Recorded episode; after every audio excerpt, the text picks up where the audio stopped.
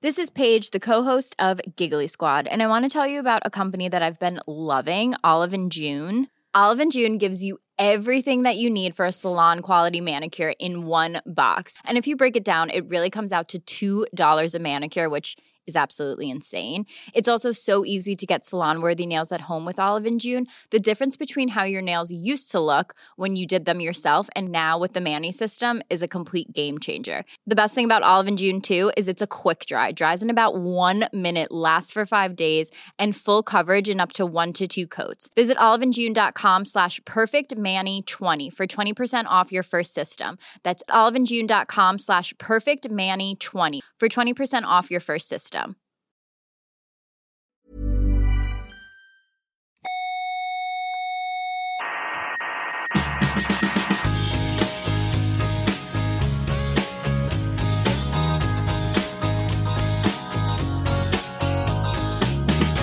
Aquí comienza Coffee Break, No me interesa. la tertulia semanal sobre actualidad científica. Me da igual porque yo no creo en la ciencia positiva. Ah, Yo soy más de Iker Jiménez. ¿no le gusta a usted la ciencia positiva? Me repugna. ¿Pero por qué? eh? Porque a mí el empirismo me ha hecho mucho daño. Coffee Break, el único programa que hace gala de su empirismo. A mí el empirismo me ha hecho mucho daño. Duela a quien duela.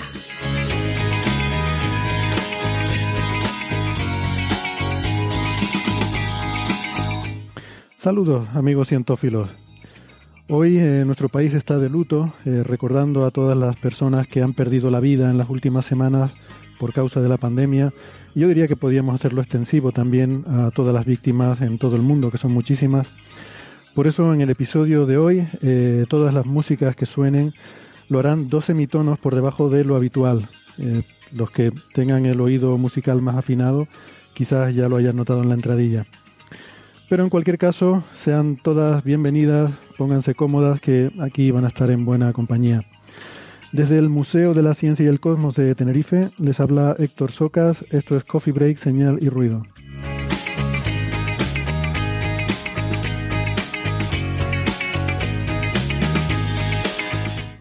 Hoy vamos a tener un menú muy variado.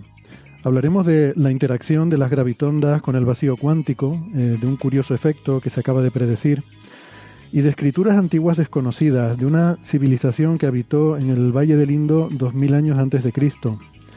Tendremos también bastante astrofísica porque se ha descubierto una galaxia con forma de anillo de cuando el universo era joven y esto tiene su interés, ya veremos.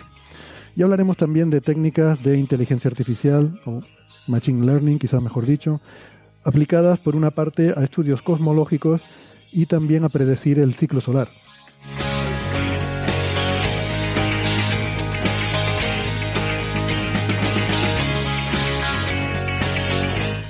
Pero antes de todo eso les voy a pedir un minuto para recordarles algo que ustedes ya saben, así que seguramente pueden pasar esta parte rápido si están en el podcast cuando le pueden dar un minutito hacia adelante. Y es que además de en la radio, también nos pueden escuchar en muchas plataformas de internet. Estamos en Evox, en Spotify, en Google Podcast, en Apple Podcast, en TuneIn y en Lecton. Les recomendamos siempre que se suscriban porque no les cuesta nada y así no se pierden ningún episodio. Y también si lo tienen a bien le pueden dar al botoncito de me gusta que nos hace felices cuando alguien le da ese botoncito. Enseguida nos llega una notificación de que alguien le ha dado el botoncito y eso nos cambia el humor. Nuestra página web es señalirruido.com, todo junto, con ñ, señal y ruido, no pasa nada, se puede poner una ñ en el navegador de internet, no se rompe, señalirruido.com y también nos pueden seguir en redes sociales, estamos en Facebook, en Twitter y en Instagram gracias a Neferchiti. Y en Facebook está el Club de Fans. Tienen toda la información en esa página web. Les recuerdo señalirruido.com. Y para contactarnos eh, pueden hacerlo en la dirección de correo oyentes señalirruido.com.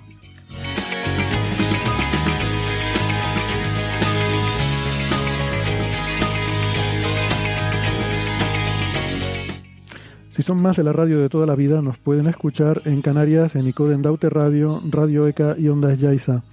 En Madrid, en Onda Pedriza. En Aragón, en Ebro FM. En Málaga, en Radio Estepona. Y en Argentina estamos en dos emisoras, la FM 99.9 de Mar del Plata y Radio Voces de La Rioja. En radios online eh, nos pueden escuchar en cienciaes.com, Onda Bética y en la emisora bilingüe la Spanish Rockshot Radio de Edimburgo, Escocia.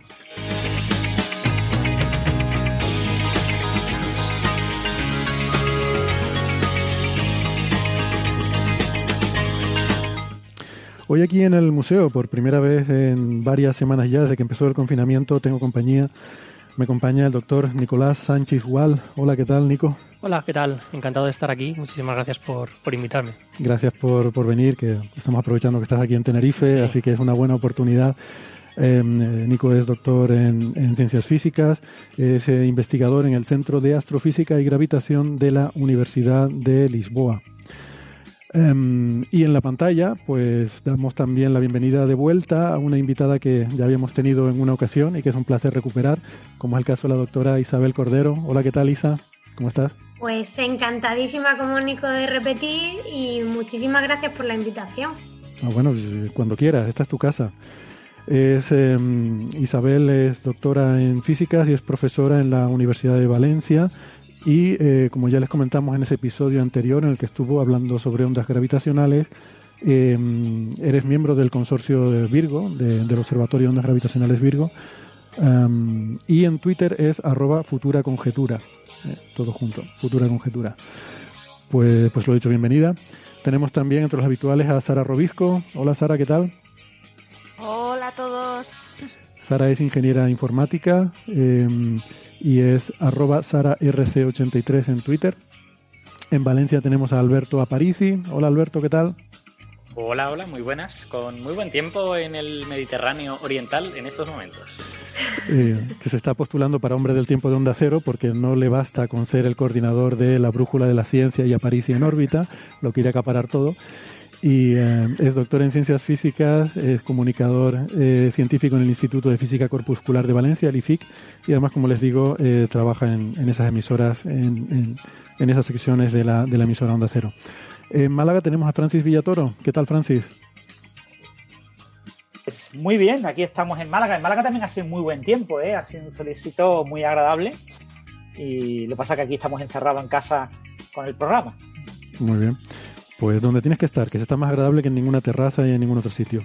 Eh, He de confesar que tengo puesto el aire acondicionado, ¿eh? así en modo silencioso, para refrescarme, porque si no pasaría un poco de calor. Eh, Francis es eh, doctor en matemáticas y doble licenciado en física y en informática y mm, es arroba emulenews en, en Twitter.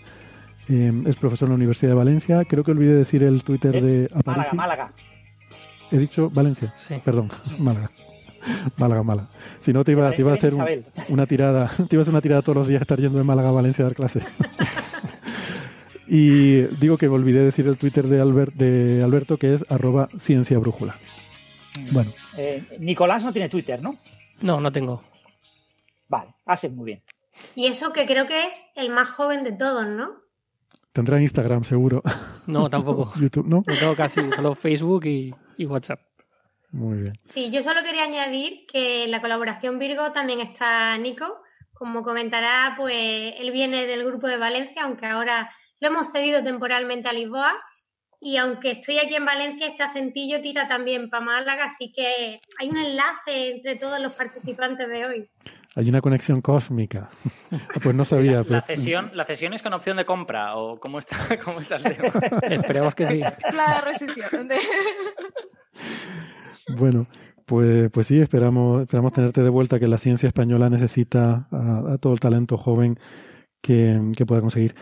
Eh, pues nada, vamos al lío si quieren. Eh, ya saben que estamos también en, en streaming en YouTube, eh, donde se está emitiendo la grabación de este programa en directo. Y la gente que está ahora mismo viéndolo en YouTube, pues también puede interactuar, pueden dejar eh, sus preguntas y comentarios en el chat, que nosotros vamos a ignorar absolutamente o a obviar, que creo que es como hay que decirlo. Y, y nada, vamos al lío entonces. Quizás antes de empezar, dos eh, aclaraciones rápidas. Bueno, la semana pasada estuvimos hablando bastante sobre la vacuna eh, contra el, el, um, la COVID-19 de esta empresa moderna, que, bueno, pues dijimos que no había nada publicado y tal. Estos días también, bueno, justo después de publicarse nuestro episodio, salieron resultados de, eh, de uno de los proyectos que, que, que hay en China y bueno, que, que, hay muchos más y seguirán saliendo, ¿no? En este caso la, la, China sí que ha publicado resultados y pues simplemente para mencionarlo, que, que la gente dice, oh, ¿por qué mencionan unas y no otras? Bueno, pues porque aquella fue la primera de la que se empezó a hablar y es un tema del que, del que se va a hablar mucho porque hay muchis- creo que hay 100, más de 100 proyectos registrados en la, en la Organización Mundial de la Salud de vacunas y poco a poco irán empezando a dar resultados de esa fase 1. Cerca Sí, de de- 150. Ujú. De hecho, hace unos días salió que una vacuna de una universidad de Reino Unido, me parece que era, o una empresa de Reino Unido, ya iban a pasar a fase 2 con mil y pico participantes. Pues, pues eso, que seguiremos, seguiremos viendo noticias de todo ese tema. Y también igual han estado viendo muchas noticias sobre eh, un trabajo de compañeros nuestros de aquí del Instituto de Astrofísica de Canarias, eh, derivando la historia de formación estelar de la Vía Láctea, sus encuentros con la galaxia de Sagitario, eh, y cómo eso había dado lugar a algunos brotes de formación estelar y algunos de los rasgos que, que presenta nuestra galaxia. Eh, y bueno, pues es un tema que ya comentamos en su momento en el episodio 261, cuando salió el, el preprint en el archive. O sea, que, que no se alarmen, que los que escuchan habitualmente Coffee Break ya están al tanto de, de esa noticia. No, no tienen que añadir información nueva.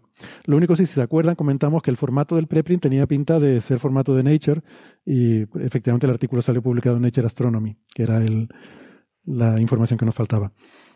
Bueno, pues vamos entonces con, con, lo de hoy y aprovechando que tenemos la presencia de Isa y de Nico, pues queríamos hablar de este trabajo, eh, este paper que se va a publicar en Physical Review Letters, eh, del cual eh, pues Nico Sánchez, Sánchez Wall es coautor, también junto con tu colega Adrián del Río, que, que además también del mismo instituto y, y además, compañeros de piso. Compañeros de piso, ¿no?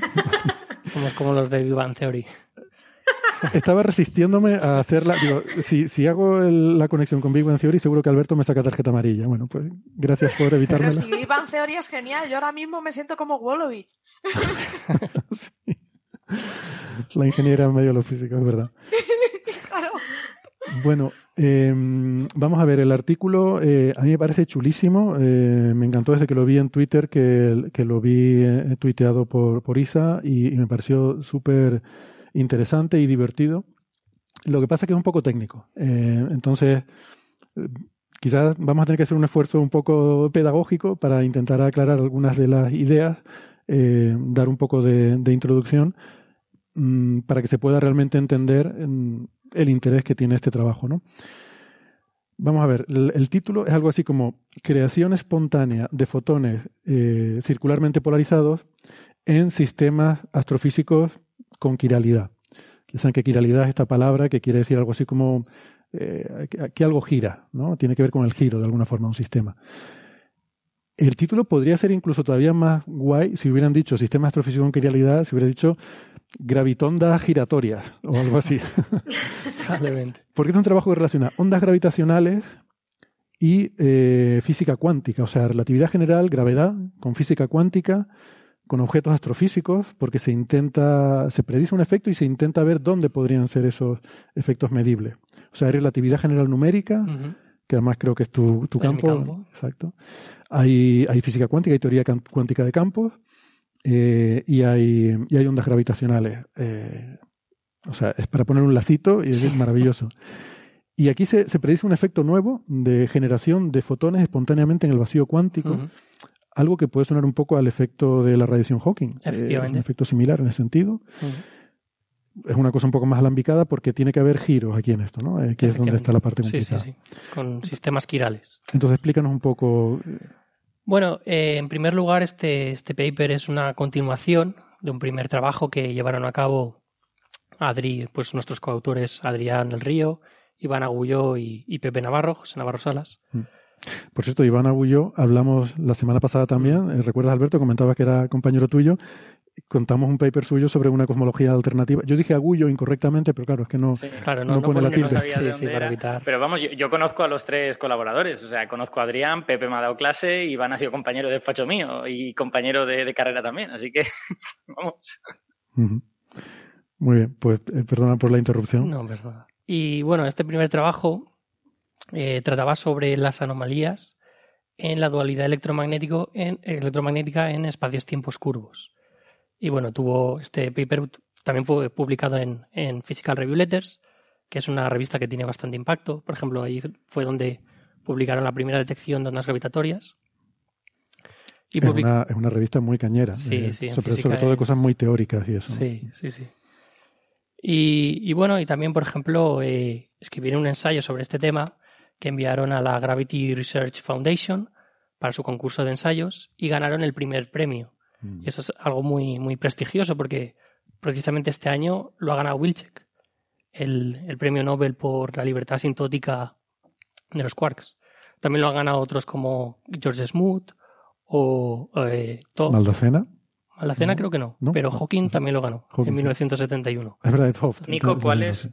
¿Cuál es el trabajo que se lo ha, que se lo ha dado a Wilczek? ¿Algo de Time Crystals, que es lo que hace últimamente, o otra cosa? Puede ser, puede ser. La verdad es que solo he visto que lo había ganado él, no, no me he fijado en qué, de qué Mm. trataba el, el ensayo. Habrá que mirarlo. Es que es un tío súper activo, ¿eh? O sea, que lleva haciendo física muy buena desde hace casi 50 años. Sí, sí, sí, sí. Si, si fuera un poco más activo sería hiperactivo, o sea que mejor que esté eso.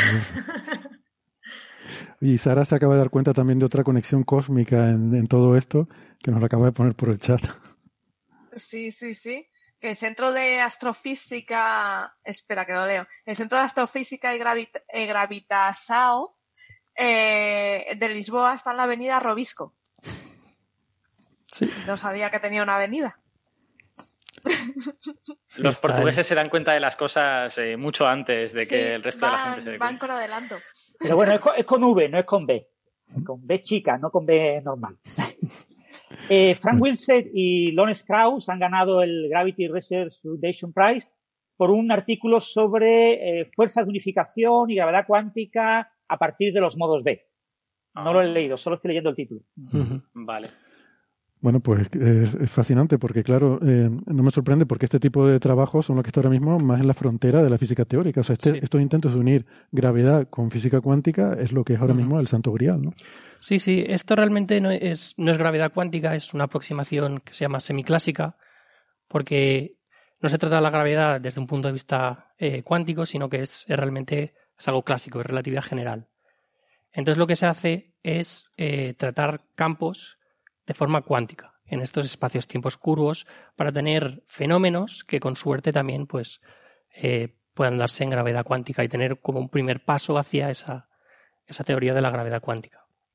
Y bueno, entonces eh, lo que encontraron Iván, Adri y, y Pepe fue que en, en esta, en esta dualidad electromagnética, que consiste que, que a nivel de las ecuaciones de movimiento, si tú intercambias para el campo electromagnético, si tú intercambias eh, el campo eléctrico con el campo magnético, entonces las ecuaciones eh, de, movimiento son, invariantes, no, no cambian, lo que indica una simetría. Y la simetría significa que hay un mismo número de fotones para ese campo electromagnético, un mismo número de fotones con eh, polarización a derechas que con polarización a, a izquierdas. De manera que el campo electromagnético, la polarización neta es cero. Esto sale del teorema de Nether. Sí, eh, efectivamente, una- que lo hemos comentado alguna vez, ¿no? Cuando Sí. hay una simetría Sí, en un sistema, hay una cantidad que se conserva, ¿no? efectivamente. Como el momento angular, el momento lineal para traslaciones espaciales o la conservación de la energía. Efectivamente, el teorema de Nether, que es un teorema muy importante en la física. Entonces, lo que, lo que ellos encontraron es que esta, esta dualidad electromagnética, que implicaba esta simetría y esta conservación de, de la polarización neta, que se daba, esto es para un campo electromagnético sin, sin cargas y sin corrientes, o sea, sin fuentes, y que se conservaba incluso en campo, en espacio-tiempos curvos, si tratabas el, el campo electromagnético de manera clásica. Pero si te vas a electrodinámica cuántica, lo que encuentras es que en espacios-tiempos curvos hay una anomalía, es decir, por efectos cuánticos, fluctuaciones del vacío, pues esta, esta simetría entre eh, fotones polarizados a izquierdas y a derechas eh, se rompe. Y se rompe en presencia de, de una curvatura intensa, Mm. ¿vale? Porque está... Quizá antes de, antes de seguir, eh, vamos a explicar algunos de los conceptos. Hemos hablado de fluctuaciones cuánticas, creo que se habría que comentarlo un poco. Polarización de fotones, que también, que también lo, lo hemos hablado. Eh, si quieres introducirlos un poco, ¿no? Eh, Sí, teoría pues- cuántica de campos, por empezar con las fluctuaciones cuánticas, el, el- quizás el, el vacío, ¿no? Que es lo que decimos siempre está hecho de campos cuánticos. Efectivamente, no es, no es un vacío como tal, sino que puedes tener, eh, por el principio de incertidumbre de Heisenberg, puedes tener fluctuaciones de partículas que se crean y se, y se destruyen, se reabsorben al, al vacío. Y hay ciertos efectos que pueden estimular una, transformar esas partículas que son virtuales y transformarlas en, en reales a nivel de, eh, de, de, pues, del vacío. O sea, es como si esos campos estuvieran en, en reposo o en su nivel menos, Su nivel- menos excitado, digamos, ¿no? En su nivel más bajo, en el vacío, pero aún así en ese nivel más bajo, pues hay esas fluctuaciones, ¿no? Que provocan como ciertas excitaciones del campo, pero que aparecen y desaparecen, ¿no? Como, como que son transitorias, que vienen y van muy rápidamente, pero que alguna perturbación podría hacer que algunas de esas perturbaciones transitorias, digamos, se arrancaran y se convirtieran en, En en partículas reales, que se pueden medir y como el, el efecto Hawking, por ejemplo. Hmm, El efecto Hawking es parte de eso, ¿no? Que algunas de esas partículas virtuales se convierten en reales y son emitidas. Efectivamente. La en la vecindad de un agujero negro que está, de- que está colapsando por la formación de ese horizonte, cuando ciertas partículas que vienen del infinito pasado atraviesan ese campo gravitatorio y al llegar al infinito futuro eh, puedes medir más. Hay una creación de partículas que extraen esa energía del, del agujero negro. Eso, una pregunta ahora que eh, es sobre radiación Hawking. No sé si, si, si conoce la respuesta o no, pero ¿requiere un horizonte para tener radiación Hawking o basta con que haya curvatura? No, no, requiere, requiere Tiene que haber un horizonte. Sí, ¿no? sí, sí. Vale. Pero bueno, el horizonte puede ser debido a a una aceleración. Un cuerpo acelerado genera un horizonte, es la radiación de Unruh. Hmm. Eh, y después, hablando del tema de las partículas virtuales, recordar siempre que las partículas virtuales no son partículas. Las partículas virtuales son fluctuaciones de los campos que en la aproximación perturbativa uno interpreta como si fueran partículas, pero no son partículas porque no cumplen con la relación E igual a m por c al cuadrado, no cumplen con la relación de Einstein no están, lo que se llama on-shell, no cumplen con las propiedades que tiene que cumplir una partícula. Entonces violan esa, esa relación y por lo tanto no son partículas. Pero como en la aproximación perturbativa yo los puedo tratar como si fueran partículas, pues entonces les llamo partículas virtuales. Pero recordar que partícula virtual no tiene nada que ver con el concepto de partícula. Y lo que sí es cierto es que en ciertas regiones, cerca de un horizonte, en gravitación general, con los modelos de Hawking y compañía, o por ejemplo en cristales no lineales, las fluctuaciones de vacío del campo electromagnético en un cristal no lineal, en ciertas circunstancias, pueden generar fotones. Se induce la generación de fotones, se induce la generación de partículas a partir de excitaciones de fluctuaciones. Porque esas fluctuaciones en el entorno del cristal no lineal se comportan de manera distinta con el vacío y pueden llegar a, digamos, transformarse en una partícula, ¿no? Aparecer la partícula. Eh, pero son unas circunstancias eh, más o menos exóticas. En general, las fluctuaciones de los campos cuánticos, pues no se comportan como partículas, surge la fluctuación y desaparece la fluctuación en un cierto tiempo, dado por el principio básicamente de Heisenberg. Una pregunta, Francis, sobre eso, aunque esto nos va, en fin, nos va a sacar un poquito de, del tema y, y quizás, pero bueno, muy rápidamente, eh, un, un pequeño paréntesis. Eh, estas llamadas partículas virtuales pueden tener efectos no perturbativos o siempre tra- tratarlas en un régimen perturbativo es siempre eh, adecuado con estas partículas? Bueno, el concepto de partícula virtual es un concepto perturbativo. El concepto de partícula es un concepto perturbativo. A nivel no perturbativo no existe el concepto de partícula. Vale, lo digo de otra forma. Estas fluctuaciones eh, cuánticas del vacío eh, pueden tener efectos que no sean tratables en una teoría perturbativa. Bueno, Francis o quien quiera contestar, esta es una pregunta. Bueno, en principio, mm, eh, sí, no, quiero decirte, eh, por definición de fluctuaciones de vacío, el vacío no tiene, eh, tiene energía promedio cero y entonces, al tener energía promedio cero, siempre se puede considerar sus fluctuaciones como fluctuaciones en el régimen perturbativo, en el régimen de, de partícula virtual, ¿no? Eh, lo que sí pasa es que, por ejemplo, eh, soluciones que no son de tipo partícula, son las soluciones de tipo solitón. Por ejemplo, en los campos cuánticos tenemos soluciones de tipo monopolo magnético, tenemos soluciones de tipo eh, cuerda cósmica, tenemos soluciones de tipo pared de dominio, tenemos soluciones de tipo efecto túnel, lo que se llaman instantones, etcétera, etcétera. Hay muchas más soluciones, ¿no? Esquimión, bueno, hay una cantidad enorme de, de soluciones eh, no lineales. En este tipo de soluciones, este tipo de soluciones tienen también su estado de vacío. Entonces, no siempre el estado de vacío de la solución no lineal corresponde al estado de vacío de la solución con partículas. ¿Vale? Las partículas existen en un estado de vacío. Si un campo cuántico tiene más de un estado de vacío, en cada uno de sus estados de vacío podría tener partículas diferentes. Un caso muy famoso es el caso del bosón de Higgs. Las partículas de Higgs en el vacío a baja energía, en el que el campo de Higgs se acopla a las partículas dotándolas de masa, son partículas de Higgs, bosones de Higgs muy diferentes a los bosones de Higgs a alta energía. A alta energía, antes de que ocurra la, rotura eh, electrodébil, eh, de la simetría electrodébil, alta energía, el campo de Higgs tiene cuatro partículas, dos de ellas cargadas, carga eléctrica positiva negativa, y dos neutras, una escalar y otra pseudoescalar. Sin embargo, a baja energía solo me quedo con una partícula escalar. Es decir, el contenido de partículas depende del vacío que tú pongas. Entonces, ciertas soluciones no lineales se construyen sobre un vacío que no es el vacío de las partículas, con lo que las fluctuaciones en ese otro vacío son diferentes. ¿vale? Lo que pasa es que lo que tienen que tener muy claro los oyentes es que nadie nunca en física fundamental ha observado un campo cuántico de una manera diferente a partículas. ¿vale?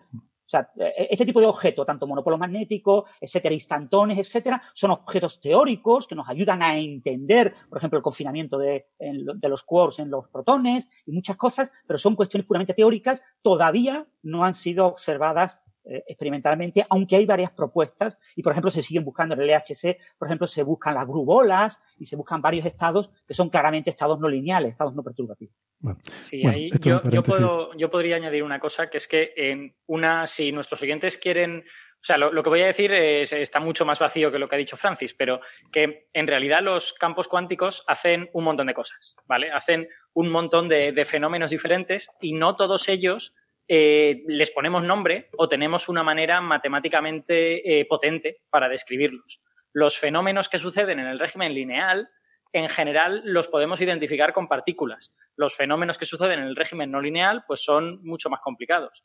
Y saber en qué régimen estás, pues depende de varias cosas y una de ellas puede ser, por ejemplo, la intensidad de la interacción. En general, cuando la interacción es pequeñita, vas a estar en un régimen lineal y vas a tener cosas similares a partículas. O sea, tú al final en tu campo suceden cosas, hay excitaciones, algunas se propagan, otras eh, están, localizadas, y tú lo que tienes que hacer es interpretar esas, esas cosas que le suceden al campo.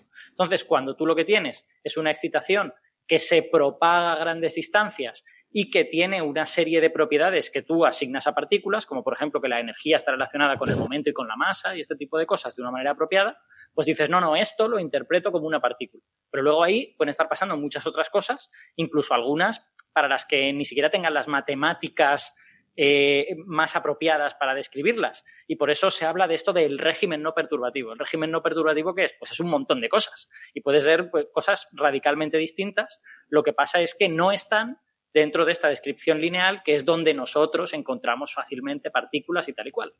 Pero luego, en el, en el régimen no lineal, uno puede encontrar cosas que termine identificando como partículas. En algunos modelos, no, no, no teorías fundamentales, pero modelos de hadrones, los protones, los mesones, los hadrones son solitones dentro del modelo. Entonces, tú has encontrado ahí un solitón que puedes identificar con una partícula. Es un modelo, no es una teoría fundamental. Pero que al final tú lo que tienes es muchos fenómenos y debes interpretar lo que esos fenómenos son.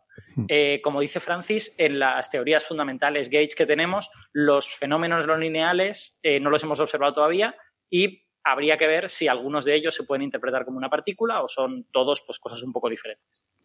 Vale, bueno, eh, cerramos este paréntesis. Me ha gustado mucho la, discusión, pero creo que... Pero callaos ya. No, no, no, iba a decir, iba, iba a pedir disculpas un poco porque quería em, explicar eh, bien los conceptos de los que vamos a hablar y no estoy seguro de que, de que lo hayamos eh, conseguido. Si queréis, por volver a lo que estaba diciendo Nico, que era hablar del vacío cuántico, em, otra cosa que nos podemos imaginar es, eh, entre todas estas cosas que los campos pueden hacer, hay una serie de, de excitaciones, de fenómenos que ocurren en el campo cuántico que no se propagan en el espacio, no son, no son propagantes y que además tienen en general una energía pequeña y todo esto, bueno, a todas esas cosas, de alguna manera, las podemos llamar las fluctuaciones del vacío, ¿no? Y son, no todas las fluctuaciones del vacío son iguales y dependiendo de la teoría en la que estés, pueden ser muy diferentes. Vale, entonces, ese era uno de los conceptos que es importante tener claros, ¿no? Lo que es el vacío cuántico, que no es ese vacío en el que no hay nada, sino es un vacío en el que hay campos, en el que hay fluctuaciones, en el que hay excitaciones y en el que puede haber partículas virtuales o reales. Y luego está el tema de la polarización, que también es un tema que es muy importante en este paper, que tiene que ver con cómo los fotones, eh, al fin y al cabo un fotón es una vibración del campo eléctrico y el campo magnético, Y mm, si quieres, Nico, nos puedes explicar un poco la, polarización para introducir también este concepto, ¿no? Sí, bueno, la, polarización es una, propiedad, propiedad, de la radiación electromagnética que, puede, que viene dado con el eh, cómo se comporta al, propagarse la, radiación electromagnética en un plano. Entonces puedes tener diferentes polarizaciones, polarización lineal, polarización circular, también son degeneraciones de la más global que sería polarización elíptica. Entonces, por ejemplo, eh, esas polarizaciones se pueden filtrar, como lo que hacen las, gafas de sol, que filtran parte de, esa luz, que podría resultar dañina. Eh, eso a nivel de, la radiación electromagnética clásica. Desde un punto de vista cuántico, eh, se identifica esta polarización con el, giro, con el spin de, la, de, los, de los fotones, que, bueno, es una, una propiedad cuántica. Entonces, estos podrían girar a izquierdas o girará a derechas. Entonces tendrías una polarización circular a derechas o a izquierdas. Luego, si, si tuvieses una superposición. Eso, perdona, lo podríamos ver como teniendo en cuenta que el campo, por ejemplo, el eléctrico, ¿no? por fijar ideas, es un campo vectorial, o sea, en cada punto hay una flechita. Y el fotón es como una, una perturbación, la flechita pues oscila, ¿no? Sube, baja, sube, baja, sube, baja y se va propagando. Si lo viéramos de frente, podemos ver que la flechita también hace un círculo, ¿no? Va, va describiendo una circunferencia al mismo tiempo que se va propagando, ¿no? ¿Es así? Veo que Isa está haciendo el gesto con, la mano. Es, eh, es, esa la idea, ¿no? Sí, efectivamente. Y luego superposiciones, eh, las superposiciones de, dos tipos de partículas, pues podrían darte polarización lineal o polarización elíptica, dependiendo de la amplitud de, ambos estados. Em, pues me gustaría entonces eh, aprovechar y pedirle a Isa, como sé que ella también está bastante familiarizada con el trabajo, aunque no es no está entre los coautores, ¿no? No, no. no pues eh, sí, quizás nos puedes explicar em, eh, un poco en qué consiste, eh, más que nada porque a mí siempre me gusta que sea alguien que no es el experto que lo conoce todo el que, el que lo explica primero, porque así puede dar una visión a lo mejor un poco más general, ¿no? Yo, por ejemplo, cuando hablo de mi trabajo me enrollo un montón y me pongo a contar un montón de detalles que a lo mejor no son tan relevantes, ¿no? Y por eso siempre es bueno una visión externa.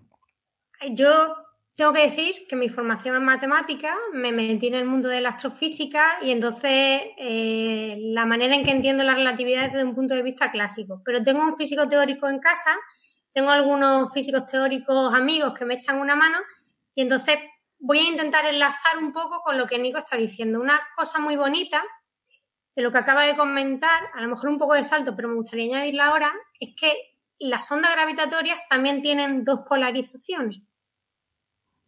Entonces, al final, tienen que ver con cuando se propaga esa onda, eh, digamos que la manera en que se propaga solamente puede estar eh, expresada como combinación de eh, ciertas maneras independientes. Y esas maneras independientes son las polarizaciones. Entonces, como comentaba Nico, eh, en, el caso de los fotones, pues tienes dos que se puede hacer como derecha e izquierda, como girar las manecillas de un reloj hacia un lado o hacia otro cuando se propaga. Y en el caso de la onda gravitatoria, tiene que ver con la distorsión espaciotemporal que se produce cuando una onda gravitatoria pasa. Pero en ambos casos eh, hay dos maneras independientes de eh, que se puedan, digamos, que se pueda que pueda viajar esa onda. Entonces eso va a ser importante más adelante en el artículo, pero es una, yo creo que es una cosa, un detalle bonito que señala. Entonces, en el segundo artículo, eh, yo no tengo la suerte de ser coautora, pero tengo el orgullo de, ser amiga de los, de los autores. Y mm, la segunda cosa que quería decir, antes de irme a los detalles, es que, bueno, vosotros os llamáis coffee break, ¿no? Y tiene que ver un poco porque en los congresos la gente en los coffee break habla. Bueno, pues este artículo a lo mejor se puede decir comida en farmacia. Porque Adri estaba en teórica, Nico estaba en astrofísica, yo estaba en matemáticas, pero todos estábamos en el mismo campo. Y llegaba la hora de comer y sin la presión de que alguien te escuche y te juzgue, simplemente con la, digamos, se reúne un grupo de amigos, el Vivan Theory que decíais antes, ¿no? Eh, y tú le cuentas al otro con palabras más o menos que te entiendan, o sea, haces un esfuerzo de explicar la otra persona hace un esfuerzo de entender y pueden surgir ideas. Entonces a mí me parece precioso este artículo por cómo conecta, pero esta conexión se produce porque gente de diferentes áreas establece una, digamos, una relación, una colaboración honesta y, sana, ¿no? De esto de los coffee break. Entonces digo, esto tengo que decirlo porque me encanta el hilo con el, con el programa, con el podcast, ¿no? Ah, pues súper bueno, bonito, me, ha hecho mucha sí. gracia, Isa, que tú has dicho con mucha naturalidad algo que todos los que conocemos el campus de Burjasot sabemos lo que es, que es lo de una comida en farmacia. Pero la gente debe de estar volviéndose loca, en plan de se verán en farmacia a comer. No, es que la facultad de farmacia tiene, tiene una cantina, ¿no? Y es, y es, de hecho, yo creo que del campus posiblemente la mejor, ¿no? Sí. Pues seguimos con las Sí. conexiones cósmicas, porque cuando yo estaba estudiando la carrera íbamos a comer a farmacia. Pero, Ah, bueno. pero era, claro, la farmacia de aquí, no la de ustedes en Valencia, pero, pero también farmacia, fíjate. Eh, Pero vuestra facultad de farmacia también tenía como la nuestra cosas en la cafetería, porque en la nuestra, ¿os acordáis de la serie de farmacia de guardia? Sí. No. Bueno, pues la farmacia de la serie está en la facultad de la Universidad de Alcalá, en la cafetería de, ¿Qué de farmacia. Pero porque la, porque la reprodujeron aposta o... No, no, ese decorado se lo trajeron. ¡Pum! Y lo pusieron ahí. Así que No, tenéis lo que es que el exterior. Si alguna vez visitáis el campus de Alcalá, iros a Mm. farmacia. No, nuestra, nuestra cafetería de farmacia es uno de estos edificios eh, presuntamente modernos y funcionales que en realidad son muy feos. Y ya. Sí. Sí, Pero bueno. es moderno, pero lo fueron dejando así tuneadillo y ha quedado muy chulo. Bueno, Bueno, eso pues es muy interesante, estas- ¿no? Porque decimos siempre eso, que el- a veces falta, Sí. justo lo estábamos comentando antes, eh, Nico, ¿verdad? Antes de empezar a grabar, Sí, sí. que la importancia, ¿no? De, de, de comunicarse, gente de diferentes ámbitos y que a veces surgen ideas, pues eso, en, Sí, en un almuerzo, en una- mm, tomando un café y tal. Muy Sí, bien. yo eso lo quería comentar porque me parece que es una pena que no se produzca más a menudo. Y en este caso, el contexto de amistad, pues que nos juntamos allí un poco y vamos hablando, también nos juntamos para celebrar los cumpleaños y que alguien se traiga una tarta. O sea, no solo hablamos de relatividad general y física cuántica, pero esto surge de manera natural cuando uno tiene ese, ese entorno que favorece la colaboración. Mm. Y bueno, entonces, eh, intento enlazar con lo que Nico estaba comentando.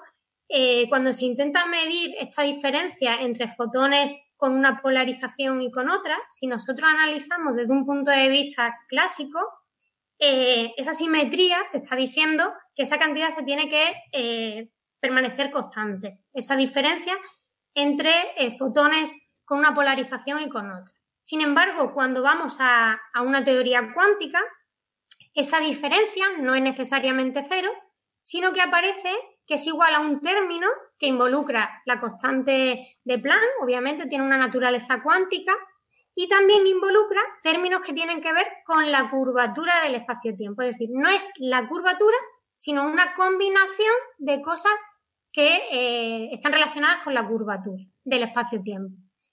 En esa fórmula pueden haber efectos eh, cuánticos, por ejemplo, lo que estabais comentando antes de que hay diferentes vacíos, eh, esos efectos son ya, digamos, relacionados con la cuántica, con, con fluctuaciones, pero si desde el punto de vista puramente clásico de la, del espacio-tiempo, ahí tenemos una curvatura y en este artículo lo que se intenta explorar es, si yo miro el espacio-tiempo desde un punto de vista clásico, relatividad general, ¿hay algunos escenarios en donde esta combinación de curvatura que me aparece, que me dice que la diferencia entre una polarización y otra no es cero, o sea, que me aparece ese término que no sea cero?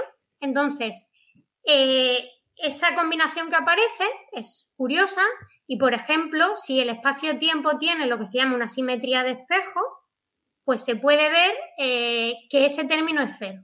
¿De acuerdo? Entonces, agujeros negros muy, muy intensos, o sea, con, con, curvatura muy intensa, como un agujero negro sin rotación o con rotación, pueden tener una curvatura muy grande, pero como tienen esta simetría de espejo, vamos a decirlo así, pues resulta que esta combinación que aparece de los términos de curvatura se hace, se hace cero. ¿De acuerdo? Entonces, lo que se intenta buscar en este artículo es, ¿hay escenarios donde esta combinación no sea cero y que, digamos, sin meter, o sea, sin tener en cuenta la, la parte cuántica de esos campos, se pueda producir diferencias entre estas dos polarizaciones? Y bueno, claro, si tú quieres romper simetría, una de las primeras cosas que piensas, y me parece, bueno, las primeras que yo pienso, pero las que pensará mucha gente es, pues en vez de tener una cosa que es más o menos simétrica, voy a poner dos cosas y voy a ver si se chocan a ver qué pasa. Entonces, los sistemas binarios es eh, un escenario en donde no tienes esa simetría de espejo y puedes explorar eh, cuál es el valor de ese término para ver si te genera o no te genera esta diferencia entre fotones polarizados de una manera y de otra.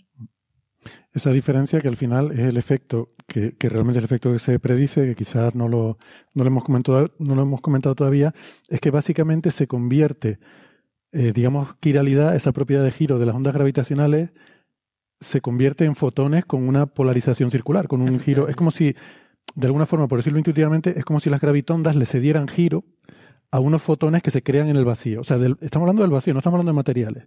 Estamos hablando que en el vacío se generan espontáneamente unos fotones con una eh, polarización circular, con un giro, mm, que es el giro de, la las misma propiedad que las ondas gravitatorias. Entonces, la polarización de las circular de las ondas gravitatorias favorece una polarización de derecha o izquierda frente a, una polarización cero. Entonces se crean esos, esos fotones para poder polarizar el, campo electromagnético. Sí, creo que. Sí, Alberto. yo quería aportar una cosa por si esto ayuda a, imaginar cómo ocurre esto. En el, en el, régimen en el que se trabaja en este artículo, si no estoy equivocado, eh, uno está trabajando en un régimen en el que tiene cuantizados los, los, campos de partículas, en este caso de fotones, y no tiene cuantizada la gravedad. La gravedad es clásica y es curvatura en el espacio-tiempo y ya está.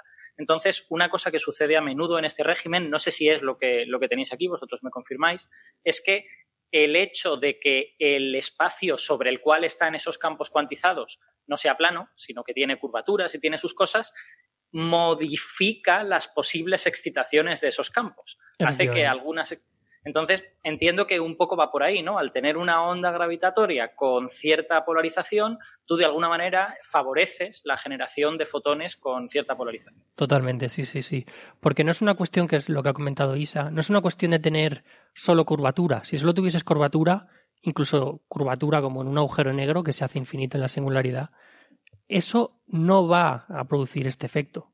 Tú lo que necesitas es una ruptura cuasi total de todas las simetrías, entendiendo como, por ejemplo, un agujero negro de Schwarzschild es una solución esféricamente simétrica, solo dependería en el radio, entendido desde el centro hasta una cierta distancia.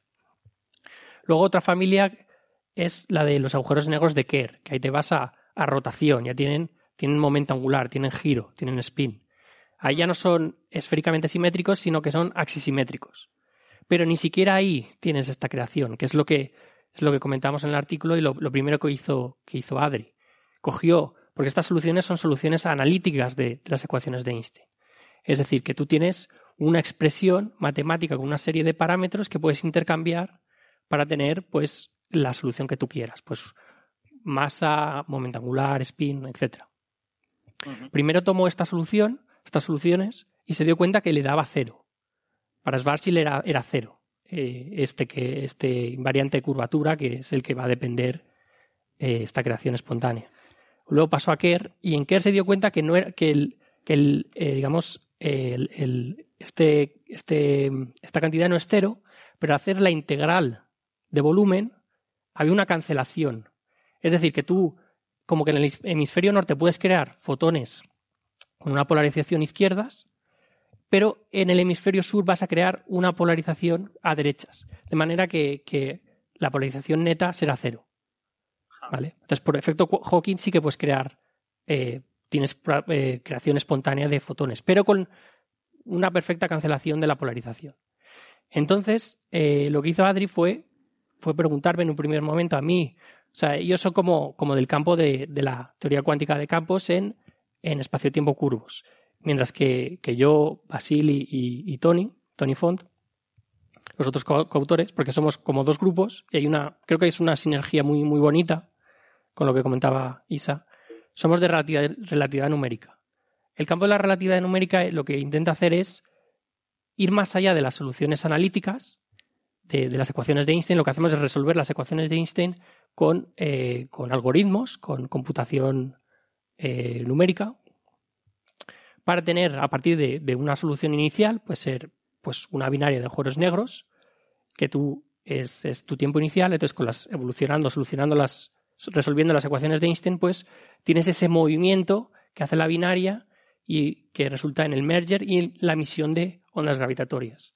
De hecho, esto no se pudo hacer hasta 2005. Hace 15 años fue cuando se consiguió la primera simulación de la binaria de agujeros negros y la primera onda gravitatoria, la primera señal de esa, de esa binaria. Fue un mm. trabajo de, de, Franz Pretorius, que es uno de los, de los capos de, de este campus.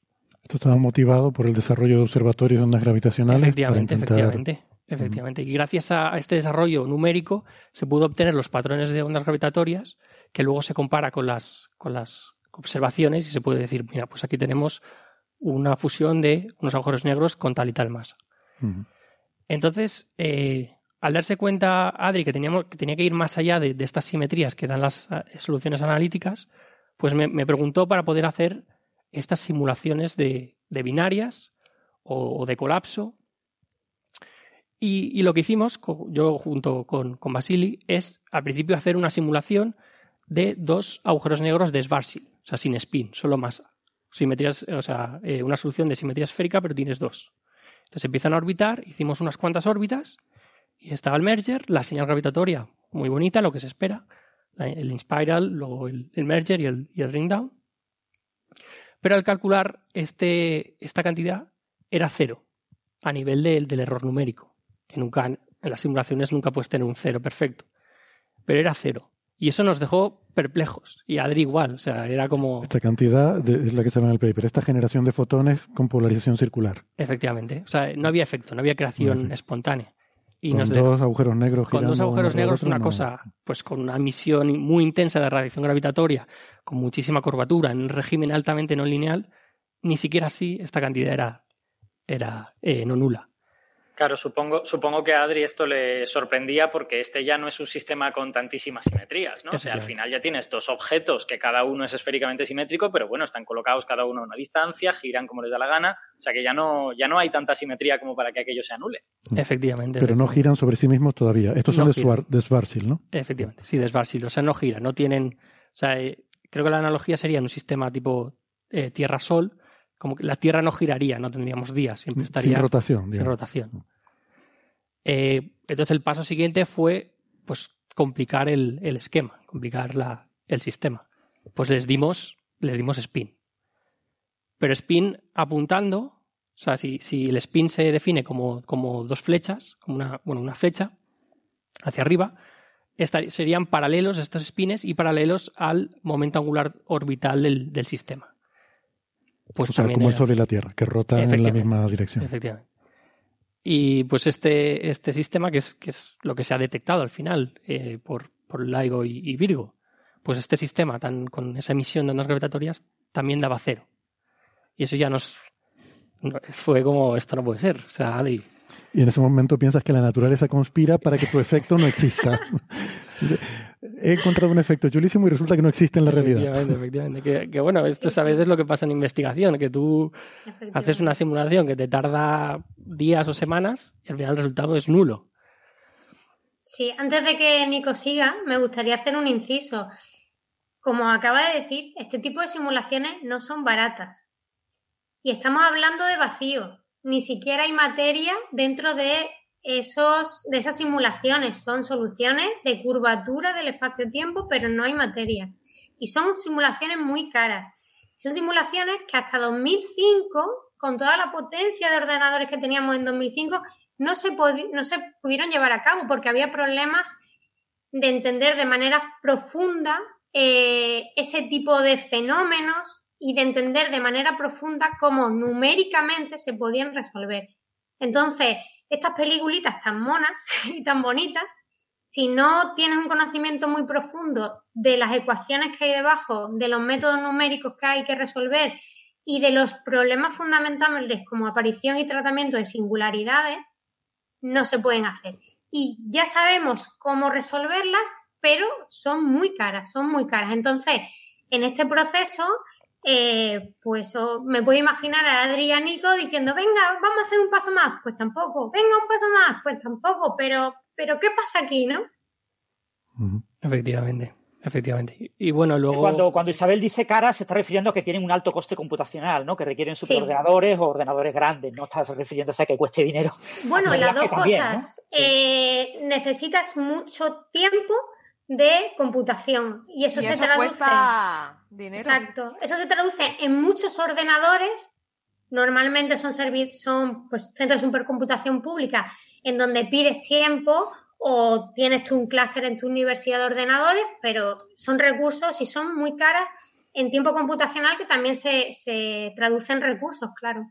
¿Usáis Mare Nostrum del Barcelona Supercomputing Center? Depende de lo que quieras hacer. Por ejemplo, hay solicitudes, te lo digo porque he estado revisando por ahí solicitudes, eh, de algunas simulaciones, por ejemplo, que necesitan explorar el espacio de parámetros un poquito para el tema de estimación de parámetros, para el filtrado de las señales de las observaciones, y ahí sí, piden en Mare Nostrum porque, porque el clúster de la universidad no te llega.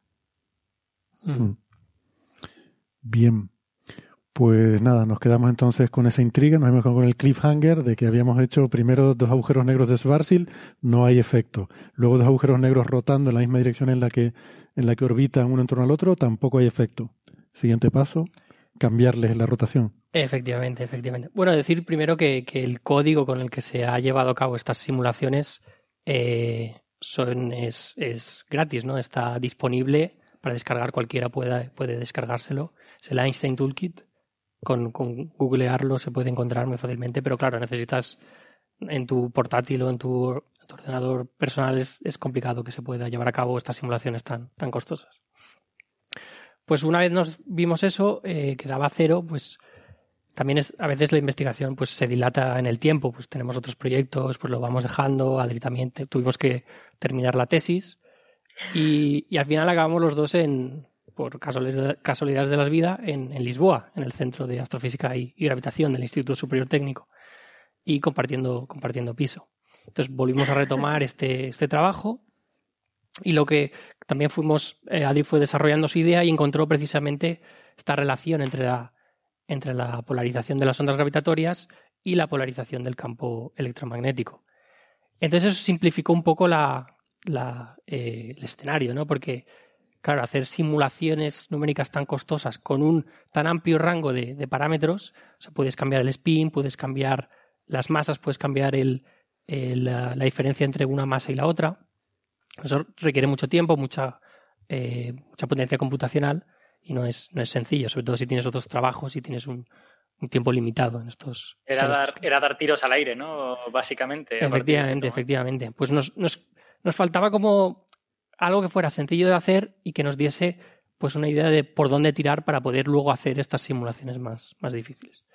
Y fue gracias a este avance que hizo Adri de relacionar las ondas gravitatorias con, esta polarización que nos permitió utilizar eh, las ondas gravitatorias ya calculadas por otros que son también se pueden encontrar en la web y se pueden descargar y usar para, lo que quieras, que utilizaron, pues, que habían calculado pues, otros grupos, con muchísimas órbitas, con por ejemplo, hay un repositorio con, más de 500 ondas gravitatorias, señales diferentes de, agujeros negros, con diferentes parámetros, diferentes spines, diferentes orientaciones de los spines. Entonces nos dimos cuenta que si cogíamos las ondas gravitatorias de dos agujeros negros de Schwarzschild, o sea, sin rotación, eso daba cero. Si cogíamos dos KERS, dos, agujeros negros con rotación, eh, con los spines alineados, eso daba cero. Pero si nos íbamos a agujeros negros con los spines con diferentes orientaciones arbitrarias, pues el efecto ya no era cero. Entonces descubrimos precisamente eso, que, está relacionado con la quiralidad de, estos, de los sistemas astrofísicos. Quiralidad entendido de una forma de que no es un sistema que no es idéntico al sistema espejo. Digamos, si hacemos una reflexión especular, este sistema no será idéntico al anterior. La mejor forma de entenderlo es mirarnos la mano. La mano es el sistema quiral más, más a mano que tenemos, ¿no? Más a mano. De hecho, creo que quiral, quiral viene de es, mano en, griego. Iron, ¿no? Entonces, si vemos la mano, si hacemos una reflexión especular, la izquierda, la, mano derecha se convierte en izquierda y ya no se superpone, ya no, ya no es el mismo sistema. Y eh, este invariante eh, de curvatura con el que se calcula este efecto resulta que tiene una propiedad eh, curiosa. Es un escalar en el sentido de que un escalar sería como que tiene un campo que tiene un valor en un punto. No tiene dirección, solo es un valor, como, como la temperatura. Un campo vectorial podría ser, por ejemplo, el viento, que tendría una magnitud y una dirección en la que sopla el viento. Pues es el, este invariante de curvatura, el Kern-Portiaguin, es, es un pseudoescalar. Es como un escalar, pero cuando haces una reflexión especular, cambia de signo. Pasa de positivo a negativo o viceversa. Entonces. Si alguien, si alguien la palabra escalar le resulta raro, eh, digamos que es un número. un número. Ya está. Sí. Sí, es como, pues eso, como la temperatura. Es en un punto de, la sala tienes un valor. Mm. Pues 10 eh, grados o 20 grados. Entonces, eh, lo que nos dimos cuenta es que los sistemas para los cuales no era nulo eran aquellos que no eran idénticos al hacer una reflexión especular y luego una rotación propia que devolvía como el sistema a la configuración inicial. Mm. Si, si al hacer estos dos pasos el sistema no vuelve a la misma situación inicial, o sea, pensemos en, por ejemplo, en, un, en, dos, en dos flechas apuntando hacia arriba. Hacemos una reflexión especular eh, con respecto al plano de simetría, que sería el plano de, eh, bueno, el plano Z, ¿no? El, como el XZ. El plano de rotación, donde están dando Exacto, vueltas un agujero negro alrededor del otro. Exacto, el plano que une las dos flechas. El plano orbital. sí, sí, sí. Al hacer la reflexión especular, lo que tienes es que hay una inversión de las flechas. Si ahora haces una rotación, el sistema vuelve a la configuración inicial. Pero al hacer la reflexión especular, este eh, pseudoescalar, este invariante de curvatura, ha cambiado de signo. Y lo que tienes es que eh, este eh, invariante de curvatura es igual a sí mismo con signo negativo. Y la única posibilidad es que sea nulo. Mientras que si tienes otros sistemas más complicados con los spines no alineados, con las flechas no, no paralelas, al hacer estos cambios, lo que tienes es otro sistema, que sería el valor nulo, o sea, el valor, perdón, sería un valor no nulo porque tendrías, eh, sería el valor negativo respecto al, sistema inicial. Mm. Y eso es lo que ocurre para estos sistemas que son, que al tener los spines no alineados, pues sufren precesión, que es un efecto que también sufre la Tierra, por ejemplo. Exacto. Aquí, como, en la, orientación. Como comenta Nico un poco, es al final el resumen es si te cuando eres capaz de escribir ese invariante en función de esa sonda gravitatoria circularmente polarizada, puedes entender qué sistemas puedes descartar porque, digamos, va, a darte un cero. Entonces, puedes hacer el filtro de los sistemas donde no tienes que mirar de manera más eficiente. Hmm, no tienes que hacer toda la simulación. Hmm. Exacto, al final lo que haces es que dices, vale, necesito que tengan rotación, pero además que tengan precesión. Y entonces, bueno, es una, digamos, complejidad bastante grande dentro de las posibilidades de este tipo de simulaciones. Sí. Pero ya te da el, camino por el cual puedes encontrar cuál es el sistema correcto que te va a dar ese, efecto, esa producción de fotones polarizados de, eh, a partir del vacío. Bueno, pues llegados a este punto vamos a hacer una pausita, nos vamos a tomar un café y a la vuelta ya eh, terminamos con este tema, con algunas de las conclusiones que me pareció lo más espectacular de, este trabajo y, otros temas también que tenemos preparados. Eh, no se vayan, si nos están escuchando en el podcast, si nos están escuchando en la radio, les invitamos a, eh, a, a conseguir la versión extendida en Internet. Hasta ahora. Chao, chao.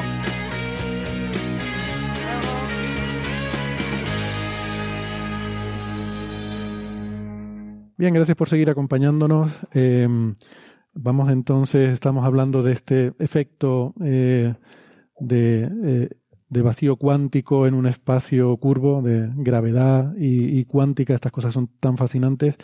Esta producción de fotones polarizados, no solo fotones en realidad, porque esto, igual que la radiación Hawking, lo que más va a producir son fotones, pero ahí te pueden salir electrones también, ¿no? Y partículas en general, partículas con masa, mm. neutrinos también. Em, y esto hila un poco con algo que, dicen en las conclusiones, que lo dejan ahí eh, caer como una frase de que, bueno, y esto podría ser una cosa chulísima, pero sin entrar en más detalles, lo cual mm, te deja ahí con el cliffhanger, ¿no? Y es que se habla de que este efecto podría tener que ver con la famosa asimetría bariónica, este misterio de por qué en el universo hay más materia que antimateria, y podría ser una explicación dentro del modelo estándar y de relatividad general, sin invocar física nueva, para explicar esa simetría bariónica. Eh, esto me parece alucinante. No sé si me lo puedes explicar. ¿Hay algo ahí detrás de, Bueno, eso es, es más de, de Adri, que es de la parte de teoría cuántica de campos.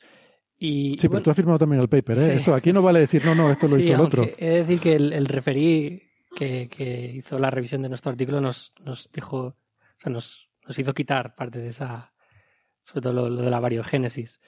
Lo, el... Claro, hay que decir que es que nosotros hemos leído el preprint que está en el archive, que es más largo que el paper publicado en la revista, en Physical eh, Review Letters. Sí, sí, porque tuvimos un problema en Physical Review Letters, son artículos cortos, son cuatro o cinco páginas, y nosotros habíamos superado el límite de palabras por, por mil palabras.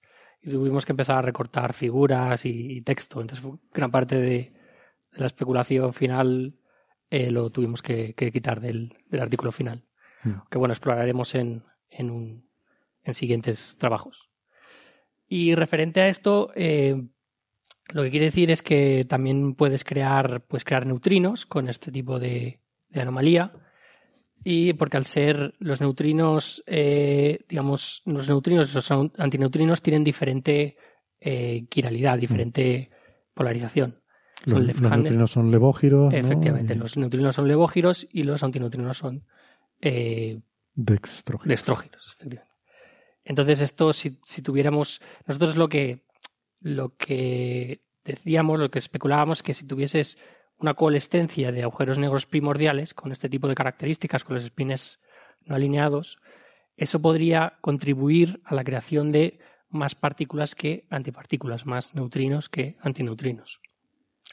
También es una idea, una primigenia que ha tenido Adri, Tenía, tenía en mente una especie de, toy model, de un modelo de juguete, para intentar ilustrar la idea, aunque al, al referí no le gustó. Y era, el referí lo que nos, nos dijo es que probablemente las orientaciones totales de todos los agujeros negros primordiales, pues al sumarlo para todo, porque esto se integra en todo el espacio, en todo el volumen tridimensional. Entonces, al hacer la integración, todos estos eh, spines diferentes se cancelarían y tendrías una polarización nula neta. Lo que decía Adri es que eh, si imaginamos, por ejemplo, en, un, en, una dimensión, tienes fotones, eh, tienes agujeros negros con spin apuntándose cada uno en una dirección, de manera que al hacer la integración están perfectamente separados y aquí distantemente. hacer la integración total, eh, la cantidad total de este a la polarización sería cero, como una especie de, de, de suma, de promedio, ¿no?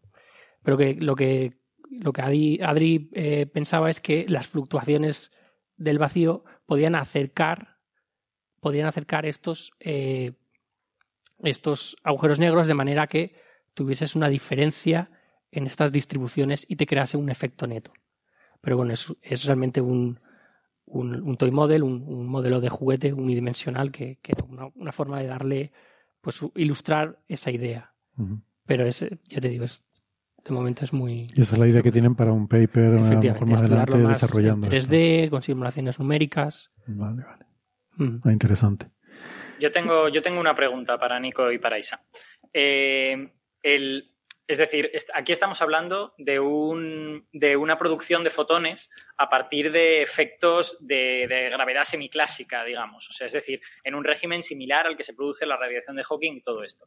Y sabemos que la radiación de Hawking es extremadamente débil, hasta el punto de que en un agujero negro astrofísico pues sería inobservable ni aunque estuviéramos allí. Entonces, ¿este tipo de efectos son también extremadamente débiles o podrían verse en algún, en algún caso? Esa es la pregunta. Sí, por, por desgracia, sí, por desgracia son. Es del orden de. Comentamos en el artículo que es del orden de eh, la radiación de Hawking.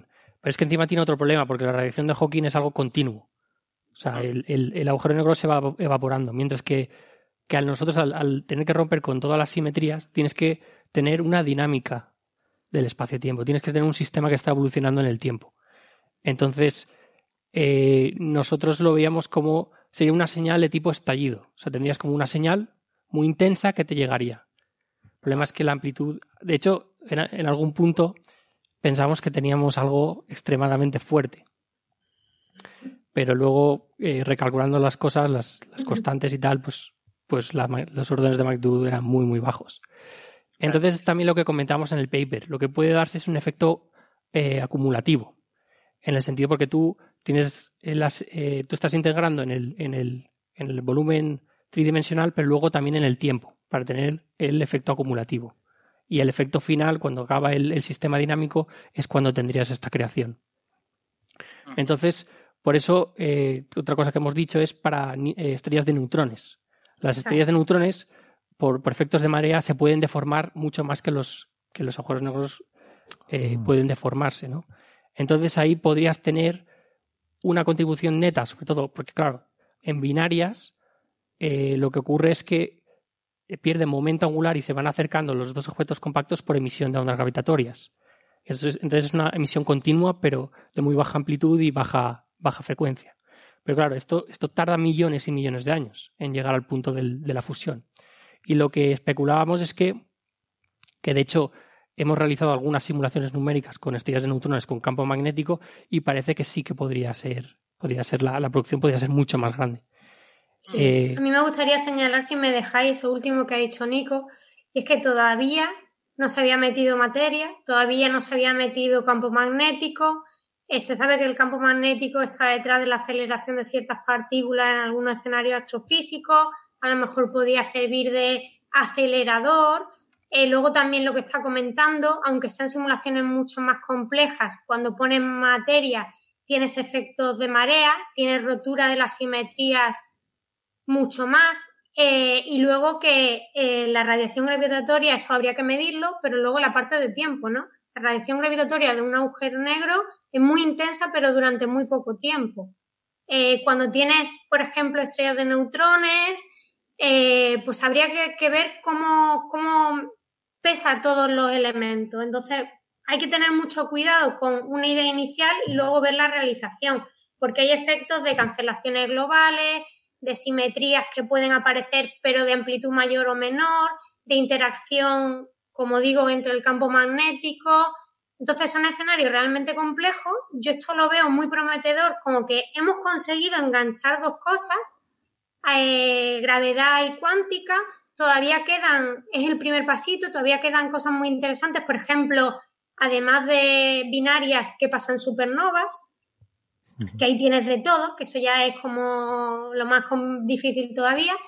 Y, yo le veo mucho interés, no solo a la parte que comentaba Nico de, bueno, vamos a ver una, eh, una integración temporal, sino también vamos a meter materia, vamos a meter un escenario más complicado.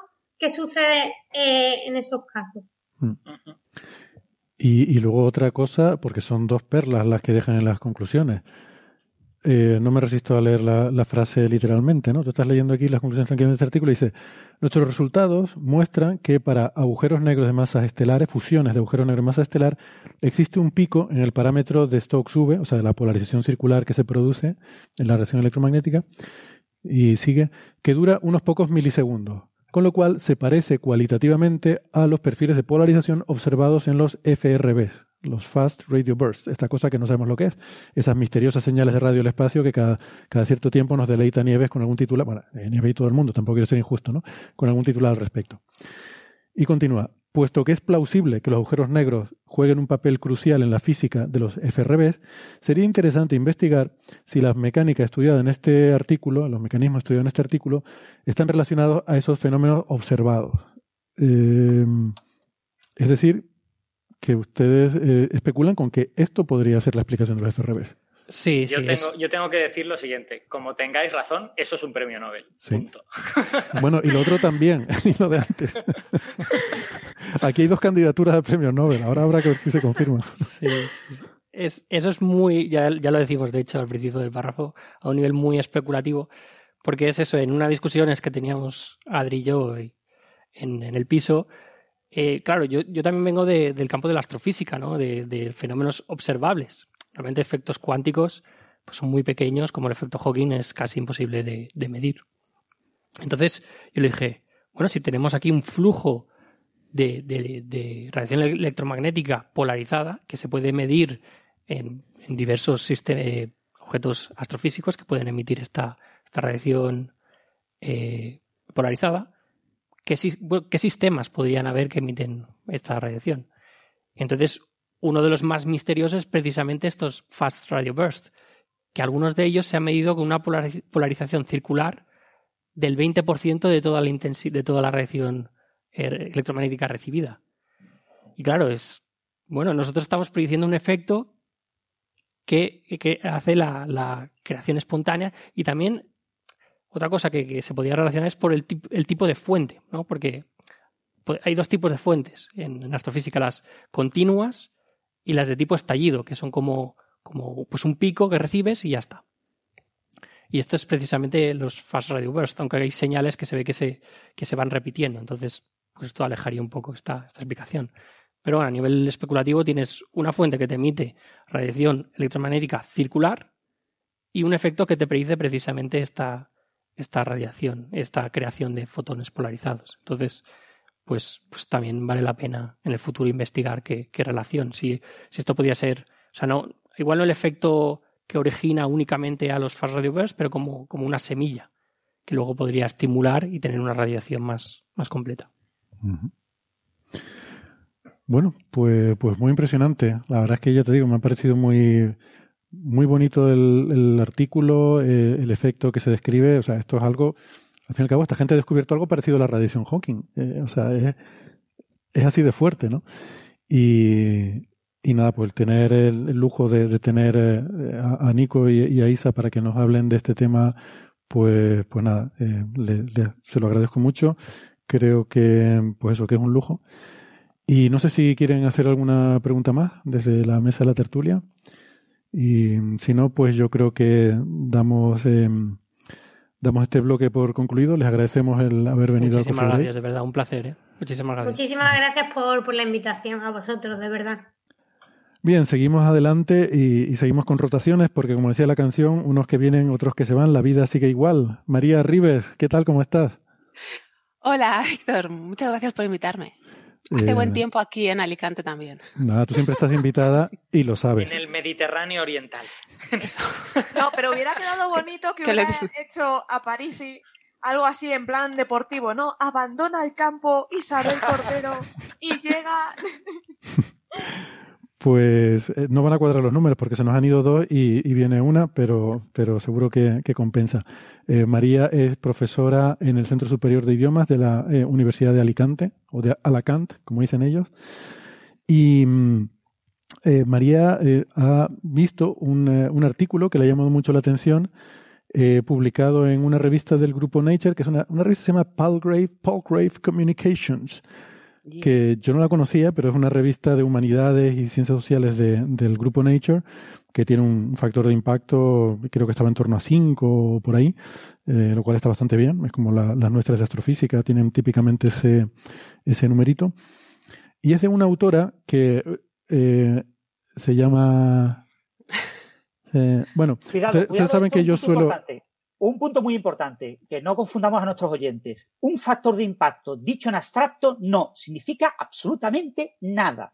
Cinco es una mierda o es una maravilla dependiendo del resto de los factores de impacto del resto de la revista en el área en el que se enmarque. Si una revista cambia de área, aunque mantenga su factor de impacto, puede cambiar completamente de ser una mierda a a ser una revista muy buena. Es decir, los factores de impacto solo se pueden interpretar dentro de su área concreta. Eso tiene que ver mucho con que depende del. Es mucho, es falso. Porque, por ejemplo, en bioquímica, por debajo de 6 es una basura. Mm. ¿Vale? O sea, 5 es una basura en bioquímica. Pero 5 probablemente en temas de lingüística y de, y de humanidades sea mucho. ¿Vale? Sea comparable a un 18 en astrofísica. O sea que hay que tener cuidado con eso. Siempre dentro del área concreta en el que está enmarcada la revista. Sí, porque eso depende mucho de, mm, del número de artículos que se publiquen en cada disciplina. Eh, Preguntan en el de revistas, ¿de cuántas revistas hay en cada disciplina? ¿Y de cuántas revistas? Preguntan en el chat que si depende de kiosco. Bueno, más o menos, más o menos, porque fijaros que la gente que hace eso, que son los de Claribase Analytics, lo hacen eh, con un algoritmo secreto, arbitrario y condicionado por los lobbies editoriales. Es decir, cuando Nature crea una revista, de hecho, contacta con ellos y dice, señores, a ver, les voy a pagar un dinerillo porque esto vaya rápido, ¿vale? Eh, quiero que me lo pongan aquí y aquí. Y ellos dicen, bueno, nos lo vamos a pensar. ¿Cuánto dinerillo? ¡Ah, uy! Mucho dinerillo. Venga, se lo ponemos ahí. Si una revista, por ejemplo, de la eh, Universidad de Valencia hace lo mismo, dicen, ah, la Universidad de Valencia, eh, ¿y cuánto dinerillo? No, no, hay que pagar. Bueno, lo aceleramos si usted paga. Bueno, pues yo no voy a pagar. Ah, pues no se preocupe, ya veremos en qué área le ponemos si le ponemos. ¿Vale? Y eso es cómo funciona el asunto, es una empresa comercial. A ver, por. Bueno, no sé, igual no era ese el tema del que íbamos a hablar, Pero por terminarlo de aclarar, cuando realmente cuando hablamos del factor de impacto nos estamos refiriendo a cuántas citas recibe en promedio un artículo publicado en esa revista, cuántas veces se cita en los siguientes, por ejemplo, cinco años. ¿no? Hay diferentes parámetros. La más habitual es el factor de impacto a cinco años. Otra cosa es que ¿quién, quién, hace el... el factor de impacto es, el, lo que llama factor de impacto es a dos años. Bueno, pero hay a cinco años también. Hay un factor de impacto a cinco años, hay un factor de impacto a diez años, hay eh, otras métricas. Pero cuando la gente habla factor de impacto, solo se refiere a dos años. Otra cosa es eh, quién va mirando eh, publicación por publicación para ver efectivamente, para hacer ese calculito, para ir contando cuántas veces se, se cita un artículo. ¿no? Y ahí entran estas empresas que se dedican a hacer bibliometría, que es lo que decía Francis, eh, quién se pone a mirar eso. ¿no? Eh, yo sé que hay algún caso. El concepto de factor de impacto está patentado con la palabra factor impacto. Cuando se habla de factor impacto es una única empresa en el mundo. Ninguna otra empresa en el mundo puede vender su número como factor de impacto. En Granada, por ejemplo, hay un grupo de investigación que pagó la editorial Elsevier y que eh, hacen un índice de impacto para las revistas que están en Scopus. Bueno, pues eso no se puede llamar factor de impacto. Es un factor de impacto, se calcula igual, pero ya no pueden ponerle ese nombre, porque esto es propiedad del que inventó el concepto, que creó una empresa para ganar dinero. Entonces, eh, eh, con este tipo de cosas hay que tener mucho cuidado porque hay que hilar muy fino, ¿vale? Mm. O sea, no podemos mezclar cosas, porque si mezclamos cosas, desvirtuamos completamente el significado de este tipo de cosas. Igual que energía en física significa una cosa y en la calle, pues yo tengo mucha energía para subir las escaleras, significa una cosa distinta, eh, el factor de impacto es un concepto muy concreto, que en este mm. caso es un concepto registrado con una empresa, una manera de funcionar muy concreta, una revista puede tener factor de impacto, se lo pueden quitar, etcétera, etcétera. En cualquier caso, obviémoslo, un factor de impacto de 5 en humanidades, en general, suele ser un factor de impacto muy, muy alto. Mm. Bueno. el artículo mola. eso, vamos al artículo. Yo, Francis, te, te, haré un comentario sobre, eso que has dicho, que es que eh, es habitual que haya varias métricas para hacer las cosas, pero lo que no es habitual es que la gente le ponga nombres genéricos a las métricas. O sea, claro, factor de impacto suena algo súper genérico. No, un factor de impacto es lo que yo quiero tener. Si esto fuera científico, le llamaríamos el factor de no sé quién, el factor de Pérez o el factor de... No, no, pero esta gente ha puesto copyright en las palabras factor de impacto. Es como si yo pusiera copyright en la palabra física. No, no, física solo lo hace Alberto Aparici. Porque claro, mm. es que es copyright. Y me parece un poco ridículo ese juego, la verdad. Bueno, pero fijaros, por ejemplo, el algoritmo que utiliza Google, el famoso algoritmo eh, para eh, ordenar las páginas, en bibliometría define un concepto que se llama eigenfactor mm. y el eigenfactor está patentado, está registrado. Solo lo puede usar una empresa y lo usa eh, esta compañía que usa el, factor de impacto, también publica el eigenfactor porque le paga a la compañía propietaria del concepto eigenfactor el poder incluir el eigenfactor en su listado. O sea, esto es todo dinero. María, tú no tenías nada que hacer hoy, ¿no? Perdón, que he, abierto, he, reabierto el melón. No, no, pero a mí me viene bien escuchar esto porque no, nunca he sabido nada. No, no, no, Alberto, sí. sí, es culpa mía. Es una idea, para mí, factor de impacto era eh, el golpe que te da cuando te lanzan la revista. O sea, es, es, muy el nivel. bueno. Fijaros, el factor de impacto, bueno, para resumir ya y acabo, ¿no? ya no cuento nada más y para aclarárselo un poco a María, ¿no? Eh, para calcular el factor de impacto de esta revista, por ejemplo, el factor de impacto de una revista hay que esperar que acabe el año. Entonces, este año, eh, en junio, alrededor del 20 de junio, se publicará el factor de impacto del año pasado, de 2019. Se publicará como JCR 2020, pero en realidad es el factor de impacto calculado en el año 2019.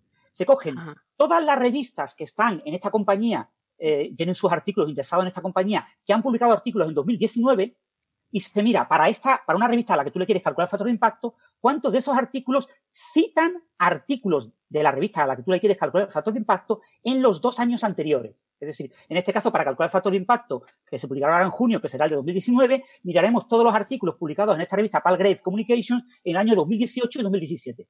Y veremos todos los artículos 2017 y 2018 que han sido citados en 2019 por todas las revistas, incluida esta.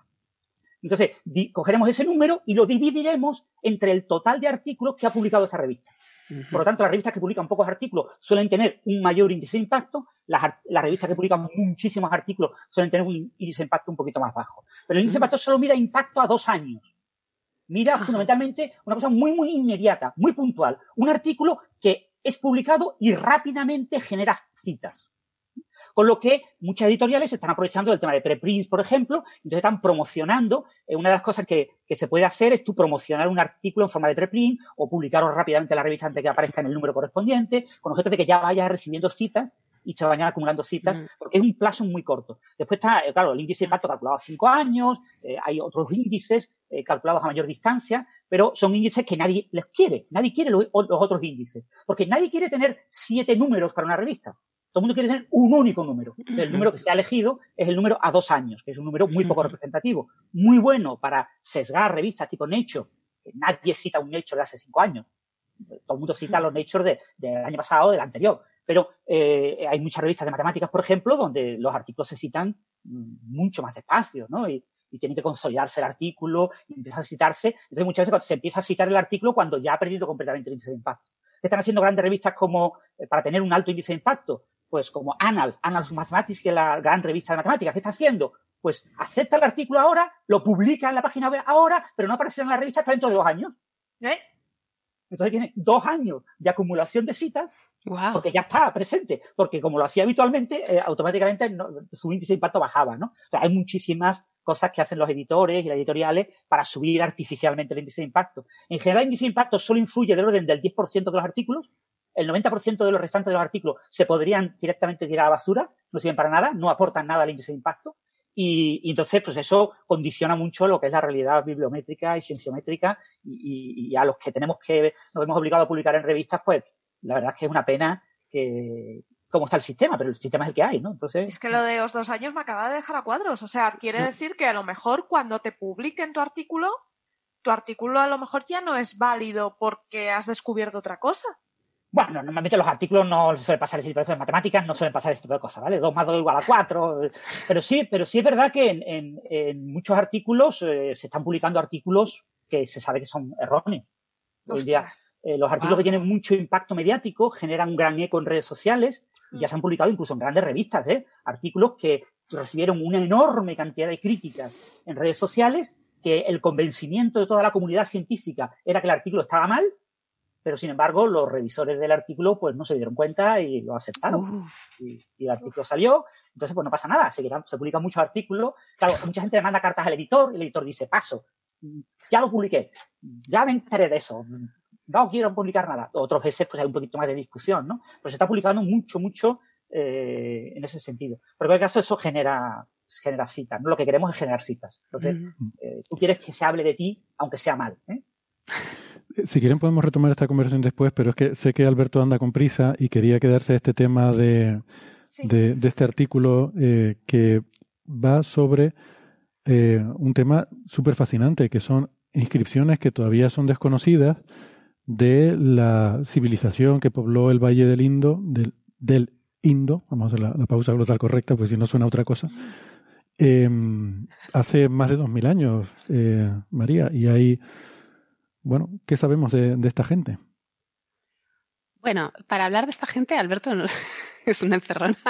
¿Quieres, no. ¿Quieres, que haga yo la introducción histórica y tú? No, yo solo quiero decir una cosa. Yo normalmente cuando eh, al introducir un paper me gusta pues decir eh, el nombre de los autores y, y sobre y, todo el título, que es que es muy importante el, el título. El título aquí, del paper y tal, pero en este caso te lo voy a dejar a ti, María. ¿Decir el título o el nombre de la autora? Ambas cosas. Pues es que el, el, título es muy interesante, está muy buen puesto y esta chica es muy lista porque no se pilla los dedos en ningún momento. Se llama interrogando o preguntando a las inscripciones del Indo para mmm, desentrañar, anulado, ¿no? Desentrañar sus mecanismos de transmisión de significado, ¿vale? Pero no habla en ningún momento de desciframiento. ¿Y eso por qué es importante? Es que habla de las escrituras del Valle del Indo, están todavía sin descifrar. Es un, es un problema doble, porque no sabemos leer esa escritura, ni tampoco sabemos qué lengua o qué lenguas anota. Es como el Voynich. Es como el Voynich. pues sí. Y, ya está y tardando decía... Enrique en hacer una novela sobre las escrituras del Valle del Indo. Pues hay mucho, mucho misterio ahí, ¿eh? Ya pues daré ideas. Hoy desentrañaremos subiremos a la nave del misterio. Es súper interesante esta civilización, ¿eh? Y muy, muy, muy poquito conocida, pero, pero es una, digamos, eh, la civilización tal y como la conocemos ha nacido en varios lugares del mundo en épocas diferentes. En América el timing no lo tengo tan claro, ah, pero si no, si no me estoy equivocado, en América los dos, los dos focos serían México y, Perú, si me parece. Eh, en el resto de. En, África, por ejemplo, en África subsahariana tampoco lo tengo muy localizado, no estoy muy seguro de dónde está el foco, pero en, digamos, el entorno de la historia occidental, los focos son tres, básicamente. Uno es el Nilo, otro es el Tigres y el Éufrates, y otro es el Indo. ¿Vale? El Indo parece que nos queda muy lejos y que ya no es civilización occidental, pero es que nosotros somos herederos del imperio persa, somos herederos de Sumer, somos herederos de Mesopotamia y todos esos imperios sin el Indo no se entienden. Entonces, realmente... Indoeuropeos.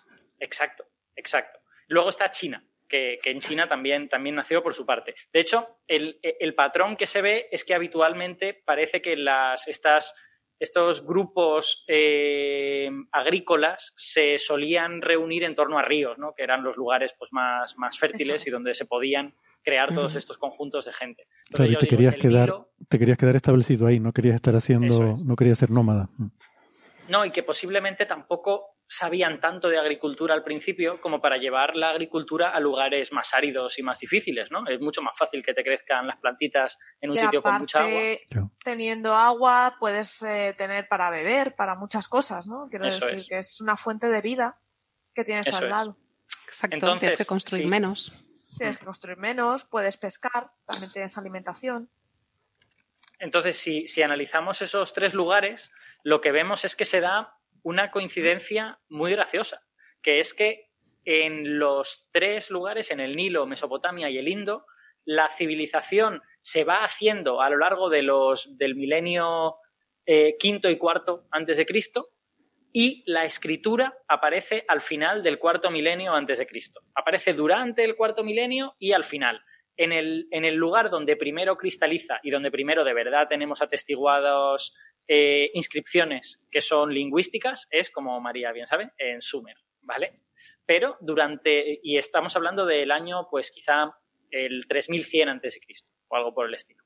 Pero durante todo el cuarto milenio antes de Cristo, tanto en Sumeria como en Egipto, ya hay inscripciones. La duda es si son inscripciones eh, lingüísticas o son inscripciones de otro tipo, porque uno puede hacer un simbolito que represente una familia, que diga, pues mira, yo pongo este sello que representa a mi familia en todas las cosas que le pertenecen a mi familia, para que no se lo lleve el, señor de al lado. Y hay una sospecha de que realmente se fue muy bien explicado. muy bien explicado, me da risa eso, que se lo lleve el señor de al lado. Pero muy bien. Es que es así. Y hay, hay una sospecha de que la escritura nació como una sofisticación de este sistema. O sea, tú al principio haces simbolitos para representar cosas muy concretas, familias, lugares, algo así, y luego de repente te das cuenta de que los puedes usar para otras cosas, ¿no? Y esa evolución se ve en Egipto y en Sumer. Y se ve como al principio todas las inscripciones son muy breves, tienen a lo mejor solo un símbolo o algo por el estilo, y poco a poco eso se va sofisticando. Y en el Valle del Indo, y ahora ya dejo a María, se observa una evolución muy parecida, quizá un poquito más tardía. Vale, no, es, no estamos hablando del año 3400 a.C., quizá estamos hablando del 3000, pero, pero vamos, un poquito más tardía solo, pero no mucho. ¿eh? Prácticamente en los tres lugares al mismo tiempo estaban cociendo la misma cosa. Pues sí, lo has explicado muy bien, por eso me gusta a mí tenerte de, compañero. y además... ahora, que llevo todo el confinamiento escuchando podcast de historia antigua, pues estoy de pesado. Pues eh, muy bien, muy bien explicado y además eh, tenemos que añadir el misterio, como decíamos antes, porque esta civilización apareció y desapareció, iba a decir sin dejar rastro, hombre, rastro nos han dejado, pero no sabemos quiénes eran, no sabemos qué lengua tenían y lo que sí sabemos es la zona que ocupaban, como decías tú antes, bueno, pues eh, lo que hoy es Pakistán. Pakistán, exacto. El noroeste de la India y es una civilización que en época de Alejandro Magno ya se había perdido. Y entonces eh, yo quería, tengo una sorpresa para ti, Alberto, que Héctor está ahí distraído, pero tengo una sorpresa para ti. Porque, estoy, escuchando atentamente. A ver, en esta, eh, la mayoría de las, de las inscripciones que tenemos, que es de lo que vamos a hablar hoy, de las inscripciones del Valle del Indo, se han encontrado diseminadas por dos ciudades muy importantes que se llaman, y, y tengo una sorpresa para ti, pero Héctor tiene que hacer algo. Ajá. Dime. sí, Héctor estaba escuchando, es como pero... un marido. sí, sí, sí, sí, sí, sí, sí. Pues que quería... No, que no te hace eh, ni caso, pero te dice, ¿eh? Pero Lo, sabes te- lo tengo aquí, tengo el cursor encima de lo que quieres que ponga. ¿Ves? Venga, ponlo, la primera, la primera, que Alberto se va a emocionar. A verás. Mohan Jodro. Otra vez. Mohan Jodro.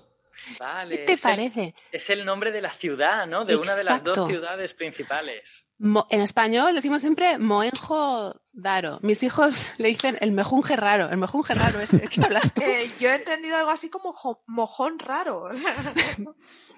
Pues esta, eh, esta es el nombre, mirad cómo lo dice, lo dice Mohan yo haro, yo daro, o sea, el yo va con la segunda palabra y es la voz de la madre de una de mis alumnas. Eh, mi alumna es, es norteamericana, pero su madre es Cindy, o sea, no que se llame Cindy, es, eh, habla esta lengua que se habla hoy en Pakistán, que bueno, que es de la familia del sánscrito.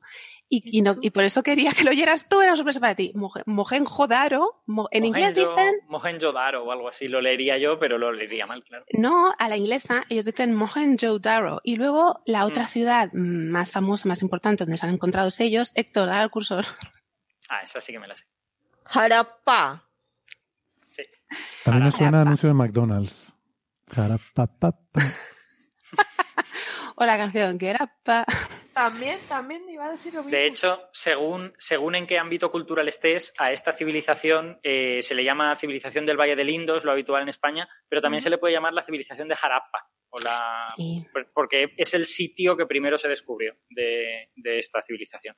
Por cierto, hemos dicho cuándo empieza, no hemos dicho exactamente cuándo termina. Eh, empieza en algún momento del cuarto milenio antes de Cristo, digamos el año 3300 antes de Cristo, algo así, eh, y termina en el segundo milenio antes de Cristo. O sea, termina en el año 1200, o, o sea, para, para el momento del colapso de las civilizaciones de la Edad del Bronce, esta civilización ya está, ya está vista para sentencia y al año 1000 antes de Cristo no llega. Y no sabemos qué ha sido de ella. Y, y por eso, como no sabemos quiénes eran, qué dioses tenían, no, no sabemos su lengua, no podemos leer esta escritura, no sabemos los nombres de sus reyes, no tenemos topónimos. Entonces es un poco el santo grial del, del desciframiento lingüístico, que es casi imposible. Hay otras lenguas sin descifrar. Otra que le gusta a mi amigo Alberto, el protoelamita, que también Oh. son jeroglíficos, nice. o pues el, el etrusco. ¿vale? O no sé, o si Pero todas, todas esas lenguas tienen una ventaja respecto a la lengua de Jarapa, que es que la, esas lenguas tuvieron en contacto con otras que sí conocemos. Y a lo mejor en algún momento podemos encontrar una piedra roseta o algo por el estilo, ¿no? O sea, el, el elamita fue muy importante la inscripción de Behistun, ¿no? Que está en. Pero ese es el amita, ese es el amita ya en cuneiforme, pero el protoelamita, como son jeroglíficos, no sabemos leerlo tampoco, no sabemos Exacto. pronunciarlo. Es Exacto. un poco esto, es lo que le pasa a este, a este caso. Y también está, pues, el, el lineal A, ¿vale? Que es el, el minoico. O yéndonos mucho más lejos, y aquí entramos en la nave del misterio. Chon, chon, el Creo que ya rongo sé lo rongo. que. Eso era lo que ibas a decir. ¿Cómo es? El rongo rongo. Pero, pero es que esto, además de que tiene un nombre gracioso, ¿por qué lo anuncia así, con esta prosopopeya, no? Porque es que es la lengua, eh, la escritura y la lengua, suponemos, antigua de la isla de Pascua. Eso es. ¡Wow! Y luego hablaremos de esto otra vez. No quiero desentrañar el misterio aún. Pero bueno, volviendo al, al desciframiento. En el, el artículo este que me gusta mucho porque no habla de descifrar Bueno, déjame, déjame que cuente lo que son las tablillas rongo rongo. y así No, todavía no. ya- Todavía ¿No? no. No. Vale, pues Después llegará un momento y te doy. Vale, perfecto. No. Pues eh, el desciframiento, lo que os decía, no, nos, Ah, no es un déjame, déjame artículo. que, déjame que haga un comentario muy, muy breve. Que el- la época madura de, de la civilización del Indo es entre el año eh, 2600 y 1900 antes de Cristo. Ahí es cuando aparecen la mayoría de todas estas cosas de las que vamos a hablar. Y uno de los problemas es que en esa época no había ninguna civilización externa que fuese a conquistar a esa gente y que tuviera que hacer un diccionario. Entonces, claro, tien- tienes todas esas inscripciones flotando en el tiempo y en el espacio porque son tan antiguas y no duraron lo suficiente como para interaccionar con, con civilizaciones que sí nos hayan llegado. Es, un- es una pena. Por ejemplo, en, en jeroglíficos egipcios hemos podido leer nombres griegos, que, que fue un, un bastión fundamental. Nombres de, en la pilla de Beistún, eh, topónimos, aparte del epíteto de rey de reyes, eh, los, los lugares, las ciudades, pero, en fin, vamos a ir por partes porque si no nos emocionamos lo contamos todo, pero lo que os quería decir de la, del desciframiento, que eso me ha gustado muchísimo de este artículo que no te promete nada. Hmm. ¿Vale? No te dice, he descifrado el, eh, las inscripciones de Valle del Lindo, como hay tantísimos artículos así. Nos dice que va a analizar la estructura interna de los componentes de esta escritura de ver cómo se relacionan entre sí, cómo se combinan y a partir de ahí ella saca funciones sintácticas, pero no puede descifrar porque descifrar, descifrar son dos cosas. Transliterar eh, esos unos símbolos a unos sonidos que podamos mm. pronunciar mm. y luego traducir esos sonidos a una lengua que podamos comprender. O sea que no. E, ella lo que dice es que va a hacer un análisis epigráfico y, y lo hace muy bien. Y lo que decía antes que es muy lista y no, no se pilla los dedos en, ningún momento. Ella dice que eh, en estas inscripciones par, no sabe si anotan una lengua eh, o no mm, exclusivamente. Dice, hay un mensaje, hay una transmisión de significado, pero ¿es exclusivamente lingüístico? ¿Mm? Y yo os pregunto, por ejemplo, cuando vamos por la calle y vemos un cartel, vemos un mensaje lingüístico, vemos una frase escrita como prohibido el paso, no pisar el césped, pero también vemos símbolos, por ejemplo, las señales de tráfico, el triángulo, que leemos, interpretamos ceda el paso, o un círculo rojo con la línea blanca en medio, ahí no hay ninguna lengua. Y, cada uno lo pronuncia a su manera. ¿Es un pictograma? Bueno, no nos vamos a meter ahí, pero quiero decir que es una manera de transmitir un significado sin que medie una lengua o una moneda. Ella también compara estas tablillas, ahora veremos en qué soporte están, a monedas, porque tú, cuando ves una moneda lo que ves es información importante de la cultura de ese país donde ha acuñado la moneda, pues algún, algún mapa, alguna efigie, nombres y números también. Y normalmente tienen una distribución parecida. O sea, tú cuando ves una moneda hay como un código y sabes dónde vas a ver el, el símbolo, dónde vas a tener el número, dónde vas a tener la, el símbolo de moneda, dólar, euro, ¿vale? Y, eso, esa manera de transmitir información es lo que ella llama, lo que ella llama em, trans, data carriers, se lo llama, data carriers, pero no, ella, esto es una teoría de los años 80 de los signos mesopotámicos, los, los precuneiformes, que aquí dice signos precuneiformes mesopotámicos, pero vamos a ver, de dónde eran, ¿eh? ¿De dónde eran? Mm, les han contado soberbios.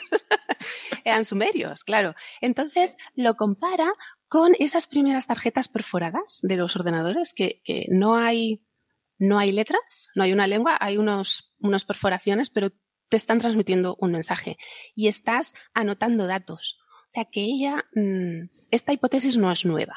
Lo nuevo que hace ella es que lo hace de manera computacional, lo sistematiza todo, todas las inscripciones que existen, porque claro, esas inscripciones de las que hablamos, eh, ¿dónde están? ¿Qué son? ¿En qué soporte son? Porque si pensamos en los jeroglíficos, egipcios o mayas, en, en mi, sumerio, en Ojalá, ojalá, me dijera, son memes en Instagram. Eso, sería maravilloso, ¿no? Ah, que todo el corpus epigráfico de una civilización estuviera en forma de meme en Instagram. Luego saber un meme antiguo primigenio, pero bueno. El caso es que eh, todas esas escrituras que, que nombramos, pues están, ¿dónde están? En las tumbas, en las paredes de los templos, en tablillas, pero las del Valle del Indo no.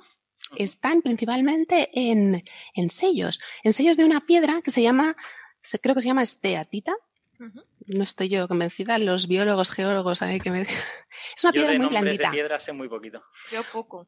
Pues yo, yo lo he oído más por los sellos minoicos, porque es una piedra blanda que se utiliza para escribir, precisamente porque es maleable, o mm, láminas de, de cobre, o también herramientas de bronce, y algunos bastones, varas de mando, de, de, hueso, de marfil. Entonces, no son unas inscripciones monumentales y hay, tenemos unas, unas 3.500.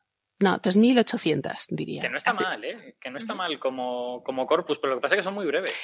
Ahí está. La cosa es que tienen entre cuatro o cinco signos por línea y hay como cinco líneas máximo en esos, en esos sellos. Y los sellos, ahí está todo el, el mensaje mezclado. Los sellos tienen, aparte de las inscripciones de, estas, de estos signos que podemos interpretar como una escritura, tienen eh, figuras de animales. Unas representaciones extraordinarias. ¿Sabe qué es decir? Eh, nos comentan que esteatita es una roca metamórfica Ah. blandita con composición de minerales oscuros. Ah, o sea que es esa palabra bien, bien. Sí, perfecta. Pues como es blandita, se puede, se puede para, se utiliza también para hacer estatuas, para moldearla, cambiar la forma. Entonces, aparte de las inscripciones, hay unas figuras de animales, pero animales eh, majestuosos. Y a- hay animales como elefantes, eh, búfalos, pero hay unos animales muy importantes que, bueno, a mí se me antoja un poco bóvido, ¿vale? Pero es, es una especie de, de caballo, lo llaman caballo, que tiene Lo llaman eh, caballo como un porque lo quieren llamar caballo. Lo- porque tú sabes a dónde voy, pero se, parece a caballo un, se parece a un buey. parece un buey. Eso parece una vaca. Sí. ¿Lo estás mirando?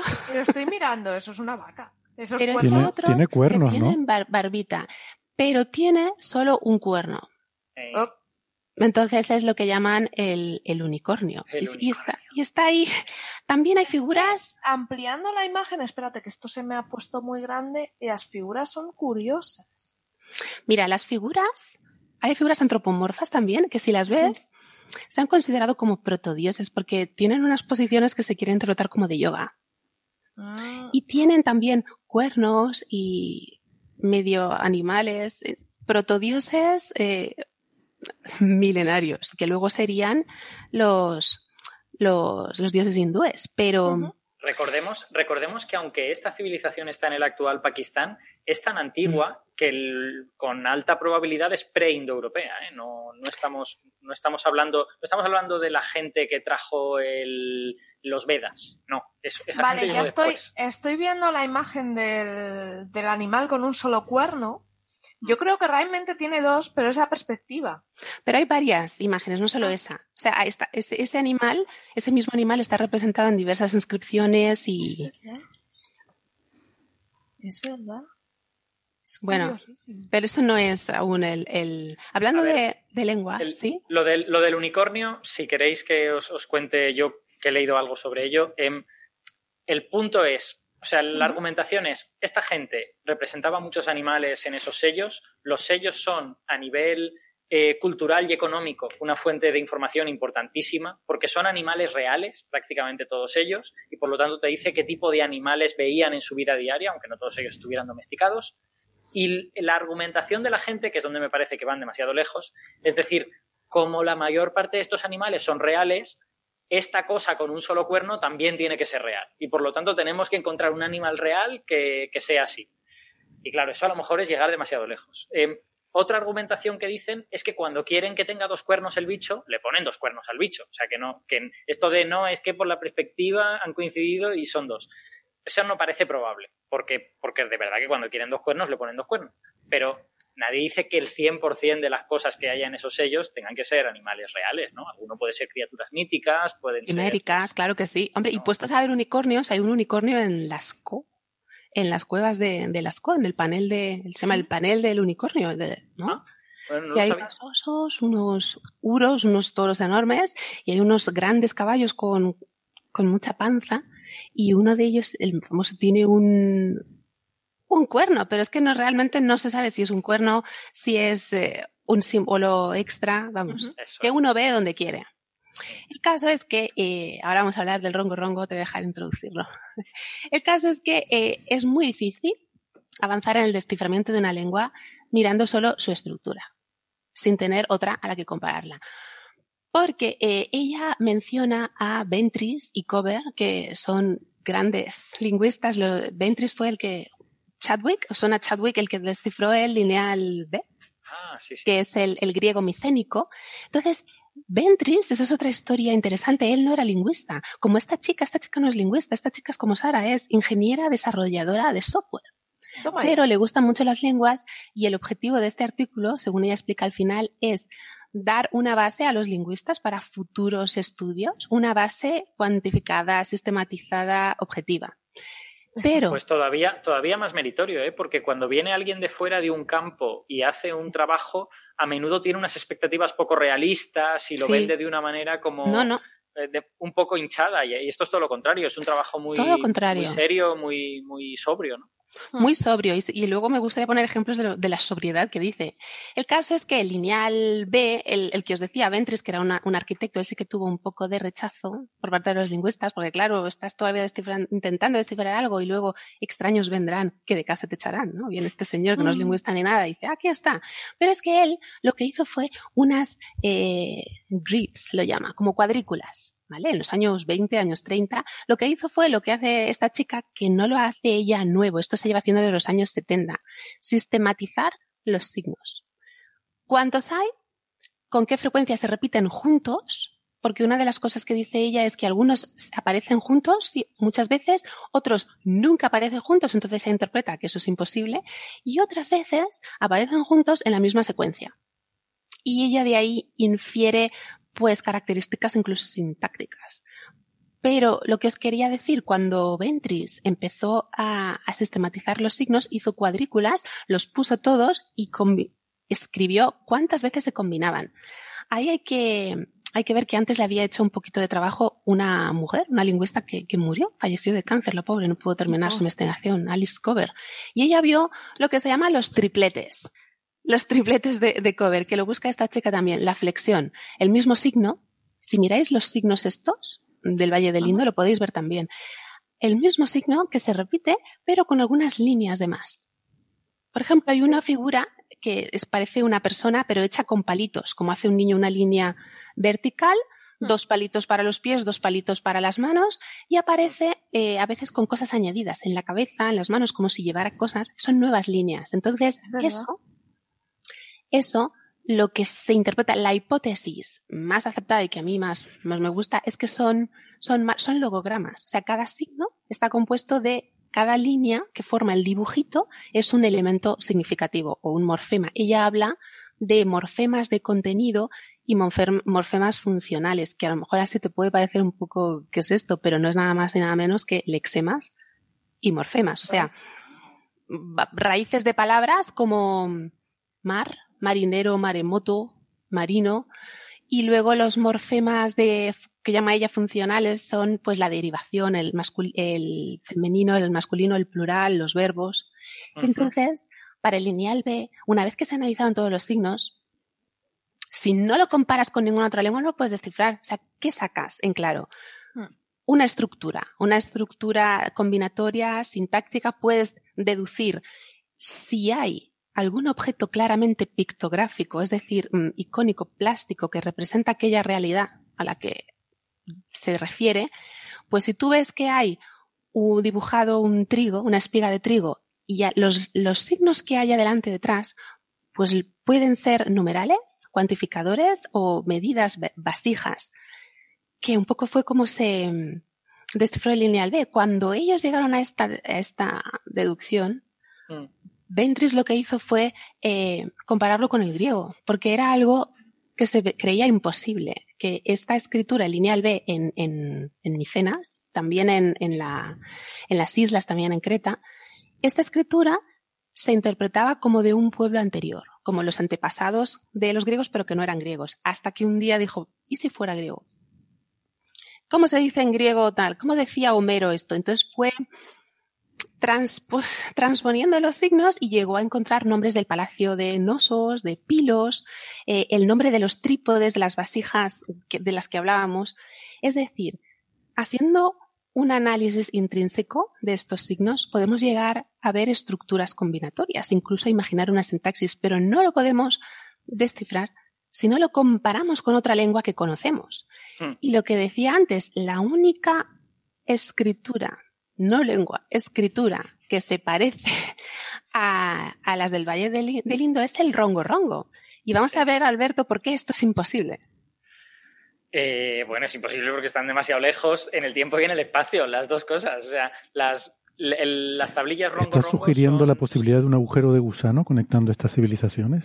A través del tiempo y del espacio. Le acabo de mandar un WhatsApp a Abraham Loeb, a ver si él encuentra alguna relación con las velas solares, que seguro que la hay. Espera que Eh, se lo, que se lo preguntamos un momento, un segundito, que le tengo aquí detrás. Darme, Sácalo. darme un segundo. Bueno, mira, yo voy a aprovechar para decir una cosa importante. Héctor, ya sé la razón por la cual dijiste que el índice de impacto tenía cinco años. Porque Palgrave Communications no tiene índice de impacto. Esta revista de Grupo Nature no tiene índice de impacto. Lo que pasa es que tú la buscaste en el Citation in Economics. Ese que publica el 5 años H, o sea, el, el supuesto, le llama Five Years eh, eh, Age como índice y ese es el que tú has visto que tenía un cierto índice de impacto. Pero esta revista no tiene índice de impacto y, por cierto, va a cambiar de nombre este año en junio. Porque Pues parece ser todo. que muy poca gente confía en esta revista por el nombre que tiene y va a cambiar a un nuevo nombre y esperan que con el nuevo nombre adquiera mayor prestigio, adquiera mayor índice, eh, adquiera un índice de impacto. La revista anteriormente conocida como... Es que tengo a Loeb en la cama. Sí. Os cuento lo de, lo de las tablillas. Me descentro.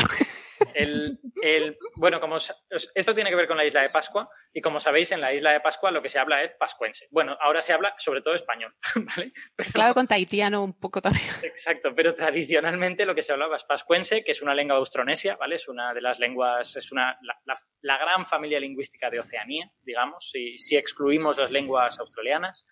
Bueno, y Papúa Nueva Guinea no sé, si- no sé cuán- dónde cuenta si es Oceanía o no, pero, pero, Pero vamos, es, la familia que está extendida pues desde Filipinas, Madagascar, el malgache también es austronesio, eh, en fin, todo un montón de islas, sobre todo en el Océano Pacífico. Y el pascuense yo creo que es la, la lengua más oriental de la familia, con toda probabilidad, porque ya más, más allá tenemos América. Entonces, eh, los pascuenses llegaron a Pascua, eh, me parece, si no recuerdo mal, en el año 700 después de Cristo, o algo por el estilo Y sí. Y tienen, tienen una serie de tablillas en madera que están talladas con una serie de simbolitos que efectivamente algunos se parecen a los Pero de la muchas. Sí. muchas. Yo no voy a ser partidaria de, ¿cómo se llama eso? La teoría de los antiguos astronautas. Pero es que no son dos ni cinco, o sea, son como 20 signos. Es verdad, que se pero también es verdad que muchos de los que se parecen son personitas humanas llevando cosas en las manos. Y claro, esos son Y símbolos animalillos, universales. Claro, Bueno, eso- pero la iconicidad, sobre todo, para mí, el problema de la relación entre estas dos cosas es que la, la escritura del Valle del Indo desaparece completamente en el 1000 antes de Cristo, incluso antes, probablemente ya no se usaba. Y sin embargo, estas tablillas rongo rongo son posteriores al año 700. O sea, son seguramente como del año 1000. Hay 2000 años. Ent- o sea, es- es- en mi opinión, es completamente imposible que tengan nada que ver la una con la otra y que no haya quedado rastro.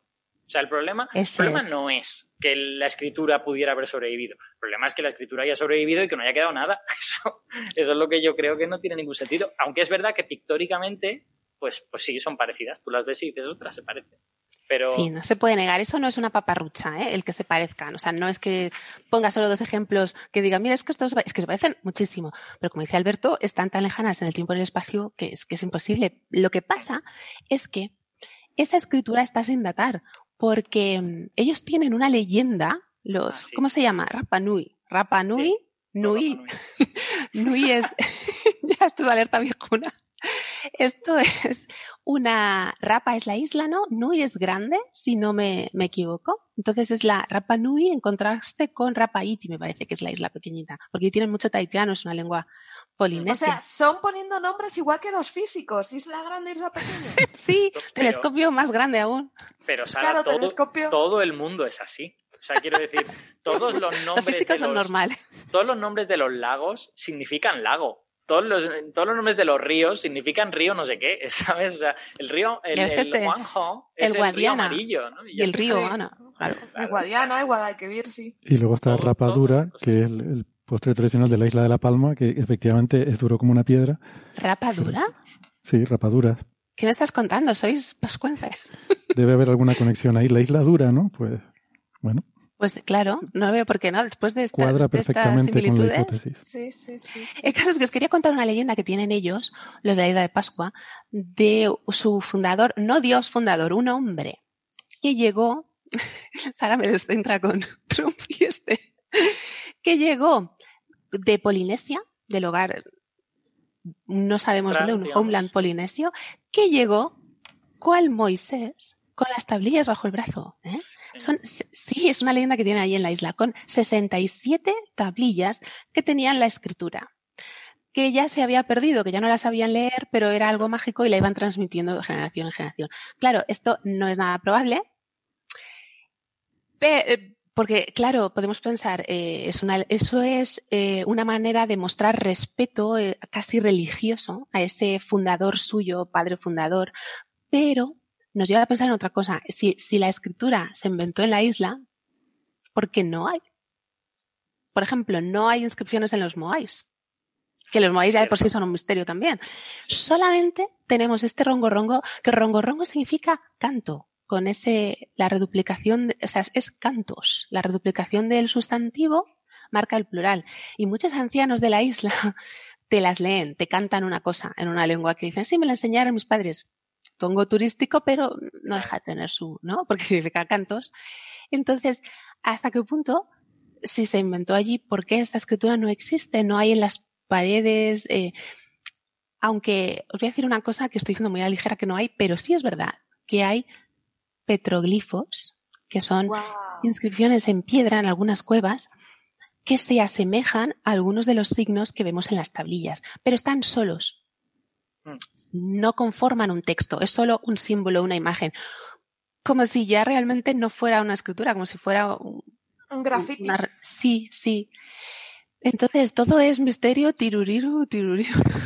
no, hombre, a ver, en las civilizaciones siempre ha habido grafiteros. De hecho, en las ruinas romanas, sobre todo si ves alguna, visites alguna ruina de un baño romano, eh, hay pintadas muy divertidas. muy obscenas, Sara. en Zaragoza tenéis alguna muy, muy simpática que os recomiendo que vayáis a ver. Me, ha venido a la mente una escena de la vida de Brian. Eh, ya. Sí, María, para mí eh, tiene sentido que Rongo Rongo fuera una escritura en algún momento y se haya olvidado. Además, la historia de Pascua tiene todos los elementos necesarios para eso. O sea, ha habido, antes de que llegaran los europeos, hubo dos o tres guerras muy fuertes. En una ocasión la isla quedó casi despoblada por, por las luchas entre los diversos clanes y tal. O sea, es perfectamente razonable que esa escritura significara algo y luego se olvidara. Incluso yo puedo comprar que esa escritura venga de antes de que ellos llegaran a la isla de Pascua. Lo que me resulta mucho más difícil de comprar es que durante 1500 años como mínimo una escritura haya pervivido desde eh, Pakistán hasta Oceanía y haya quedado cero rastro de ella. Eso me resulta muy Y no solo eso, sino que haya pervivido sin cambiar. O sea, no se ha usado. Se ha ido copiando porque más las tablillas de madera se deteriorarían. O sea, se ha ido copiando, pero no se ha usado como escritura. Eso decía mi hijo el mayor, que pues se le han ido enseñando unos a otros, tienes que aprender esto, tal, como le obligan a ellos en, en, el colegio. Pero claro, es imposible, porque sería aprender dibujitos, arte, mm, no, no usada como escritura porque no han cambiado los signos. Porque las primeras escrituras pictográficas que luego han ido evolucionando como las cuneiformes, esa plasticidad se ha perdido.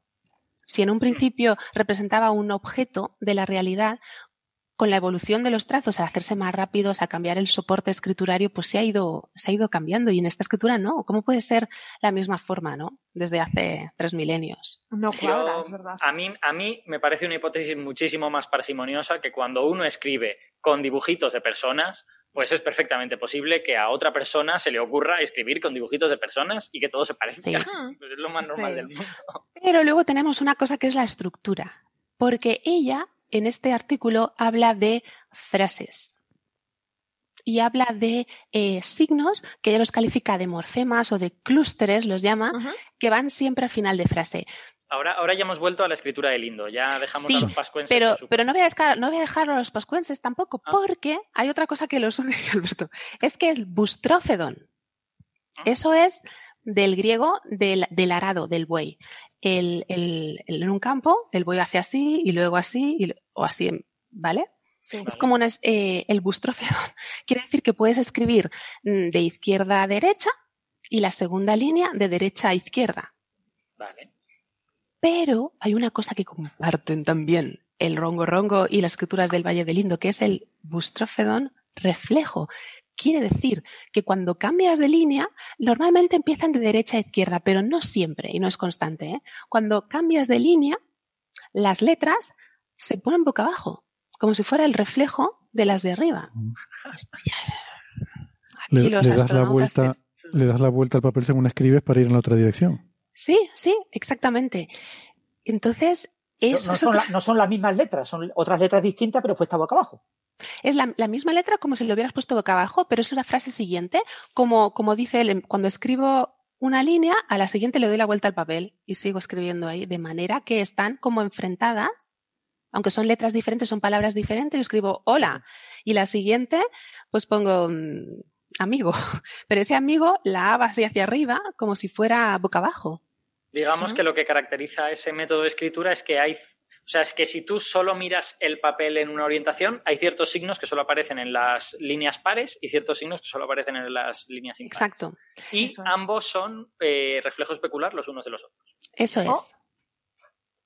Pero no son siempre los mismos signos, se combinan de manera diferente y claro, mm, aunque podemos saber el orden, en el que se ha escrito, aunque sea una inscripción, aunque sea grabado en piedra, porque, por ejemplo, si tú ves que en la parte derecha todas empiezan más o menos en la misma línea y en la parte izquierda quedan espacios en blanco, pues ves que ahí se ha, se ha empezado.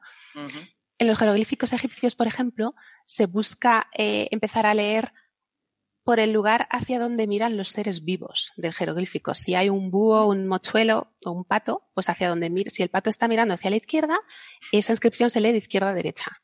Si ah. mira hacia la derecha, se lee de derecha a izquierda, al revés. Pero esto no pasa. Eh, en... Héctor de susto se ha caído. Estoy aquí enrollándome mucho, ¿no? Se me cayó la cámara. Y bueno, terminamos. Pero mm, lo que os decía de las frases, ella infiere que cada línea es una frase completa semánticamente y no lo podemos saber. Y hay una cosa muy importante que quiero comentar, perdóname Héctor que me enrolle. ¿qué, quiere decir infiere exactamente? O sea, ¿infiere es se inventa o infiere es infiere? No, no. Deduce. No, hay otros investigadores, ella menciona mucho a Parpola y Mahadevan, no sé cómo se pronuncian, que son especialistas indolingüistas de los años 70, 80, y, y ellos ya han estudiado qué dónde dividir las, las palabras. Porque claro, no hay, ¿cómo sabemos qué es una palabra y, qué no lo es? Ella, ella es partidaria de la teoría de que cada signo no es un fonograma, no es una letra, no es un alfabeto, son logogramas. Lo cual es, totalmente lógico porque es como han empezado todas las civilizaciones. O sea, no, yo no conozco una sola civilización que empezara a escribir con, un alfabeto. Exacto. Pero también esas civilizaciones combinan el logograma con signos eh, fonéticos, con fonogramas. Y luego con... Bueno, salvo la, China. La China no. La China todo logograma. Pero yo es que chino no sé, pero alguna marca, alguno de los tracitos no cambia un poco el tono también. No lo sé. en, el chino, en el chino arcaico no lo sé. En el chino moderno no, pero, pero no lo sé. Bueno, hablando de los trazos, tengo que citaros esto y ya os dejo. Pero en el Ella habla de. ¿no? Es en el japonés en el que el trazo te marca. No, bueno, en el japonés no hay tonos, o sea, es decir, sí hay tonos, pero no se anotan. Y, lo que pasa es que en el japonés se combina eh, ideogramas con símbolos fonéticos. Eso es, eso, es fonética, ¿vale?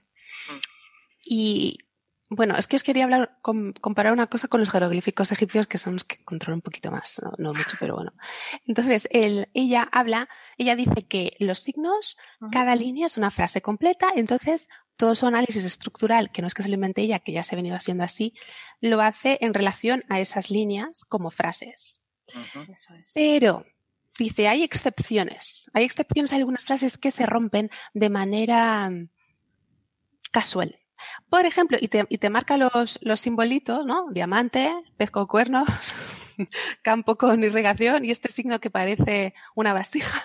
Y ella dice, esto en, en algunas tablillas, en algunos sellos, está separado.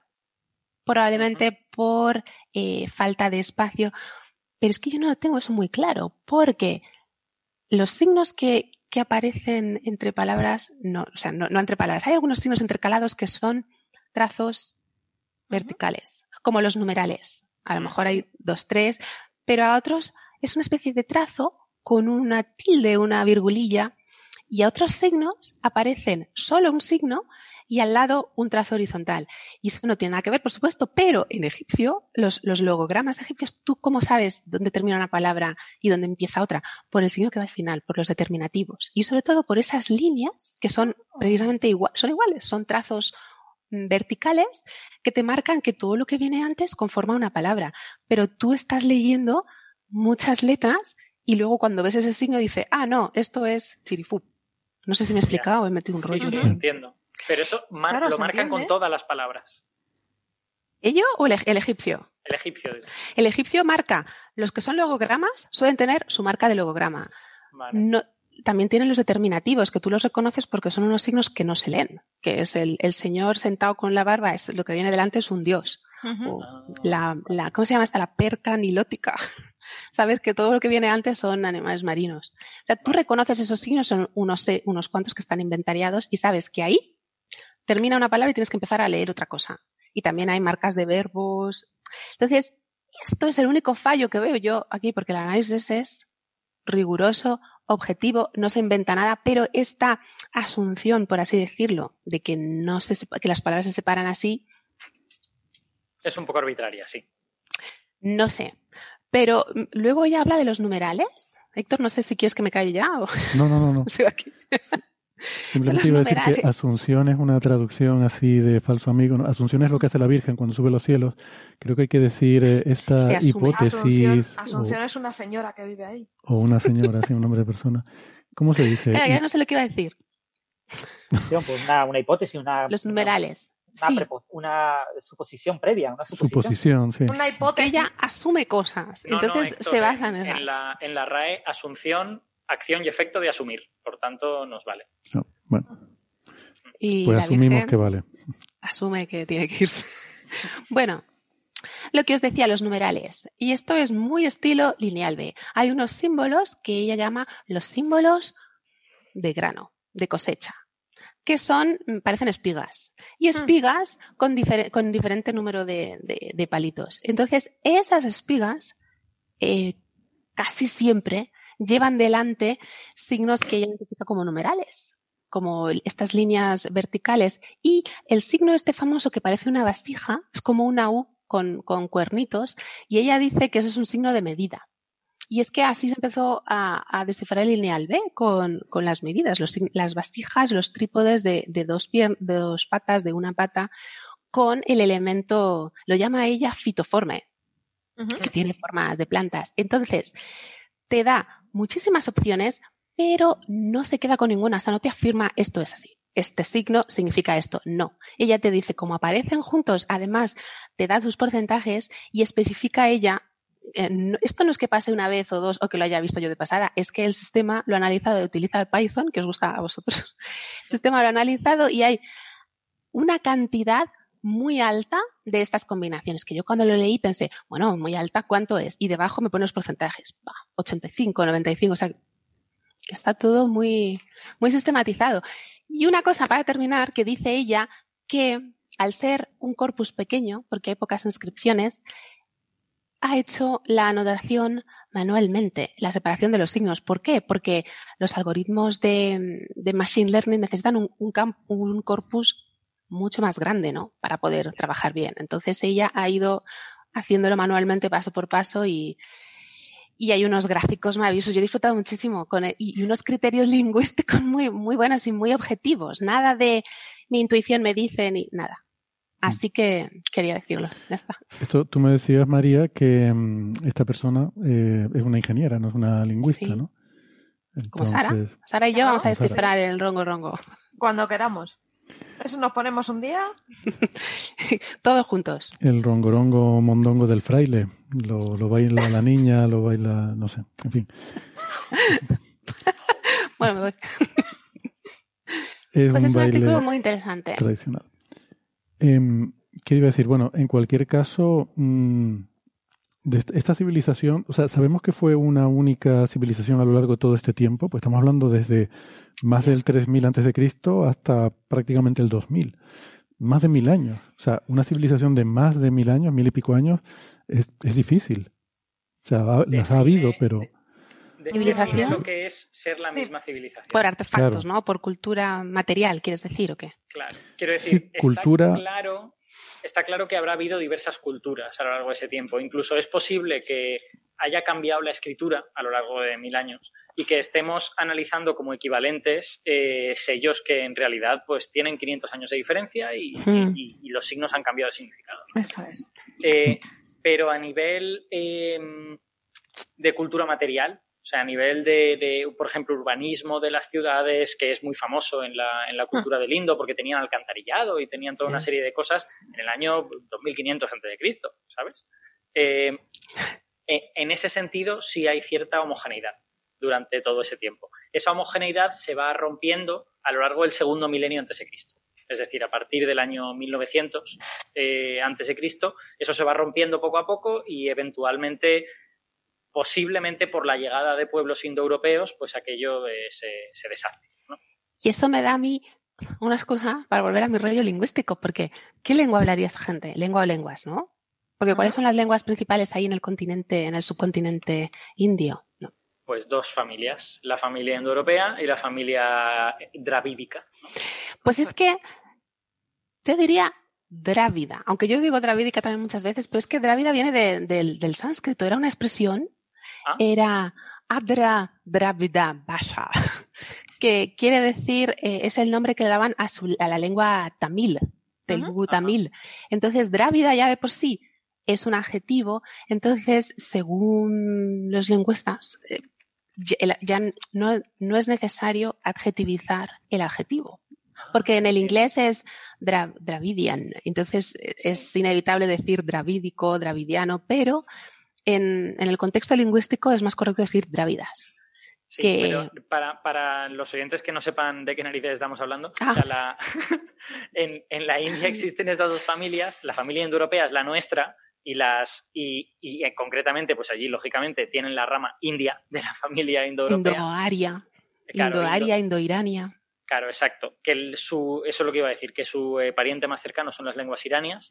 Eh, y luego en el sur del subcontinente tienen, eh, tienen otra familia diferente que, funciona totalmente de otra manera y que puede que sea anterior, pero nadie lo sabe muy bien, que es la familia esta drávida. Esas no son indoeuropeas, pero convivieron con las indoeuropeas, convivieron con las indoeuropeas y fueron perdiendo terreno a favor de las indoeuropeas y se conectan, o sea, las drávidas y las indoarias se conectan por préstamos del sánscrito. Es que hay que aprender sánscrito. Uh -huh. Exacto. Que es bueno, la lengua yo, de... a, mí, a mí me parece que el, sin saber nada de la lengua de la civilización del Indo, decir esto es una lengua drávida, a mí me parece totalmente arbitrario, ¿sabes? O sea, esto, esto tienes que confiar en, en, Es como cuando decís esto, la materia está, pero no la ves, ¿no? Y dices, oh, no lo entiendo, y tú confía en mí, trust me, I'm an engineer, ¿no? Ya, pero quiero decir, no tienen, no tienen, una sola evidencia material. No, o sea, no hay... Es en plan de como está cerca, pues será esa. Hombre, pues bueno, puede ser una familia que haya desaparecido, ¿no? Y que no haya quedado Sí, nada de sí, ella. tienes toda la razón. No se puede afirmar, pero es una candidata por Sí, los sí. criterios que se manejan. Pero, claro, afirmar no se puede. Ujú. Hasta que lo descubramos nosotros. Un día nos ponemos. Bueno, Bueno. voy a aprovechar para eh, trasladarte, antes de que te vayas, María, una pregunta del público, ya que no vas a estar luego cuando hagamos la sesión común, y hay una pregunta aquí para ti. Pregunta Miguel Rem, dice, teniendo en cuenta tus conocimientos, bueno, ahora que la pregunta se las trae, A ver, ¿qué me ha dicho? ¿cómo hablamos los españoles? ¿Destrozamos el lenguaje? Habría que decir la lengua, ¿no? ¿O somos mínimamente decentes eh, con el castellano? Lo A mí me gusta más decir español, algunos. pero vale. No, Bueno, bueno. castellano, castellano, Es que castellano. no hay. Esto nos lleva a la, a la distinción tan, tan peliaguda entre lengua y dialectos, porque ya decía Saussure, que es el padre de la lingüística moderna, la lengua no conoce sino dialectos. Entonces nadie habla una lengua pura. Todos hablamos una variedad de la misma lengua. No solamente los acentos, sino el idiolecto, la manera que tenemos cada uno de hablar. Entonces, eh, no sé a qué se refiere, si, si por regiones o por países, pero cada uno habla su variedad lingüística y todas son respetables. Y no hay lenguas mejores ni peores que otras, pero esto ya es muy lingüístico, me estoy poniendo aquí. Qué bonito. A ver si nos vamos a cargar aquí ahora todos los conceptos de superioridad cultural que ha costado tantos siglos de historia establecer. A ver. y recordar que las lenguas son objetos vivos y que conforme los hablantes la van hablando, van evolucionando y van cambiando y van modificándose. Eso es. Son los hablantes los que los que definen la lengua. Eh, caminante no hay camino, ¿no? Hablante no hay lengua, se hace lengua al hablar. ¿Qué quieren? Que sea el alcalde. A ver, y la lengua va evolucionando también conforme avanza la tecnología. Estamos introduciendo nuevos conceptos, nuevas cosas a la lengua. De hecho, hay lenguas que no tienen ciertas, ciertas palabras y usan directamente el inglés. Por ejemplo, en italiano no se dice el ordenador, se dice el computer o el mouse. En, japonés es muy habitual también. Estamos del, inglés a tope. Ah, yo, descubrí hace poco, por, por amigos de, divulgación que, que, son de Andalucía, que todavía sigue viva esta, esta idea de que los andaluces hablan mal español. Lo cual me parece, me parece extremadamente ridículo en el año 2020. Es todo lo contrario, que somos tan avanzados que hablamos del futuro del español. estamos anticipando por, por, decenas de décadas. Todos son variedades de una lengua. Ya os digo que nadie habla una lengua pura, ni hay lenguas más avanzadas que otras. O sea, no os no alguien ahora mismo hay mogollón de valles soletanos que se están mosqueando. Lo siento, pero todos eso, eso es cierto en todo el mundo excepto en Andalucía. En Andalucía somos más avanzados. Es que hablando de las estructuras, que precisamente es una de, los, de los bastiones de este artículo, todas las lenguas hacen las mismas cosas. Aunque las hagan de manera diferente, nosotros tenemos subjuntivo en el inglés, ¿no? Lo tuvieron, ahora no lo tienen. Y siguen viviendo. Cuando yo pongo un verbo subjuntivo, ellos ponen un adverbio al final de la frase, pero la, estructura es la misma. Gente que hace cosas, aunque luego esa gente y esas cosas se marquen de manera distinta, ¿no? Se añadan morfemas y terminaciones, que es lo que busca ella. Por eso ella, su idea, que me parece tan buena, es no voy a descifrarla, voy a ver si puedo desentrañar en la estructura interna las dependencias entre signos. Pero está muy bien, a mí me gustó. Gracias por este rato. Muy bien. Pues, pues, yo me tendría que. Sí, vamos, a, vamos a despedir ya a Alberto, que se tiene que ir ya hace bastante rato, y María también. Muchas gracias por contarnos este artículo tan interesante. Yo estoy en una civilización, la verdad, que de la, que había oído muy poco, y es, em, es, genial. Em, a mí lo de Indus me sonaba a Findus y a las croquetas y esto, pero, pero no, hay una civilización ahí detrás. Alberto, María, gracias. Muchas gracias. gracias a vosotros. Un abrazo. Gracias. Chao, chao. Eh, nosotros vamos a seguir adelante, cambiamos de marcha, eh, vamos al universo, vamos al espacio y, vamos a hablar de cosas que a Sara le gustan mucho, que tienen que ver con inteligencia artificial, o quizás deberíamos decir machine learning, que es eh, quizás la expresión más general y que no tiene tantas connotaciones, eh, que cuando empieza a hablar de inteligencia artificial la gente empieza a filosofar y a hablarte de Skynet y del transhumanismo y el poshumanismo y estas cosas. Bueno, eso está muy interesante, pero es otra cosa. Aquí cuando hablamos de inteligencia artificial en ciencia estamos hablando de herramientas como decir la transformada de Fourier. Entonces quizás Machine Learning tiene la ventaja en ese sentido de que no lleva confusiones. Héctor, en español, aprendizaje automático. aprendizaje, automático. O incluso nos podemos directamente, ya que ambos papers van de lo mismo, hablar de redes neuronales y nos quedamos tan a gusto. Redes neuronales artificiales, porque luego están las naturales, que son... claro, claro. Yo, de todas formas... neuronales artificiales, que es, un, es una herramienta matemática muy, muy útil que está dándonos muchas alegrías en investigación. De todas formas, ya, que estamos hablando del futuro de la lengua y tal, yo no descartaría que el futuro del español sea usar verbos como puchar para empujar, eh, apachurrar para apretar una tecla y cosas así. Porque, mm, en fin, lo he visto y hay una población muy grande que no somos conscientes de hispanohablantes en otros países, sobre todo en Estados Unidos. Sí, sí, sí. Del verbo push, puchar, por ejemplo, ¿no? Eh, y una cosa que sabrán, lo habrán notado sobre todo los oyentes argentinos, eh, paraguayos, eh, incluso peruanos, etcétera. Una cosa muy típica cuando viajas por estos países eh, te das cuenta, y supongo que ellos lo notarán cuando hablemos nosotros, es que eh, varias palabras que no son exactamente idénticas en español, pero son muy parecidas, se rotan en los significados. Entonces tienes cuatro o cinco palabras que en España tienen, son cosas parecidas, pero automóvil, auto, coche, etcétera, que el significado habitual que le damos nosotros en España ellos lo cambian por otra vez de esas palabras que son casi sinónimos y lo rotan. Y esa rotación de, esos conceptos de palabras depende del país. Entonces vas a Paraguay y te encuentras con un, uso de ciertas palabras y, te vas a Argentina y, está al lado. y, te encuentras con otro uso distinto, han rotado de otra manera diferente esas palabras, ¿no? Hmm. Y, es realmente eh, curioso, sobre todo cuando hablas con entrevistas, por ejemplo, la entrevista que, el, que hicimos la semana pasada a Gastón, eh, muchas de las palabras que utilizaba, pues eh, no era la palabra que habitualmente usaría en español. Sí, pero la, la entendías, ¿no? Se entendía muy bien. La entiendes, me por cierto, me encantó. Me pareció muy chula. O sea, por ejemplo, nosotros usamos la palabra coche, sí. que para, por ejemplo, en Argentina es coche de caballos. Pero allí es carro. Para nosotros un carro es un carro con, ruedas de caballo, no es un coche. O sea, vas cambiando eh, palabras. Eh, creo que en Argentina era auto y en México era carro. Bueno, van, cambiando. en Venezuela, es carro. Mm. Y, van haciendo ese tipo de rotaciones que, son muy curiosas. Sí, sí, cierto. Perdón por, la, por el inciso. Sí, evoluciones pero es muy bonito, es muy bonito lo que dices, Francis, porque eh, lleva a que cada, en cada lugar el castellano está evolucionando de un modo distinto y es súper chulo. A mí me parece bonito. Bueno, em, en fin, la parte lingüística la habíamos terminado. Eh, vamos a hablar entonces del aprendizaje automático. Eh, hay dos artículos que em, tenemos estos días. Eh, uno tiene que ver con la predicción del próximo ciclo solar. Saben que ahora estamos en el mínimo del ciclo de actividad. Que es el final del ciclo 24, y ahora va a empezar el ciclo número 25.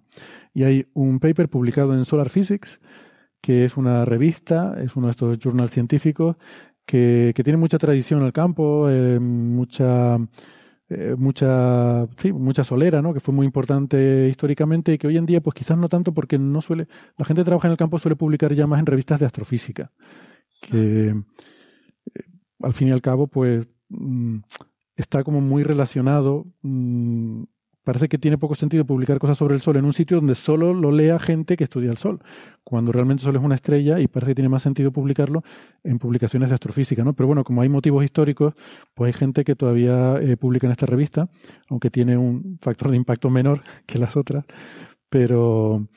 Em, pero bueno, este es un, un, paper en particular que ahora quizás Sara nos puede hablar un poco más, eh, en el que usan eh, unas, bueno, unas técnicas de, aprendizaje automático para hacer esta predicción. Es decir, es una predicción que no está basada en ningún tipo de, de argumento físico, de cómo es la física que está operando ahí detrás, sino en intentar ver la serie histórica, intentar reconocer patrones ahí y a ver si sí puedes predecir el siguiente ciclo, ¿no? Y luego lo, lo podemos comentar.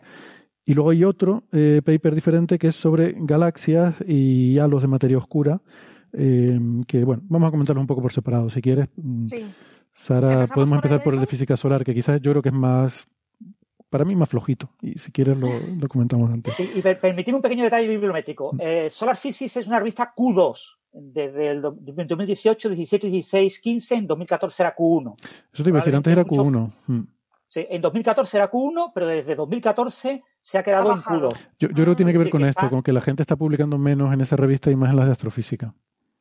Bueno, pues puede haber muchas razones, habría que ya analizar en detalle cuál es la razón, pero bueno, mm. detallar eso, es una de las razones por las cuales la gente ya deja de publicar en esta revista, porque dice, es que lo que me valoran de verdad son los Q1, los Q2 mm. son, los Q3 ya son Q3, pero los Q2 son mucho peores que los Q1. Y entonces eh, hay que probar, hay que publicar en Q1, entonces eso limita mucho, eh, muchas revistas. Sí, pero eso es en España. Yo no sé si en otros países se fijan tanto en el, en el Q o miran más el, el impacto de la revista, no sé. Eh, depende, depende de los países. Eh, eh, salvo las universidades, grandes universidades privadas, en las que la, clave es la entrevista personal, el resto de las universidades utilizan los mismos índices que aquí en España. No pensamos que, nosotros estamos por detrás del mundo en ese sentido. Se usan los mismos índices, porque son los índices más fáciles. Son los numeritos y ya está. Bueno. Pues Sara, este artículo es de Benson y colaboradores, un agente de... Sí, este artículo para mí, lo primero me causó un poco de confusión porque eh, son de Universidad de Alabama, muchos de ellos, y claro, yo cuando vi la eh, correo es arroba UAH, digo, mira, gente de Universidad de Alcalá de Henares. Ah, de Alcalá de Henares, es que es, es, que es de Universidad de Alabama en Huntsville. Claro, empecé a buscar los nombres, digo, esta gente no me suena. claro. Y efectivamente, es Universidad de Alabama. Ninguno fue profesor mío. no, no, no, digo, ninguno de estos Benson, Pan, Prasad, Gary y Hu. No, no te sonaban, ¿no? No me sonaban. la, H, la H es de Huntsville, que es la ciudad. Eh, en, Estados Unidos es habitual la universidad de tal en tal sitio. Y, son diferentes, quiero decir, es diferente la universidad de Hawái en, Manoa que la universidad de Hawái en Maui. Son sitios diferentes. A veces nos liamos con eso. Las famosas son California. Universidad de California en Los Ángeles, es la UCLA famosa, UCLA, Universidad de California en San Diego, son diferentes, no tienen nada que ver. ¡Ostras! Bueno, pero en el caso de, la Universidad de California sí tienen que ver, porque son como un macro, macro campos de universidades. Son, lo que pasa es que hay... California recibe financiación específica y un comité la reparte entre las diferentes eh, universidades. lo, que pasa es que si reciben, si, si reciben financiación pública, eh, hay un consorcio que es el que eh, reparte esa financiación. Entonces sería un poco, Francis, como pasa con la UCLM, que la UCLM es una universidad en Castilla-La Mancha, pero tienes eh, eh, campus en Ciudad Real, tienes universidad en Toledo, tienes universidad... Eh, no es tan así porque después hay mucha independencia y hay competencia interna, ¿no? Pero sí es ah. verdad que tienen cierta reglamentación. Por ejemplo, la Universidad de California tiene la obligación de, no recuerdo si el 80% de los alumnos de grado tienen que ser californianos.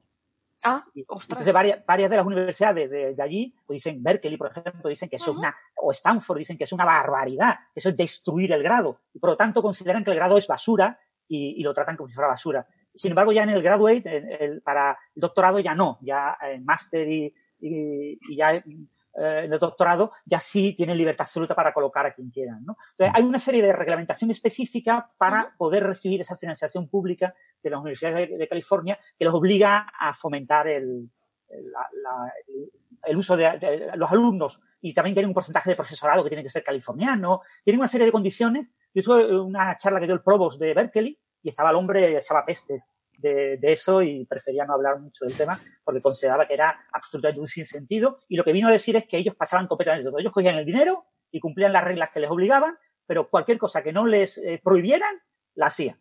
Por objeto de que la universidad fuera una de las mayores más relevantes del mundo. Eh, y para ellos era un lastre ese tipo de cosas. Yo las que conozco lo que tienen es... tiene muy poquito grado. Eh, el MIT tiene más doctorados, más doctorandos que estudiantes de grado porque lo que realmente te da prestigio es la investigación, ¿no? El, Efectivamente. el estudiantado. Yo las que conozco lo que tienen es eh, las matrículas eh, cuestan prácticamente el doble para los estudiantes de fuera del Estado, las que están subvencionadas con, con fondos, que ojo, es una subvención parcial, no, no, mm. no está totalmente eh, subvencionada ni siquiera las públicas por, por dinero público, es una subvención parcial. Y las condiciones que ponen son típicamente que, que es más cara la matrícula para el estudiante de fuera del Estado, típicamente el doble o algo así. De todas formas, Estados Unidos tiene una deuda terrible, tiene una deuda, la deuda inmobiliaria que tenemos en España, en Estados Unidos la deuda es universitaria. Deben, no sé, una barbaridad. Una cifra increíble y nadie lo quiere arreglar. Nadie lo quiere arreglar porque piensan que si eh, penalizan el que haya muchas becas y mucho dinero a fondo perdido, porque se supone que lo tienen que devolver los estudiantes. ¿eh? Los estudiantes tienen un plazo para devolver el dinero que han recibido y son dineros muy altos y claro, nadie puede devolverlo. La mayor parte de la gente no lo devuelve y entonces eso genera una deuda absolutamente increíble que nadie quiere resolver porque nadie quiere perder el prestigio de tener una universidad muy, muy poderosa. Con mm. toda seguridad, las universidades más potentes del mundo son norteamericanas, son estadounidenses. Bueno, vamos entonces con, con los artículos estos. Con el sol, con el siglo XXI, 25. Eh, el siglo, eh, siglo XXV. A ver, esto corresponde, siempre se ha intentado hacer una previsión de qué pasa con el sol, cómo se va a comportar en el futuro. Esto es algo que siempre ha traído de cabeza un poco a los físicos solares, y es verdad. ¿Cómo puedes predecir esto? Hasta hace poquito eh, se usaban métodos estadísticos, se usaban modelos matemáticos para intentar predecir. Pero ¿qué pasa? Que para hacer una previsión buena tienes que saber si se sigue un patrón y tienes que conocer ese patrón. En este caso no conocemos cómo sabemos que tiene ciclos que se repiten, que se repiten cosas cada 11 años, que pasan cosas, pero ¿por qué? Mm, sabes que establecer unas reglas es complicado. Mm. Aquí es cuando entra en juego, y para esto es perfecto, el uso de Machine Learning. Porque este tipo de tecnologías, el aprendizaje automático lo que hace es que va infiriendo, el propio algoritmo va infiriendo según se va ejecutando sus propias reglas mediante análisis numéricos. Y eh, la verdad es que es interesante este estudio porque utiliza dos sistemas mezclados. Mezcla eh, WaveNet, que WaveNet es eh, una, un modelo generativo que se usa para filtrar audio y que es de la empresa DeepMind. Es una red neuronal y eh, se utiliza eso para temas de audio, bastante precisa ella.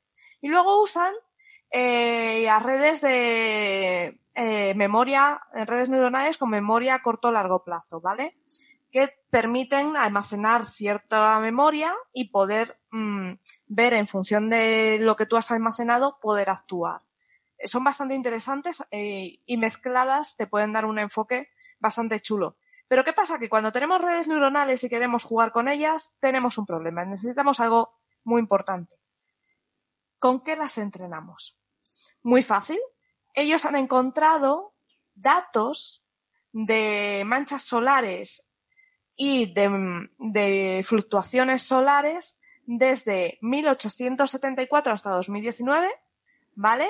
Esto en manchas solares, en áreas de manchas solares y el número de manchas solares tienen datos desde 1749 hasta 2019. Como comprenderéis, es un corpus muy grande de datos que nos puede ayudar a entrenar nuestra red neuronal. Y hacen cosas muy, muy simpáticas. ¿Por qué? Porque para entrenarla dices, vale, ¿y cómo entreno esto? Pues tú vas cogiendo eh, trocitos de esta, este chorro de datos, de tus gráficas, coges un trozo con él la entrenas y ves con lo siguiente que tienes, lo usas para eh, comparar con lo que te da. Y así vas ajustando.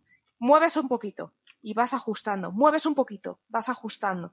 Y poquito a poco han hecho un modelo bastante que funciona muy bien, lo han comparado con otros sistemas y es mucho más ajustado de poner unas gráficas que la verdad es que me han, me han parecido muy prometedoras. Y lo, eh, curioso es eso, que según esta, esta combinación de redes neuronales, el ciclo 25 va a ser muy, muy parecido al ciclo 24, que es en el que estamos ahora, pero quizá un pelín más débil, menos, con menos picos. Y la verdad es que me ha parecido muy chulo por eso, porque eh, te va mostrando cómo va, cómo lo han ido entrenando y ves eso que ajusta el modelo con un margen de error muy pequeño. Sí, lo que ha comentado Sara básicamente es un aprendizaje por refuerzo. eso es. Eh, yo voy aprendiendo a trozos, digamos, a ciclos, y voy eh, reforzando mi aprendizaje, eh, viendo si se ajusta bien mi predicción para cada nuevo ciclo, con lo que al final acabo con la predicción al primer siguiente ciclo nuevo. No puedo predecir el ciclo 26, pero sí puedo predecir el 25, estamos en el 24, estamos acabando el 24. Y, y bueno, el, el, artículo es muy, muy interesante, la verdad es que está, además está muy clarito, se entiende muy bien. Y, es muy chulo y aparte eh, sí que me ha gustado que te describe muy bien la red que usan, cómo la han diseñado, ¿no? Eh, usan una red convolucional, lo que es WaveNet, es una red convolucional, pero con, con características, como tiene muchos datos, van cogiendo, seleccionando las neuronas que van a activar, ¿no? A priori. Y, y van un poco filtrando señales y me pareció interesante. La verdad es que me ha gustado mucho. Eh, y sí, sí, me parece chulo. Y sobre todo, el trabajo, ¿no? De localizar estos corpus de datos también es muy bonito. No, no, los datos son, son fáciles de... están disponibles públicamente, eso no es, no es tanto problema. El, a ver, la implementación yo creo que, que está muy bien y lo, Es muy chulo. Los eh, casos que ponen aquí, claro, ponen unos casos sueltos que uno no sabe cuánto de representativos son. De, no, claro. de ¿sabes? Que, que puedes haberlo hecho sobre 20, puedes haber hecho 20 test y haberte quedado con los dos mejores, ¿no? Pero bueno, los que pintan aquí, la verdad que la, la predicción es muy buena. Eh, tienen buena pinta. El, el, problema que yo veo con esto es lo siguiente. Eh, primero, mmm, parece como muy simple la, la, estrategia, porque esto de intentar predecir el ciclo solar se viene intentando hace un montón de tiempo, ¿no? Y la, eh, la forma clásica de hacer esto, y gente sobre todo que, que han sido los pioneros en esto, como David Hathaway, que aquí lo cita, y también Mausumi Dikpati, que fue compañera mía, ellos eh, lo que hacen es un poco basándose en un modelo físico. O sea, intentan construir un cierto modelo físico que ajustan unos parámetros con los datos históricos y entonces eh, ese modelo físico lo ponen a evolucionar hacia el futuro. Eso ha funcionado relativamente. para empezar, no se ponían de acuerdo cuando eran los dos grupos así competidores, sacaban predicciones que uno sacaba una cosa y otra lo contrario, y, al final el Sol no hacía ninguna de las dos. Eso enlaza con una pregunta que te iba a hacer, y es, ellos están basando todo su cálculo y toda su fuerza en el número de manchas solares. Hmm. ¿Es esto suficiente o hay más parámetros que deberían tomarse en cuenta? Bueno, eh, son una son una proxy eh, al final lo que tú quieres reproducir, porque es, para lo que, lo que das y para lo que tienes series históricas, es mm, ver si eres capaz de reproducir la, eh, la curva de las manchas solares, porque eso es lo que te va a dar un poco la probabilidad pues de que haya grandes fulguraciones, la probabilidad de que vayas a un gran mínimo, que ahora hablaremos un poco de eso, eh, y este tipo de cosas. O sea que sí, yo, yo creo que eso está bien, es razonable plantearlo así. Es decir, cuando hay poca actividad de manchas y poca actividad de todo lo demás. Eh, son cosas que van muy de la mano. ¿Qué pasa? Que mm, eh, o sea, más recientemente se han intentado hacer estas predicciones a ciegas. Es decir, me da igual la física. Yo no quiero saber cómo funciona esto porque de todas formas no lo entendemos. O sea, que, que bueno, tiene este sentido. Digo, voy a ver cómo ha sido la historia y a partir de la historia voy a intentar hacer mis predicciones. Problema, la historia solo es una y tampoco hay tanta. Es decir, solo hay una serie y desde 1800 o 1700 que te puedas ir, eh, pues no hay tantos ciclos, cada ciclo son 11 años, o sea que tienes 20, 30 ciclos. Mm, y de ahí tienes que sacar tu conjunto de entrenamiento, tu conjunto de validación, tus test para demostrar que funciona y tu predicción. Bueno, Mm, entonces, lo que ellos proponen aquí mm, suena bien. Hay, otra, hay otras predicciones. Eh. Mira, aquí no sé si has visto, ellos mencionan el párrafo, no sé si un poco de cachondeo, porque hay unas que dicen que va a ser más fuerte, otras que dicen que va a ser igual. El panel hay un panel internacional de gente que se reúne y basado en lo que ellos opinan llegan a un consenso de cómo va a ser.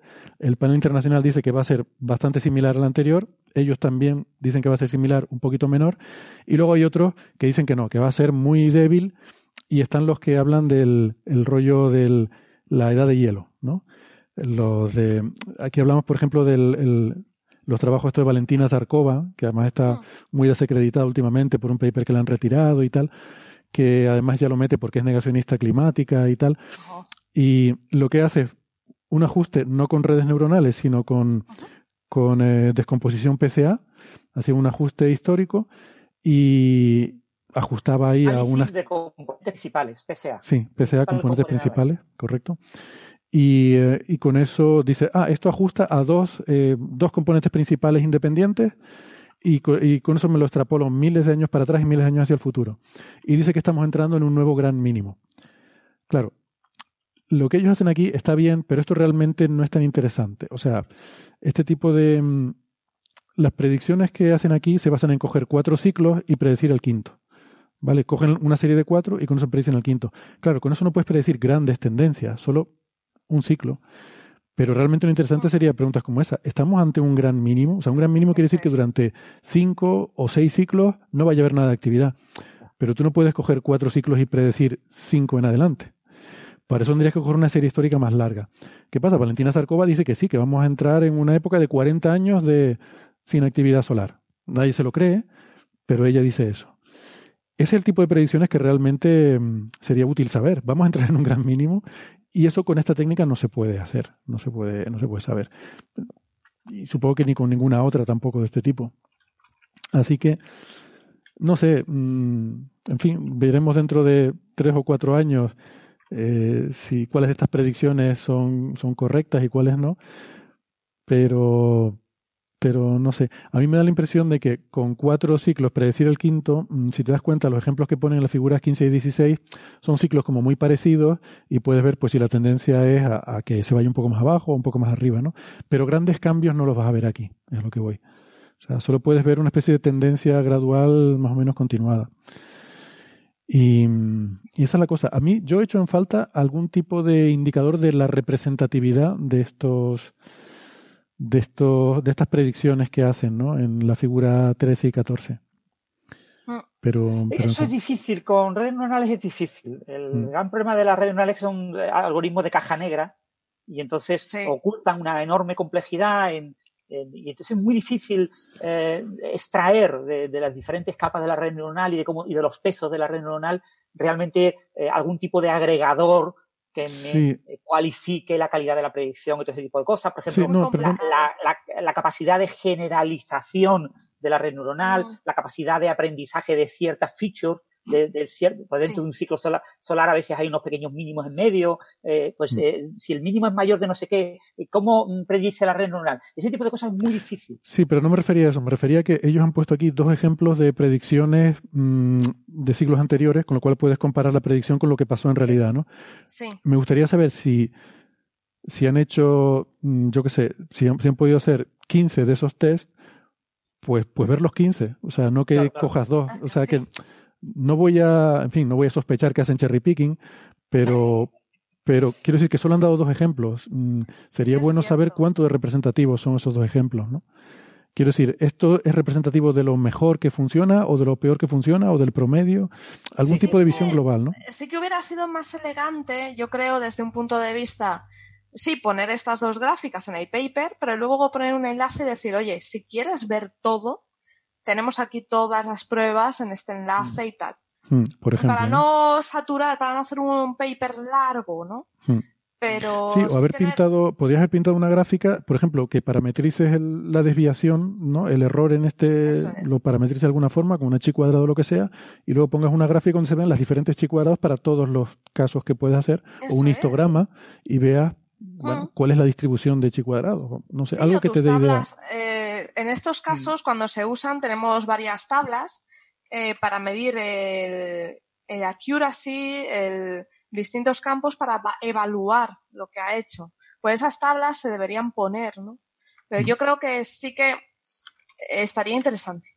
Mm. Eh, habría que detallarlo más. Claro que nos pondríamos ya, si detallamos a ese nivel, quedaría muy bien, quedarías perfecto, pero ya no llegaríamos al nivel del segundo paper. Sí, ahora vamos al segundo paper. de todas formas, eso, que es una cosa que tenía que haber pedido el revisor. Si hay, algún tipo de duda o lo que fuera, haber pedido una tablita de ese tipo o, o un enlace, simplemente. Un enlace. Hmm. Eh, no, no, aparece información suplementaria en el artículo y podría haber hmm. aparecido sin mayor problema, ¿no? Y, hmm. queda mucho más limpio el análisis. Porque el gran problema que tiene este tipo de, de algoritmos de caja negra, pero no solo las redes neuronales, todo, todos los algoritmos de, de aprendizaje automático de caja negra es que mm, está muy, muy sesgado a ciertas decisiones con ciertos parámetros, ¿no? Eh, construir la red neuronal buena cuesta mucho trabajo y, y, y, mete mucho la pata. O sea, es muy de, de, intentar y de, equivocarte y, cambiar y, modificando. Y ese tipo de cosas no se suele documentar. Cuando tú le pides, por ejemplo, yo lo he hecho con estudiantes de aquí de informática en trabajo fin de grado, proyectos fin de carrera, eh, les pido, venga, reproducir este artículo, ¿no? Es muy fácil, es una red neuronal muy sencilla. Si tenéis en MATLAB un simulador de escándalo de, de redes neuronales, eso lo hacéis en un rato. es imposible. después está meses y meses y meses y no logran encontrar. Tienen que copiar exactamente la misma red y ya ves, no le funciona del todo bien. Y, mm. porque es que cada red es única. Mm. Aunque hagas el entrenamiento igual y todo, hay una aleatoriedad en el proceso. Tienes ese, ese componente aleatorio. Entonces, eso es lo que hace que a lo mejor un resultado que te ha dado una red neuronal que tienes en constante aprendizaje, mm. no lo vuelvas a obtener.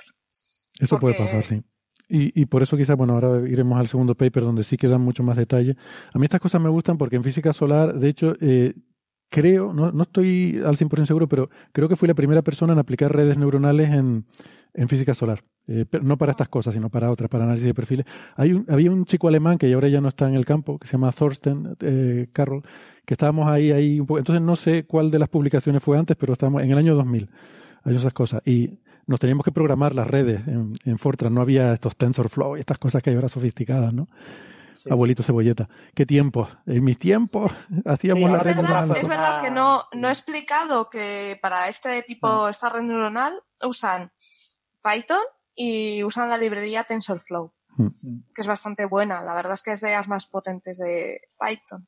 Hmm. Sí, y te puedes comprar eh, unos coprocesadores hechos de tarjeta gráfica. Sí, que es lo que están usando. Están usando procesadores muy, muy poderosos. Te, computan una, una cantidad enorme, no sé, 700 eh, teraflops, no sé qué, con una, un coste relativamente muy barato. Sí, porque trabajas con, realmente no son CPUs como la de un ordenador, son como una, es como una GPU, como una tarjeta gráfica. Son, son, GPUs. Son GPUs, entonces que tienen una arquitectura distinta, supongo que tienen un juego de instrucciones reducido, te permite hacer cálculos más rápidos Y Trabaja con eh, para vectores. esto va muy bien.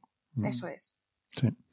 Bueno, pues si queremos al segundo paper, que, que es de, de unos alemanes de, del Instituto Max Planck para Astrofísica en, en eh, Garching eh, y, y- y, bueno, y también de, de la Universidad de Múnich. Y lo que hacen es que mm, han desarrollado un paquete llamado GalaxyNet eh, bastante sofisticado porque no es una sola técnica, usa, es como una pipeline entera, es una, hay, hay varios pasos en este proceso, eh, en el que el último paso, el más interesante, es una red neuronal. Y lo que pretenden hacer es conectar. eh, Déjame eh, dar un paso atrás y, y explicar una cosa. En la formación de galaxias, en cosmología, sabemos que primero se forma, en el modelo estándar cosmológico, se va formando lo que se llama de forma jerárquica. Primero va colapsando la materia oscura, primero se forman grandes halos de materia oscura, esos halos luego se van subdividiendo, se van formando halos más pequeños de materia oscura, y luego ahí se va agregando la materia, la materia ordinaria, y va formando ahí las galaxias.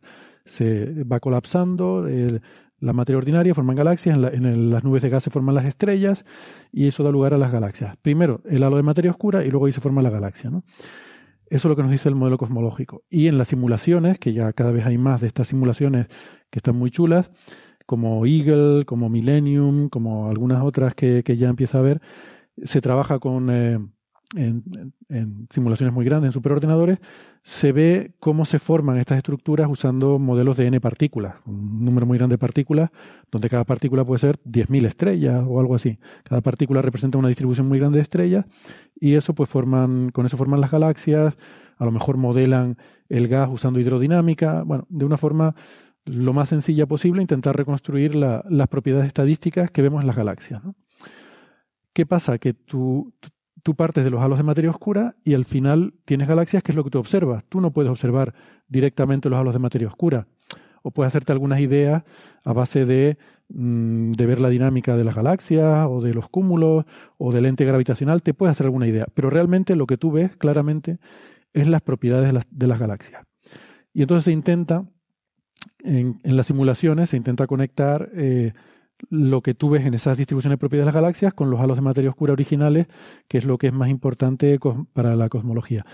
Bueno, pues aquí, eh, y aquí es donde entra el aprendizaje automático, del que Sara nos va a explicar ahora cómo funciona, eh, lo que hacen es intentar sustituir en la medida de lo posible las simulaciones, que al fin y al cabo son modelos, que tú puedes, el modelo puede ser más sencillo, más complicado, puedes faltarte física, de hecho, falta física, pues sabemos que mucha de la interacción bariónica, lo que se llaman los procesos de feedback, no se tienen en cuenta o se tienen en cuenta de forma simplificada. Entonces, los modelos falta física y bueno, ahí puede escapársenos algún, alguna cosa. eh, y lo que ellos quieren hacer es ir directamente a las observaciones y tratar de conectar lo que observamos de las galaxias con los halos originales de materia oscura. Y entonces para eso intentan usar eh, este aprendizaje automático, que, que es bastante... yo, la verdad que Sara, en fin, si te lo has leído todo en detalle, mm, te admiro porque yo me lo intenté leer todo y es un paper larguísimo, me pareció un ladrillaco, porque son de los que Pero es cuentan... genial, es que cuenta todo. Cuentan Para todo, mí o sea, esto es lo que es decía Francis, de que ejemplo- para reproducirlo hace falta saber todos los detalles. Bueno, pues aquí lo han Perfecto. puesto. Es que es un, es un ejemplo de paper perfecto, porque han hecho. Eh, yo creo que esta gente son ingenieros, porque es una delicia. O sea, para un ingeniero ver cómo te explican cada paso, porque no solo te lo explican, te explican el paso que han dado, lo afianzan, te explican por qué han dado ese paso. Va- Vamos ¿Qué a ver, vamos a ver. Hacen ahí? una cosa que a mí no me entra en la cabeza. Dicen, no sabemos qué tamaño de red necesitamos. Entonces voy a probar diferentes tamaños. El que mejor me funciona es este. Hago una prueba sistemática con todo y, y publico los resultados que obtuve para todas. A mí eso no se me hubiera ocurrido. Yo hubiera dicho, esta es la que funciona bien, me quedo con esta y además las tiro. No, no, no, pero te tiene que de- ellos te tienen que demostrar por qué la han cogido. Ya, ya, ya, ya. Y te lo muestran. O sea, para mí ha sido, lo he gozado, o sea, para mí ha sido maravilloso. Y sobre todo, es muy curioso, ¿no? A ver, a partir de lo de materia oscura y sus características, necesitamos, queremos saber qué le pasa a esa, a esa galaxia, cómo es, cómo es ella, qué ¿Cómo es dedica tiempo libre. Bueno, pues eh, dice, vale, pero ¿qué características tomamos del halo de materia oscura? ¿Son todas buenas? ¿No?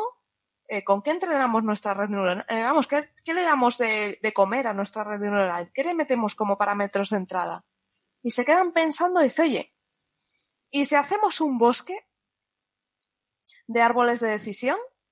Eh, los árboles de decisión son un modelo matemático que usamos mogollón en informática, es maravilloso. Y son como, son estructuras en las cuales tú partes de una, de una base, que es tu premisa, y vas avanzando por las distintas opciones y los vas recorriendo, ¿vale? Eh, siempre forman un árbol. Quiero decir que mm, las ramas no se entrecruzan, no hacen bucles. Esto es muy importante porque si no, para nosotros sería un grafo. Matemáticamente se tratan de forma diferente. ¿Vale? Entonces, con esto, ellos empiezan con, a cruzar distintas características de los, de los halos y los van, van comparando mediante árboles de decisión. y los que van saliendo más favorecidos los vas tomando, los van tomando. Y se hacen un listado de cuáles son los mejores. Y efectivamente obtienen ocho valores que según ellos son los mejores para determinar eh, eh, las características de halo de materia oscura. Realmente los buenos son seis, pero su red neuronal, el modelo que usan, tiene que trabajar con múltiplos de 8. Entonces ahí tienen su primer problema, ¿no? Pues dice, pues cogemos los dos siguientes y ya está, solucionado. Entonces, estas ocho características pero, fíjate, que tenemos... Perdona, perdona, Sara, es una primera parte interesante. O sea, lo primero que hacen es intentar averiguar cuáles son los parámetros importantes. O sea, los diferentes parámetros del halo de materia oscura, hay algunos que son más importantes para cuál va a ser luego la distribución de cómo son las galaxias y otros menos importantes.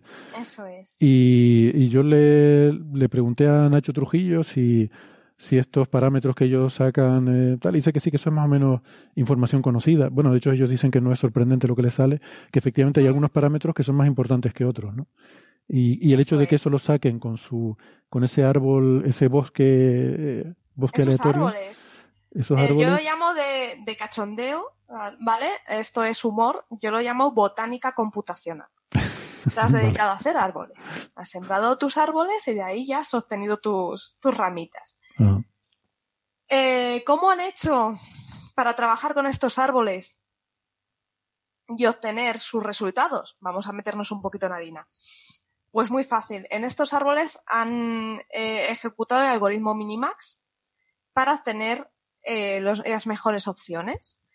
Entonces, ¿qué hacen? Es un, el algoritmo Minimax es como si tú jugaras contra un oponente. Tú coges una característica. Esa característica eres tú.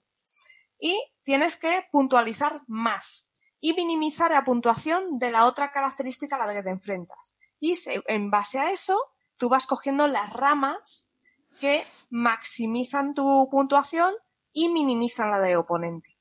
Y vas avanzando, vas avanzando hasta que obtienes quién gana. O sea, les han puesto a jugar. Y es súper bonito, o sea, esto es súper divertido, ¿no? Em, ya os digo que el algoritmo Minimax se usa en, en desarrollo de juegos y, es un- y funciona súper bien, es muy conocido. Entonces, en base a esto ya tenemos nuestras características ganadoras. Y ahora tenemos a nuestra señora red neuronal. Y dices, vale, como funcionamos con ocho entradas, vamos a tener ocho eh, capas internas en nuestra red neuronal y las vamos a hacer eh, que todas, eh, cada nodo de las capas se comuniquen con todos. Los cuatro primeros, cuatro primeras partes, no, perdona, son seis capas internas, me he equivocado. Las cuatro primeras eh, capas van a tener 16 nodos, las dos últimas tendrán 8.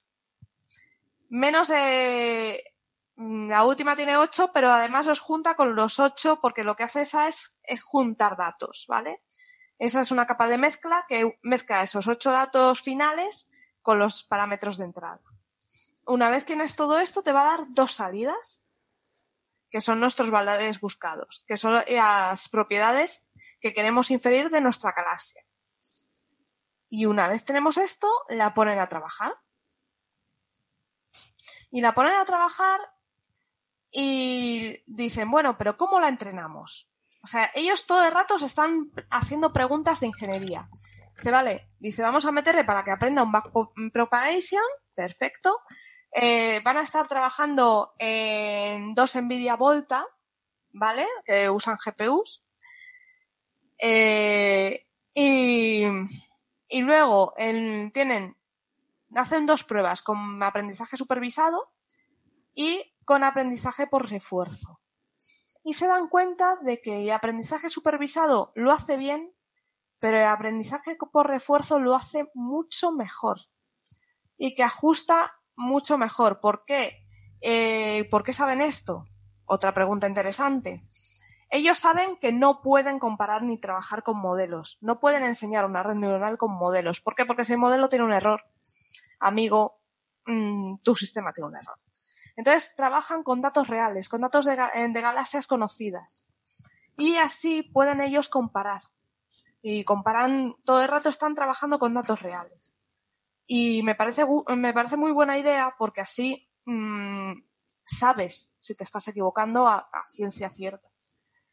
Y la verdad es que los resultados, igual que en el paper anterior, son muy buenos y me parece que son útiles, son bastante, bastante útiles, pero sobre todo lo que me ha gustado es el enfoque ingenieril que le han dado al artículo. El describir paso a paso, el describir todo, el probar todas las posibilidades, porque es que no se han centrado en vamos a por esto y pum, pum, pum, pum, cojo una linde. No, no, no. Han probado todo lo que tenían sobre la mesa. Lo han probado, han comparado, te muestran por qué no han cogido esta opción me gusta, porque creo que estas personas lo están haciendo bien porque este artículo no lo hacen pensando en voy a publicar unos resultados. No, este artículo está pensando en, el que, en la persona que viene detrás. La persona o el grupo de personas que van a investigar este campo mañana y se van a encontrar con las mismas dudas que tenían ellos, se van a encontrar con ¿y qué hacemos? Pues oye, tienes aquí un documento con las prácticas que ellos han hecho y con lo que mejor les funciona. Y por eso te lo describen también, porque ellos quieren que la gente lo use. Ellos, es, eh, ellos te están presentando su herramienta y quieren que uses su herramienta. ¿Y por qué quieren, y como quieren que la uses, te tienen que, que contar todo. Mm. Sobre todo por si viene alguien detrás y la puede mejorar, toma. Mm. Me ha parecido perfecto. Yo, creo que la ejecución es de 10. Yo entiendo lo que dices, ¿no? Pero eh, esto, claro, es una cuestión de cada uno de gusto personal. A mí me parece que todo ese nivel de detalle lo puedes haber puesto en un documento técnico, eh, en algo, no sé, acompañando a la documentación del código, pero para mí un paper científico debe ser más, debe sintetizar, ¿no? Debe destilar lo que es realmente interesante, novedoso, el trabajo que has hecho. No sé, yo les hubiera pedido que sintetizaran más. Hay veces que pero hay gente... es que el propio título ya te lo dice, está presentando, no presenta resultados. El propio título ya te dice, te presenta su herramienta. Sí, pero están haciendo una cosa nueva, o sea, realmente están, haciendo, están haciendo una cosa nueva y, que tiene su interés. Y, mm. Pero bueno, sí, o sea, esto es cuestión de gustos. ¿eh? Hay gente que cuando escribe un artículo pone todo lo que ha hecho, todas las pruebas que ha hecho, todo lo que, todos los cálculos que ha hecho, porque parece como que así te cunde más, ¿no? Si no, si has hecho un trabajo y no lo pones en el paper, parece como que, como que es, desperdiciado, como que no te cunde ese trabajo. Bueno, eh, bueno, puede ser, ¿eh? ya te digo, es cuestión de gusto. Personalmente, ponerlo ahí quiere decir que más gente va a ver esos pasos. y más gente va, va, a evitar cometer los errores que, que ellos pueden haber cometido, ¿no? Entonces yo creo que es, es necesario de hecho, nosotros en ingeniería de software tenéis que documentar todo. Eh, ahora está muy de moda las metodologías ágiles y todas estas cosas. Eh, yo no las comparto. Yo personalmente creo que tienes que documentar todo. Sí, Si, en eso, en eso estoy de acuerdo, pero que la, o sea, un paper científico no es la documentación de un código. Lo que quiero decir es que lo podía. Aquí no están documentando el código, sino los pasos, que están contándote, contándote los pasos. Sí, pero de todas formas recordar que es un artículo en Archive, que todavía es manuscrito del prepin, lo mismo lo del revisor. igual es decir, mira, pues mm. excede el número de páginas aceptables en esta revista, redúzcalo, por ejemplo, a cinco páginas y las 30 páginas restantes acóplela a información suplementaria y meta ahí todos los detalles que le dé la gana. Puede decirlo el revisor, los autores pueden hacer lo que quieran, eh, si se lo permite el editor o no. Eh, bueno, esto está enviado a, a Monthly Notices, que pueden publicar artículos largos. No, es una revista de letters, no, no, no, este formato como el que hacemos al principio de cuatro páginas, pero sí que puede, puede ser que el editor les pida eh, recortar algo o, hacerlo un poco más, más condensado, ¿no? Más a la sustancia, digamos, ¿no? Pero bueno. Ya os digo que este es el paper que hace llorar de a un ingeniero. A ti te gustó, ¿no? A ti te gustó todo ese detalle ahí puesto. Me ha encantado. Sí que es verdad que te facilita reproducir Pero las desde el punto de cosas. vista de eso, eh, era un poco pesado de leer, ¿vale? O sea, el, el- el- el inglés no fluye todo lo fácil, no está todo bien ordenado. Es que se Eh, nota que no son que no son británicos ni que se nota que no es su lengua nativa. Sí, además yo iba a decir que se nota que son alemanes porque está como muy todo, todo puesto. No, no, no, escríbelo, escríbelo. Oye, hicimos no sé qué, apúntalo ahí. Sí, Bueno. eh, se nota que son alemanes también por el inglés que usan, ¿no? Se nota. Los españoles escriben mucho mejor en inglés. Bueno, ¿A dónde va a parar? Eh, hacemos hacemos unos papers que ríete de Shakespeare.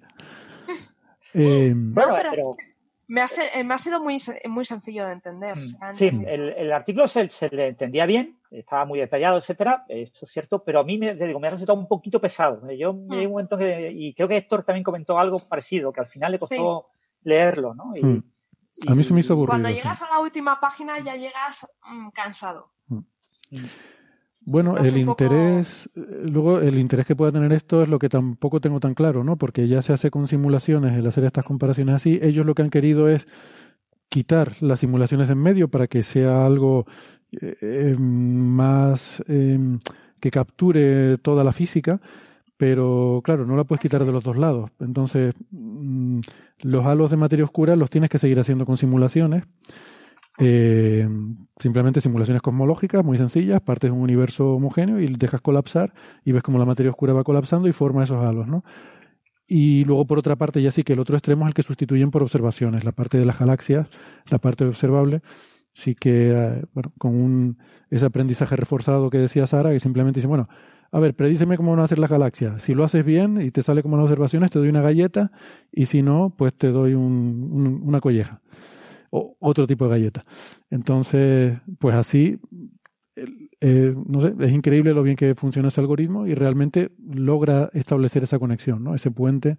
Pero bueno, sigues partiendo simulaciones por lo menos para la parte de materia oscura, que eh, al final es inevitable, ¿no?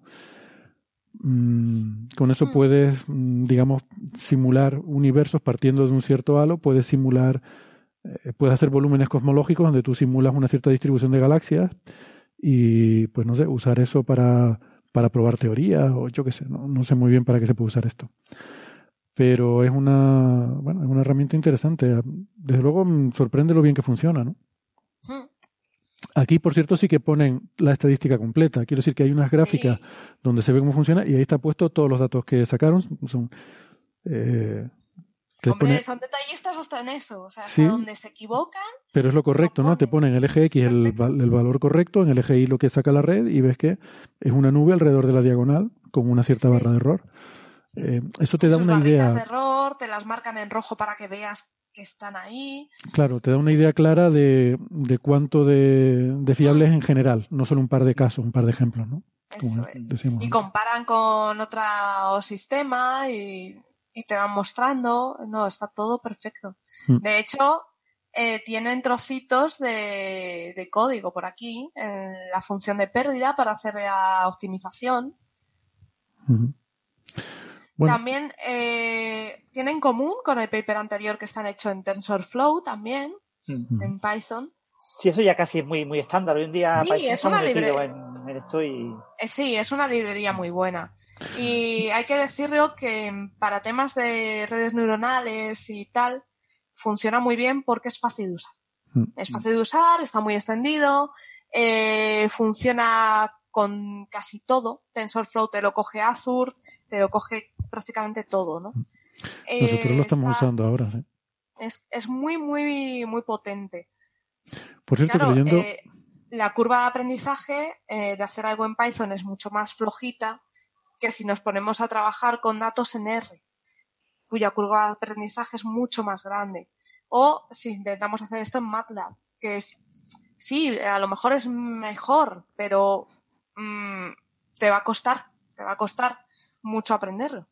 Mm. Entonces es mejor al final tienes una herramienta ya hecha y empaquetada que puedes hacer y no necesitas reinventar la rueda. Es la ventaja que hay hoy en día, ¿no? Eso es. Mm. No Eh, de hecho, aprendí una cosa leyendo esto, Sara, que no sé si tú lo conocías, em, que... a ver si lo encuentro por aquí, que es un tipo de, una estrategia en la cual eh, conectan directamente, a ver si lo veo, las, em, está en la sección 3.1, eh, donde habla de la estructura de la red neuronal, empieza diciendo, después de la ecuación 10, dice que bueno, que esta estadística da bueno, esta, esta estrategia da buenos resultados y tal, pero que van a implementar una cosa que se llama esto, WDNN, Wide and Deep Neural Network. Una red que es profunda y ancha. Sí. Y esto es una cosa que yo no conocía y, me estoy pensando, lo estoy hablando con Andrés, que estamos haciendo un trabajito que a lo mejor nos puede venir bien. Sí, o sea, una red eh, profunda. Eh, profunda es el número de capas ocultas que tienes, que tienes muchas, ¿vale? Es una red con muchas capas ocultas. Esto hay que tener ojo con ello porque también implica más cálculo y tal, pero bueno, funcionan, pues, si lo haces bien, te va bien. Y luego lo de wide es en la cantidad de nodos por capa. Tiene mucho nodo por capa. Sí, pero lo que iba a decir es que lo que hacen es que eh, consideran que puede haber, eh, a ver, puede haber casos, puede haber puntos en los que eh, sea interesante relacionar la información de entrada directamente con, la, salida. con la salida. Sí, eso es lo que hacen en la última capa, sí.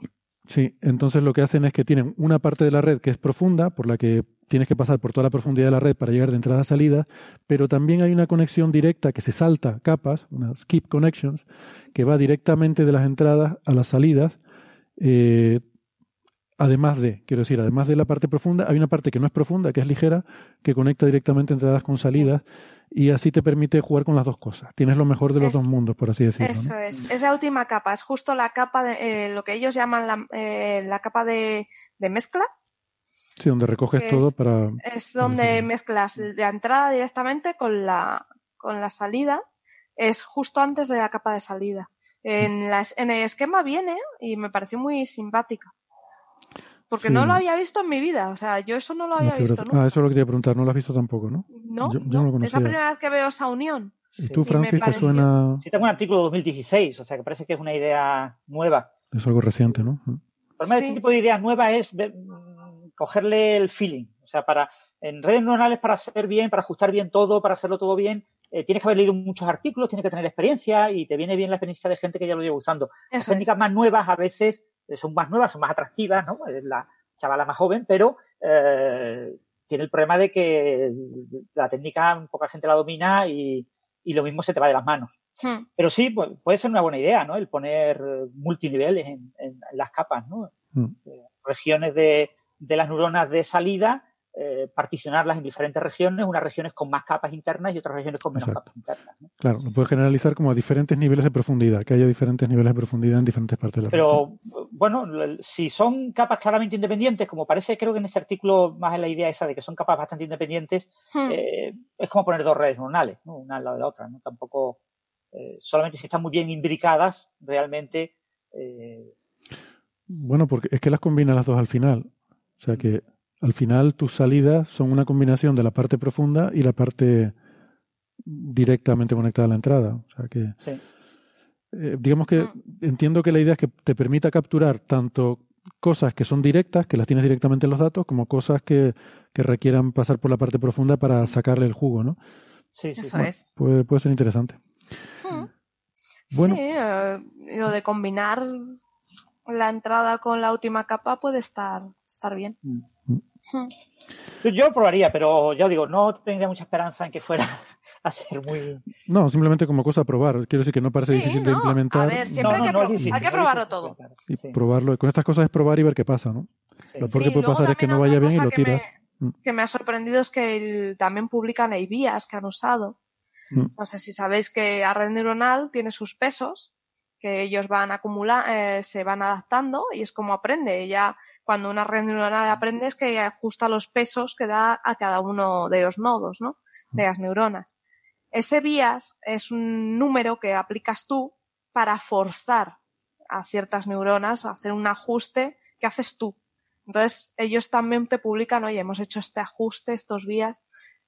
Y bien, me ha, me ha gustado. Sí. Vale, pues nada, si quieren, eh, como llevamos ya bastante rato, podemos ir y coger algunas pocas preguntitas, no muchas. Venga.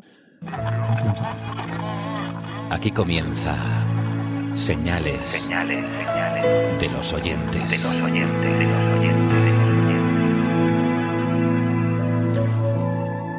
los Muy bien, pues vamos a ver qué tenemos por aquí en el chat hoy. Eh, mira, pregunta Exospace que en la red cósmica los cúmulos de galaxias fluyen por los filamentos y si fluyen van de nudo en nudo como si fueran calles o se quedan en estos nudos y los filamentos van desapareciendo. Bueno, pues esta es una pregunta interesante porque efectivamente puede dar la impresión visual de que estos son como autopistas y las galaxias se van moviendo por ahí y la respuesta es que no, eh, son simplemente como van colapsando, ¿no? Eh, no sé si quieres comentarla, Francis un poco más. Bueno, eh, hay que recordar una, una, de las cosas, os acordaréis, ¿no? De cuando salió el artículo de la Niaquea, ¿no? La Niaquea es el supercúmulo local, ¿no? Mm. Sabéis que, bueno, la, tenemos el grupo local de la Vía Láctea, Andrómeda y unas pequeñas galaxias alrededor, y eso forma parte de lo que se llamaba el cúmulo de Virgo, ¿no? Y estaba el supercúmulo de Virgo. Y después unos señores de Hawái, con el telescopio, descubrieron que el supercúmulo de, de Virgo era parte de una estructura más grande a la que podemos llamar nuestro gran supercúmulo local, que se llama la Niaquea. Eh, cuando salió la Niaquea hubo una enorme discusión, porque la Niaquea es dinámico, no es estático. Es decir, no es estático en el sentido de que gravitacionalmente no está, eh, a ver si me explico bien. El Sol y los planetas que están alrededor, si el Sol lo cambia de sitio, los planetas se van con el Sol. El grupo local, si yo cojo Andrómeda y, la Vía Láctea y las muevo y las cambio de sitio, las galaxias más pequeñas todas se van con ellas. Sin embargo, en el, eso ocurre también en el supercúmulo de, de Virgo, pero no ocurre en el supercúmulo de la Niaquea. En la Niaquea hay una estructura realmente dinámica, es decir, a escala de miles de millones de años hay un flujo galáctico, se mueven. Lo que se veía en la Niaquea era un flujo, había regiones de la Niaquea que se movían en un sentido, regiones que se movían en otro sentido. ¿no? Entonces, eso es lo que ocurre a gran escala en la web cósmica. Es decir, a escalas de tiempo suficientemente grandes hay movilidad de esos grandes supercúmulos galácticos que son los que eh, se encuentran conformando esa web cósmica. ¿no? Entonces, si hay una cierta, pero no hay que pensar en, en movimiento individual de galaxias, porque una galaxia no es nada. Es como, como una molécula en un gas. El aire que tú respiras está hecho de moléculas, sí, pero tú no sientes, tú no respiras moléculas. Eh, el aire es algo. Entonces, lo, a gran, la gran eh, web cósmica es extremadamente grande y para la web cósmica las galaxias son nada, un, eh, puntitos. Entonces, las galaxias se mueven y fluyen por gravitación, por efectos gravitacionales muy, muy locales, muy, muy locales. O sea, la Vía Láctea y, y Andrómeda nos estamos moviendo al gran atractor, al, que es una región que se encuentra dentro del, del supercúmulo de Virgo, que es relativamente, bueno, estas cosas las sabe mejor eh, Héctor que yo, eh, nos estamos moviendo, eh, fluyendo hacia esa región, pero eso no, no es eh, escala de web cósmica, la web cósmica es mucho más grande. Sí, o sea, no fluimos por, fila, no por filamentos esos... como si fuera un tobogán por el que van. Estaba pensando, quizás una buena analogía es el movimiento de las estrellas en las galaxias, que sí, que, que quizás cuando cuando empezamos a aprender sobre astronomía y vemos una galaxia, nos parece que las estrellas se mueven por esos brazos en espiral, como que esos brazos son caminos por los que van las estrellas. Y sin embargo no es así. Las estrellas en una galaxia espiral se mueven en órbitas más o menos circulares y los brazos son simplemente sitios donde hay más densidad de estrellas. Pero las estrellas no se van moviendo por el brazo. ¿no? De, de la misma forma podemos pensar que los filamentos son sitios donde hay muchos cúmulos de galaxias, hay más que fuera de los filamentos, eh, pero no es eh, un, un, sitio por el que los, los, cúmulos se van moviendo, como, como si estuvieran fluyendo por, por, tubos, ¿no? Porque es verdad que visualmente, yo nunca lo había pensado, pero visualmente podría dar esa, esa impresión. Sí, bueno, fijaros, la, la, los brazos galácticos de la galaxia son básicamente ondas, son ondas sí, en la de densidad. de densidad de las estrellas dentro de la galaxia. No son brazos reales, eh, van cambiando, se van cortando, pues son ondas que van interaccionando, van haciendo patrones como de interferencia. Mm. Hombre, Francis, esta te la voy a deferir. Eric Alfaro pregunta que si el espacio se expande, ¿se estarán creando nuevas partículas para formar ese espacio-tiempo? Yo entiendo que aquí está hablando de, claro, de un espacio-tiempo emergente, eh, como aquí ya estamos hablando de, de, de, de gravedad cuántica, de, teoría de cuerdas, de cosas de estas en las que el, el espacio-tiempo es emergente, ¿no? Pues eso, eso no es todo sabemos. especulativo, ¿no? Claro, no lo sabemos. No se sabe no se sabe lo que es la expansión cósmica a escala microscópica, porque no se sabe lo que es a escala microscópica el espacio-tiempo. El espacio-tiempo a escala microscópica, a escala cuántica, tiene que estar hecho de cosas o no. ¿eh? Puede que no haya eh, posibilidad de construir un modelo cuántico del espacio-tiempo. Pero si se pudiera construir ese modelo cuántico del espacio-tiempo, el espacio-tiempo estaría hecho de objetos cuánticos individuales eh, interaccionando unos con otros. Entonces, ¿cómo explicamos con ese modelo microscópico del espacio-tiempo la expansión cósmica? Pues hay dos opciones. Una opción es que esos objetos crecen de tamaño, igual que los fotones cuando recorren grandes distancias, pues cambian, se corre al rojo su luz, se desplaza al rojo, eh, cambia la longitud de onda, pues podría cambiar la longitud de onda, eh, digamos, el tamaño típico cuántico de esos objetos que forman el espacio-tiempo, o bien podría ocurrir que hubiera un nacimiento de esos objetos nuevos, ¿no? Eh, lo que proponían las teorías del universo estacionario de Hubble y compañía era que la propia materia se creaba. Había una creación de materia. Eso lo podemos descartar, pero no podemos descartar creación de espacio-tiempo, es decir, que aparecieran por algún tipo de mecanismo, eh, se creen nuevas unidades en el espacio-tiempo. Pero mientras no sepamos lo que es el espacio-tiempo, ahí la teoría de cuerdas no nos dice nada, la teoría de cuerdas no nos habla bien porque es en régimen fuertemente no perturbativo y no, no sabemos trabajar en la teoría eh, a ese nivel. Mm. Y la teoría cuántica de lazos, etcétera, pues tampoco nos ofrece una respuesta coherente. Eh, para la, la, expansión cósmica, lo que llaman la cosmología de lazos no está basada en la gravedad de lazos, está inspirada en la gravedad de lazos, ¿vale? Porque la, la teoría, la gravitación de, lazos eh, está basada, o sea, solamente permite obtener las ecuaciones de Einstein lineales. Mm. Las que describen, digamos, las ondas gravitacionales, pero no permiten obtener las ecuaciones de Einstein no lineales, que son las que tienen soluciones tipo agujero negro, las que tienen soluciones tipo cosmológico, etcétera. Entonces lo que se hace es una especie como de pastiche, eh, se coge las soluciones de la relatividad general y ahí se pega encima eh, ideas de eh, cuantización eh, por, de la gravedad mediante lazos. Entonces, realmente no tenemos un conocimiento íntimo de lo que es el espacio-tiempo en la gravedad cuántica de lazos. En triangulaciones lineales, en las en triangulaciones causales, en, en, en diferentes modelos que consideran eh, un espacio-tiempo emergente a partir de ciertas unidades, sí hay muchos de esos modelos que proponen la idea de creación de nuevas unidades, ¿no?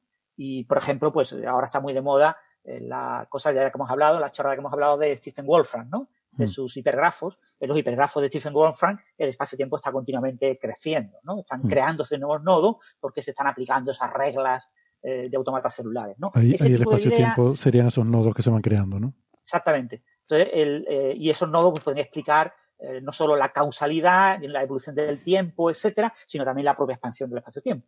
Mm. Pero, ya digo, ese tipo de idea de creación para explicar la expansión cósmica es, se ha propuesto, hay bastantes modelos que discretizan el espacio-tiempo y proponen eso, pero como eso es súper especulativo porque no podemos medir, no podemos observarlo, eh, no, no tenemos ni idea. O sea, es una idea de eh, la energía oscura, ¿qué es? Pues la energía oscura está asociada al vacío. ¿Por qué ahora domina la energía oscura el contenido global del universo? Porque ahora hay más vacío. Entonces, mm. se ha creado más vacío por la expansión mm. cósmica. Entonces, eh, algunos modelos de, de, explicación de la energía oscura la explican porque se crea energía oscura, es decir, se crea espacio-tiempo vacío, Junto con el espacio vacío. que aparece conforme eh, va naciendo conforme el universo se va expandiendo. Entonces, la expansión es un resultado, consecuencia de esa creación de, espacio-tiempo vacío. Pero esto es muy, muy especulativo y no tenemos ningún tipo de explicación. Y si alguna de esas teorías diera un resultado bueno y explicara los numeritos que vemos, pues sería maravilloso, pero es que no lo explica. Había una para Sara, pero veo que Sara está en el chat y las va respondiendo sobre la marcha. Había una sobre el UML, eh, te preguntaba. Sí, eh, me preguntaban si UML había muerto. Y estándar UML no, se sigue usando. De hecho, las metodologías ágiles usan diagramas UML. Eh, ¿Por qué sigue funcionando? Porque es una forma muy intuitiva de representar cosas. Y yo creo que es muy útil, porque de un solo vistazo con un diagrama sabes cómo está conformada tu aplicación, ¿no? Y vienen muy bien. Yo voy a, voy a cogerme para los que no lo sepan, UML viene de lenguaje unificado modelado. eso eh, es, diseño unificado modelado de Jacobson y Rumbaud y otro más, eran los tres amigos. Pero el tercero es una cosa que yo estudié cuando estudié la carrera hace siglos, es muy antigua, pero se ha vuelto estándar muy recientemente, ¿no? En ya en el siglo XXI. Y es un estándar muy, muy usado. Sí, de hecho, cuando yo estudié la carrera era un estándar muy usado ya y estamos mm. hablando de Pleistoceno. Y mm. sí, era importante. De hecho, las metodologías eh, más em, mm, rigurosas o más pesadas, por así decirlo, lo usaban y los usan. Cuando yo lo estudié, lo estudié como en el año 90, 91, 91 sería. Eh, era todavía una cosa muy, muy reciente, era de mediados de los 80 y, Mm. y era una cosa súper avanzada, ¿no? Nos lo explicaban como diciendo, fijaros lo que os estamos explicando, ¿eh? Que vais a ser los informáticos del futuro. Y, pero bueno, es estándar aproximadamente del año 2005, 2004-2005. Estándar ISO. Hasta entonces era un estándar de facto industrial, no era, no era un, un estándar ISO. Esto, perdón. No, iba a decir que, bueno, por ir acabando, eh, yo voy a coger una que es súper breve porque pregunta eh, Sergio Llorente si hay alguna influencia del ciclo del Sol en el clima. Entonces, esta es muy breve, hay dos respuestas, la corta y la larga. La corta es que no, y la larga está en mi blog, que solo tiene cuatro entradas, pues la segunda entrada hay un tochazo donde se explica eso. Eh, tinieblas y estrellas, ¿eh? si buscas tinieblas y estrellas en Google, te sale mi blog, solo hay cuatro entradas, la segunda es sobre heliocentrismo climático, y, pero ya te, te doy el spoiler que es que no. Eh, pero vamos, ahí está en profusión de detalles mucho más de lo que quieras saber probablemente. Mira, Ángel comenta que tiene un disquete con una práctica mía de universidad y dice que es una práctica en UML. Sí, ingeniería de software o alguna de esas. o- yo ¿Voy creo a poner la alerta viejuna o de qué? Se nos pasó la oportunidad. Bueno, y Jorge Alcácer pregunta por la radiación de Hawking, ¿no? Si la podemos explicar muy brevemente. Explicarla Pero, muy rapidito, por fin, que me tengo que ir. Tiene que ser muy rápido. Eh, la idea de que en el horizonte de sucesos del agujero negro se forman, fuera del horizonte del, agujero negro, se forman parejitas de partículas, una, por desgracia, cae dentro del horizonte y se atraga el agujero negro, y la otra sale emitiendo hacia afuera, es una chorrada como una casa.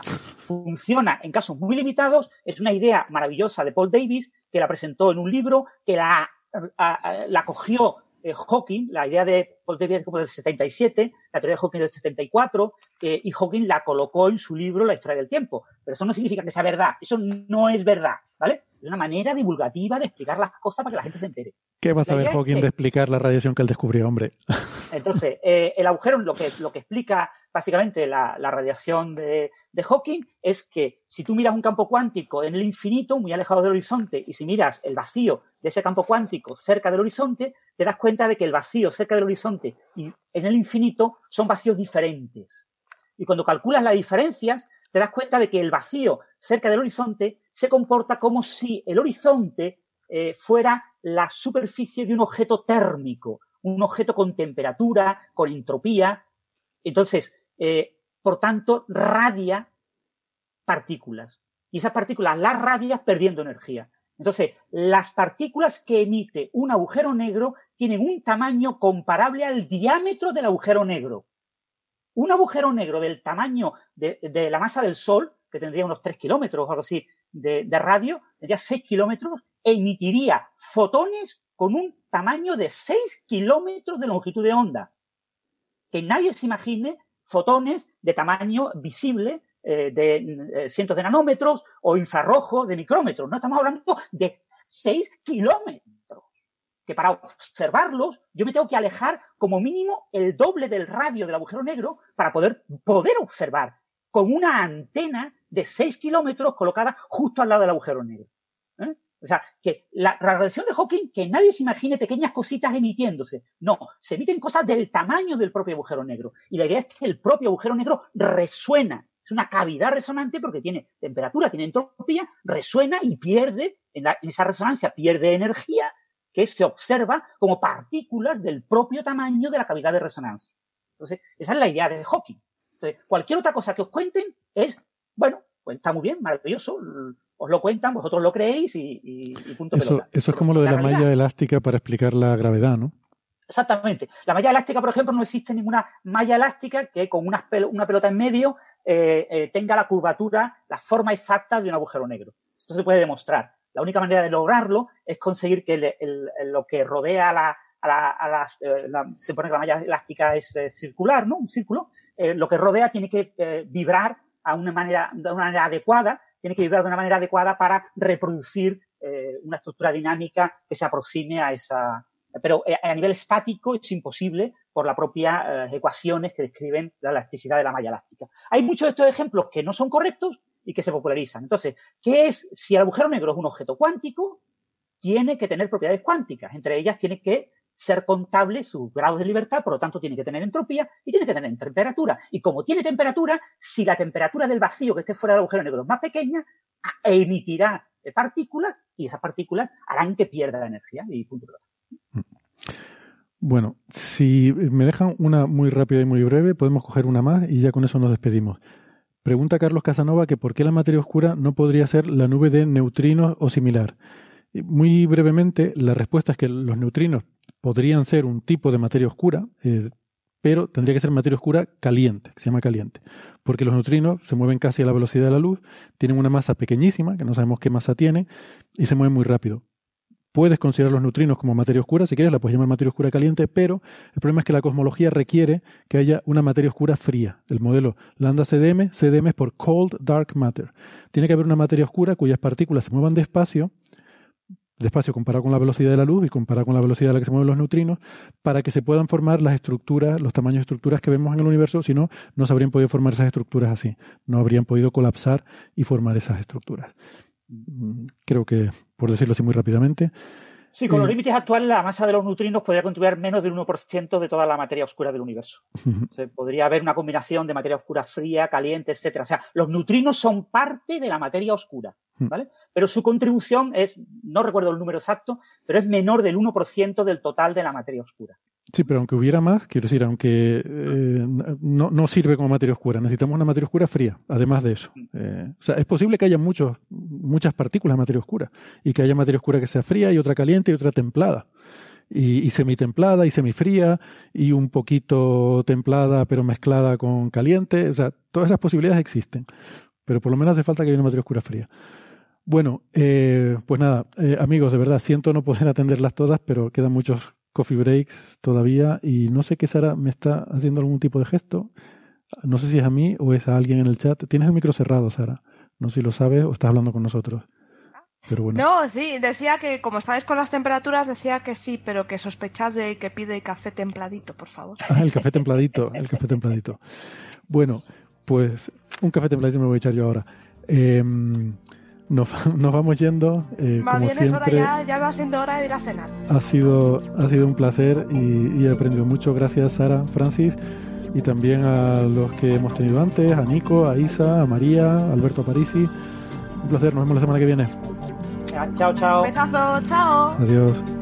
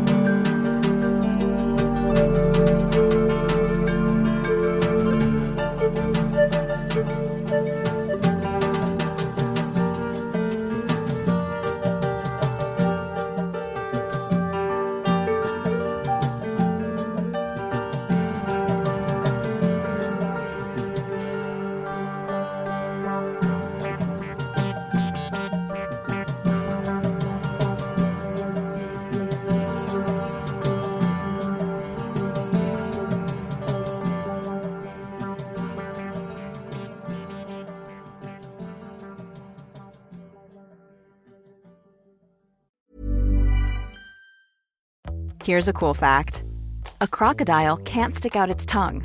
Another cool fact you can get short term health insurance for a month or just under a year in some states.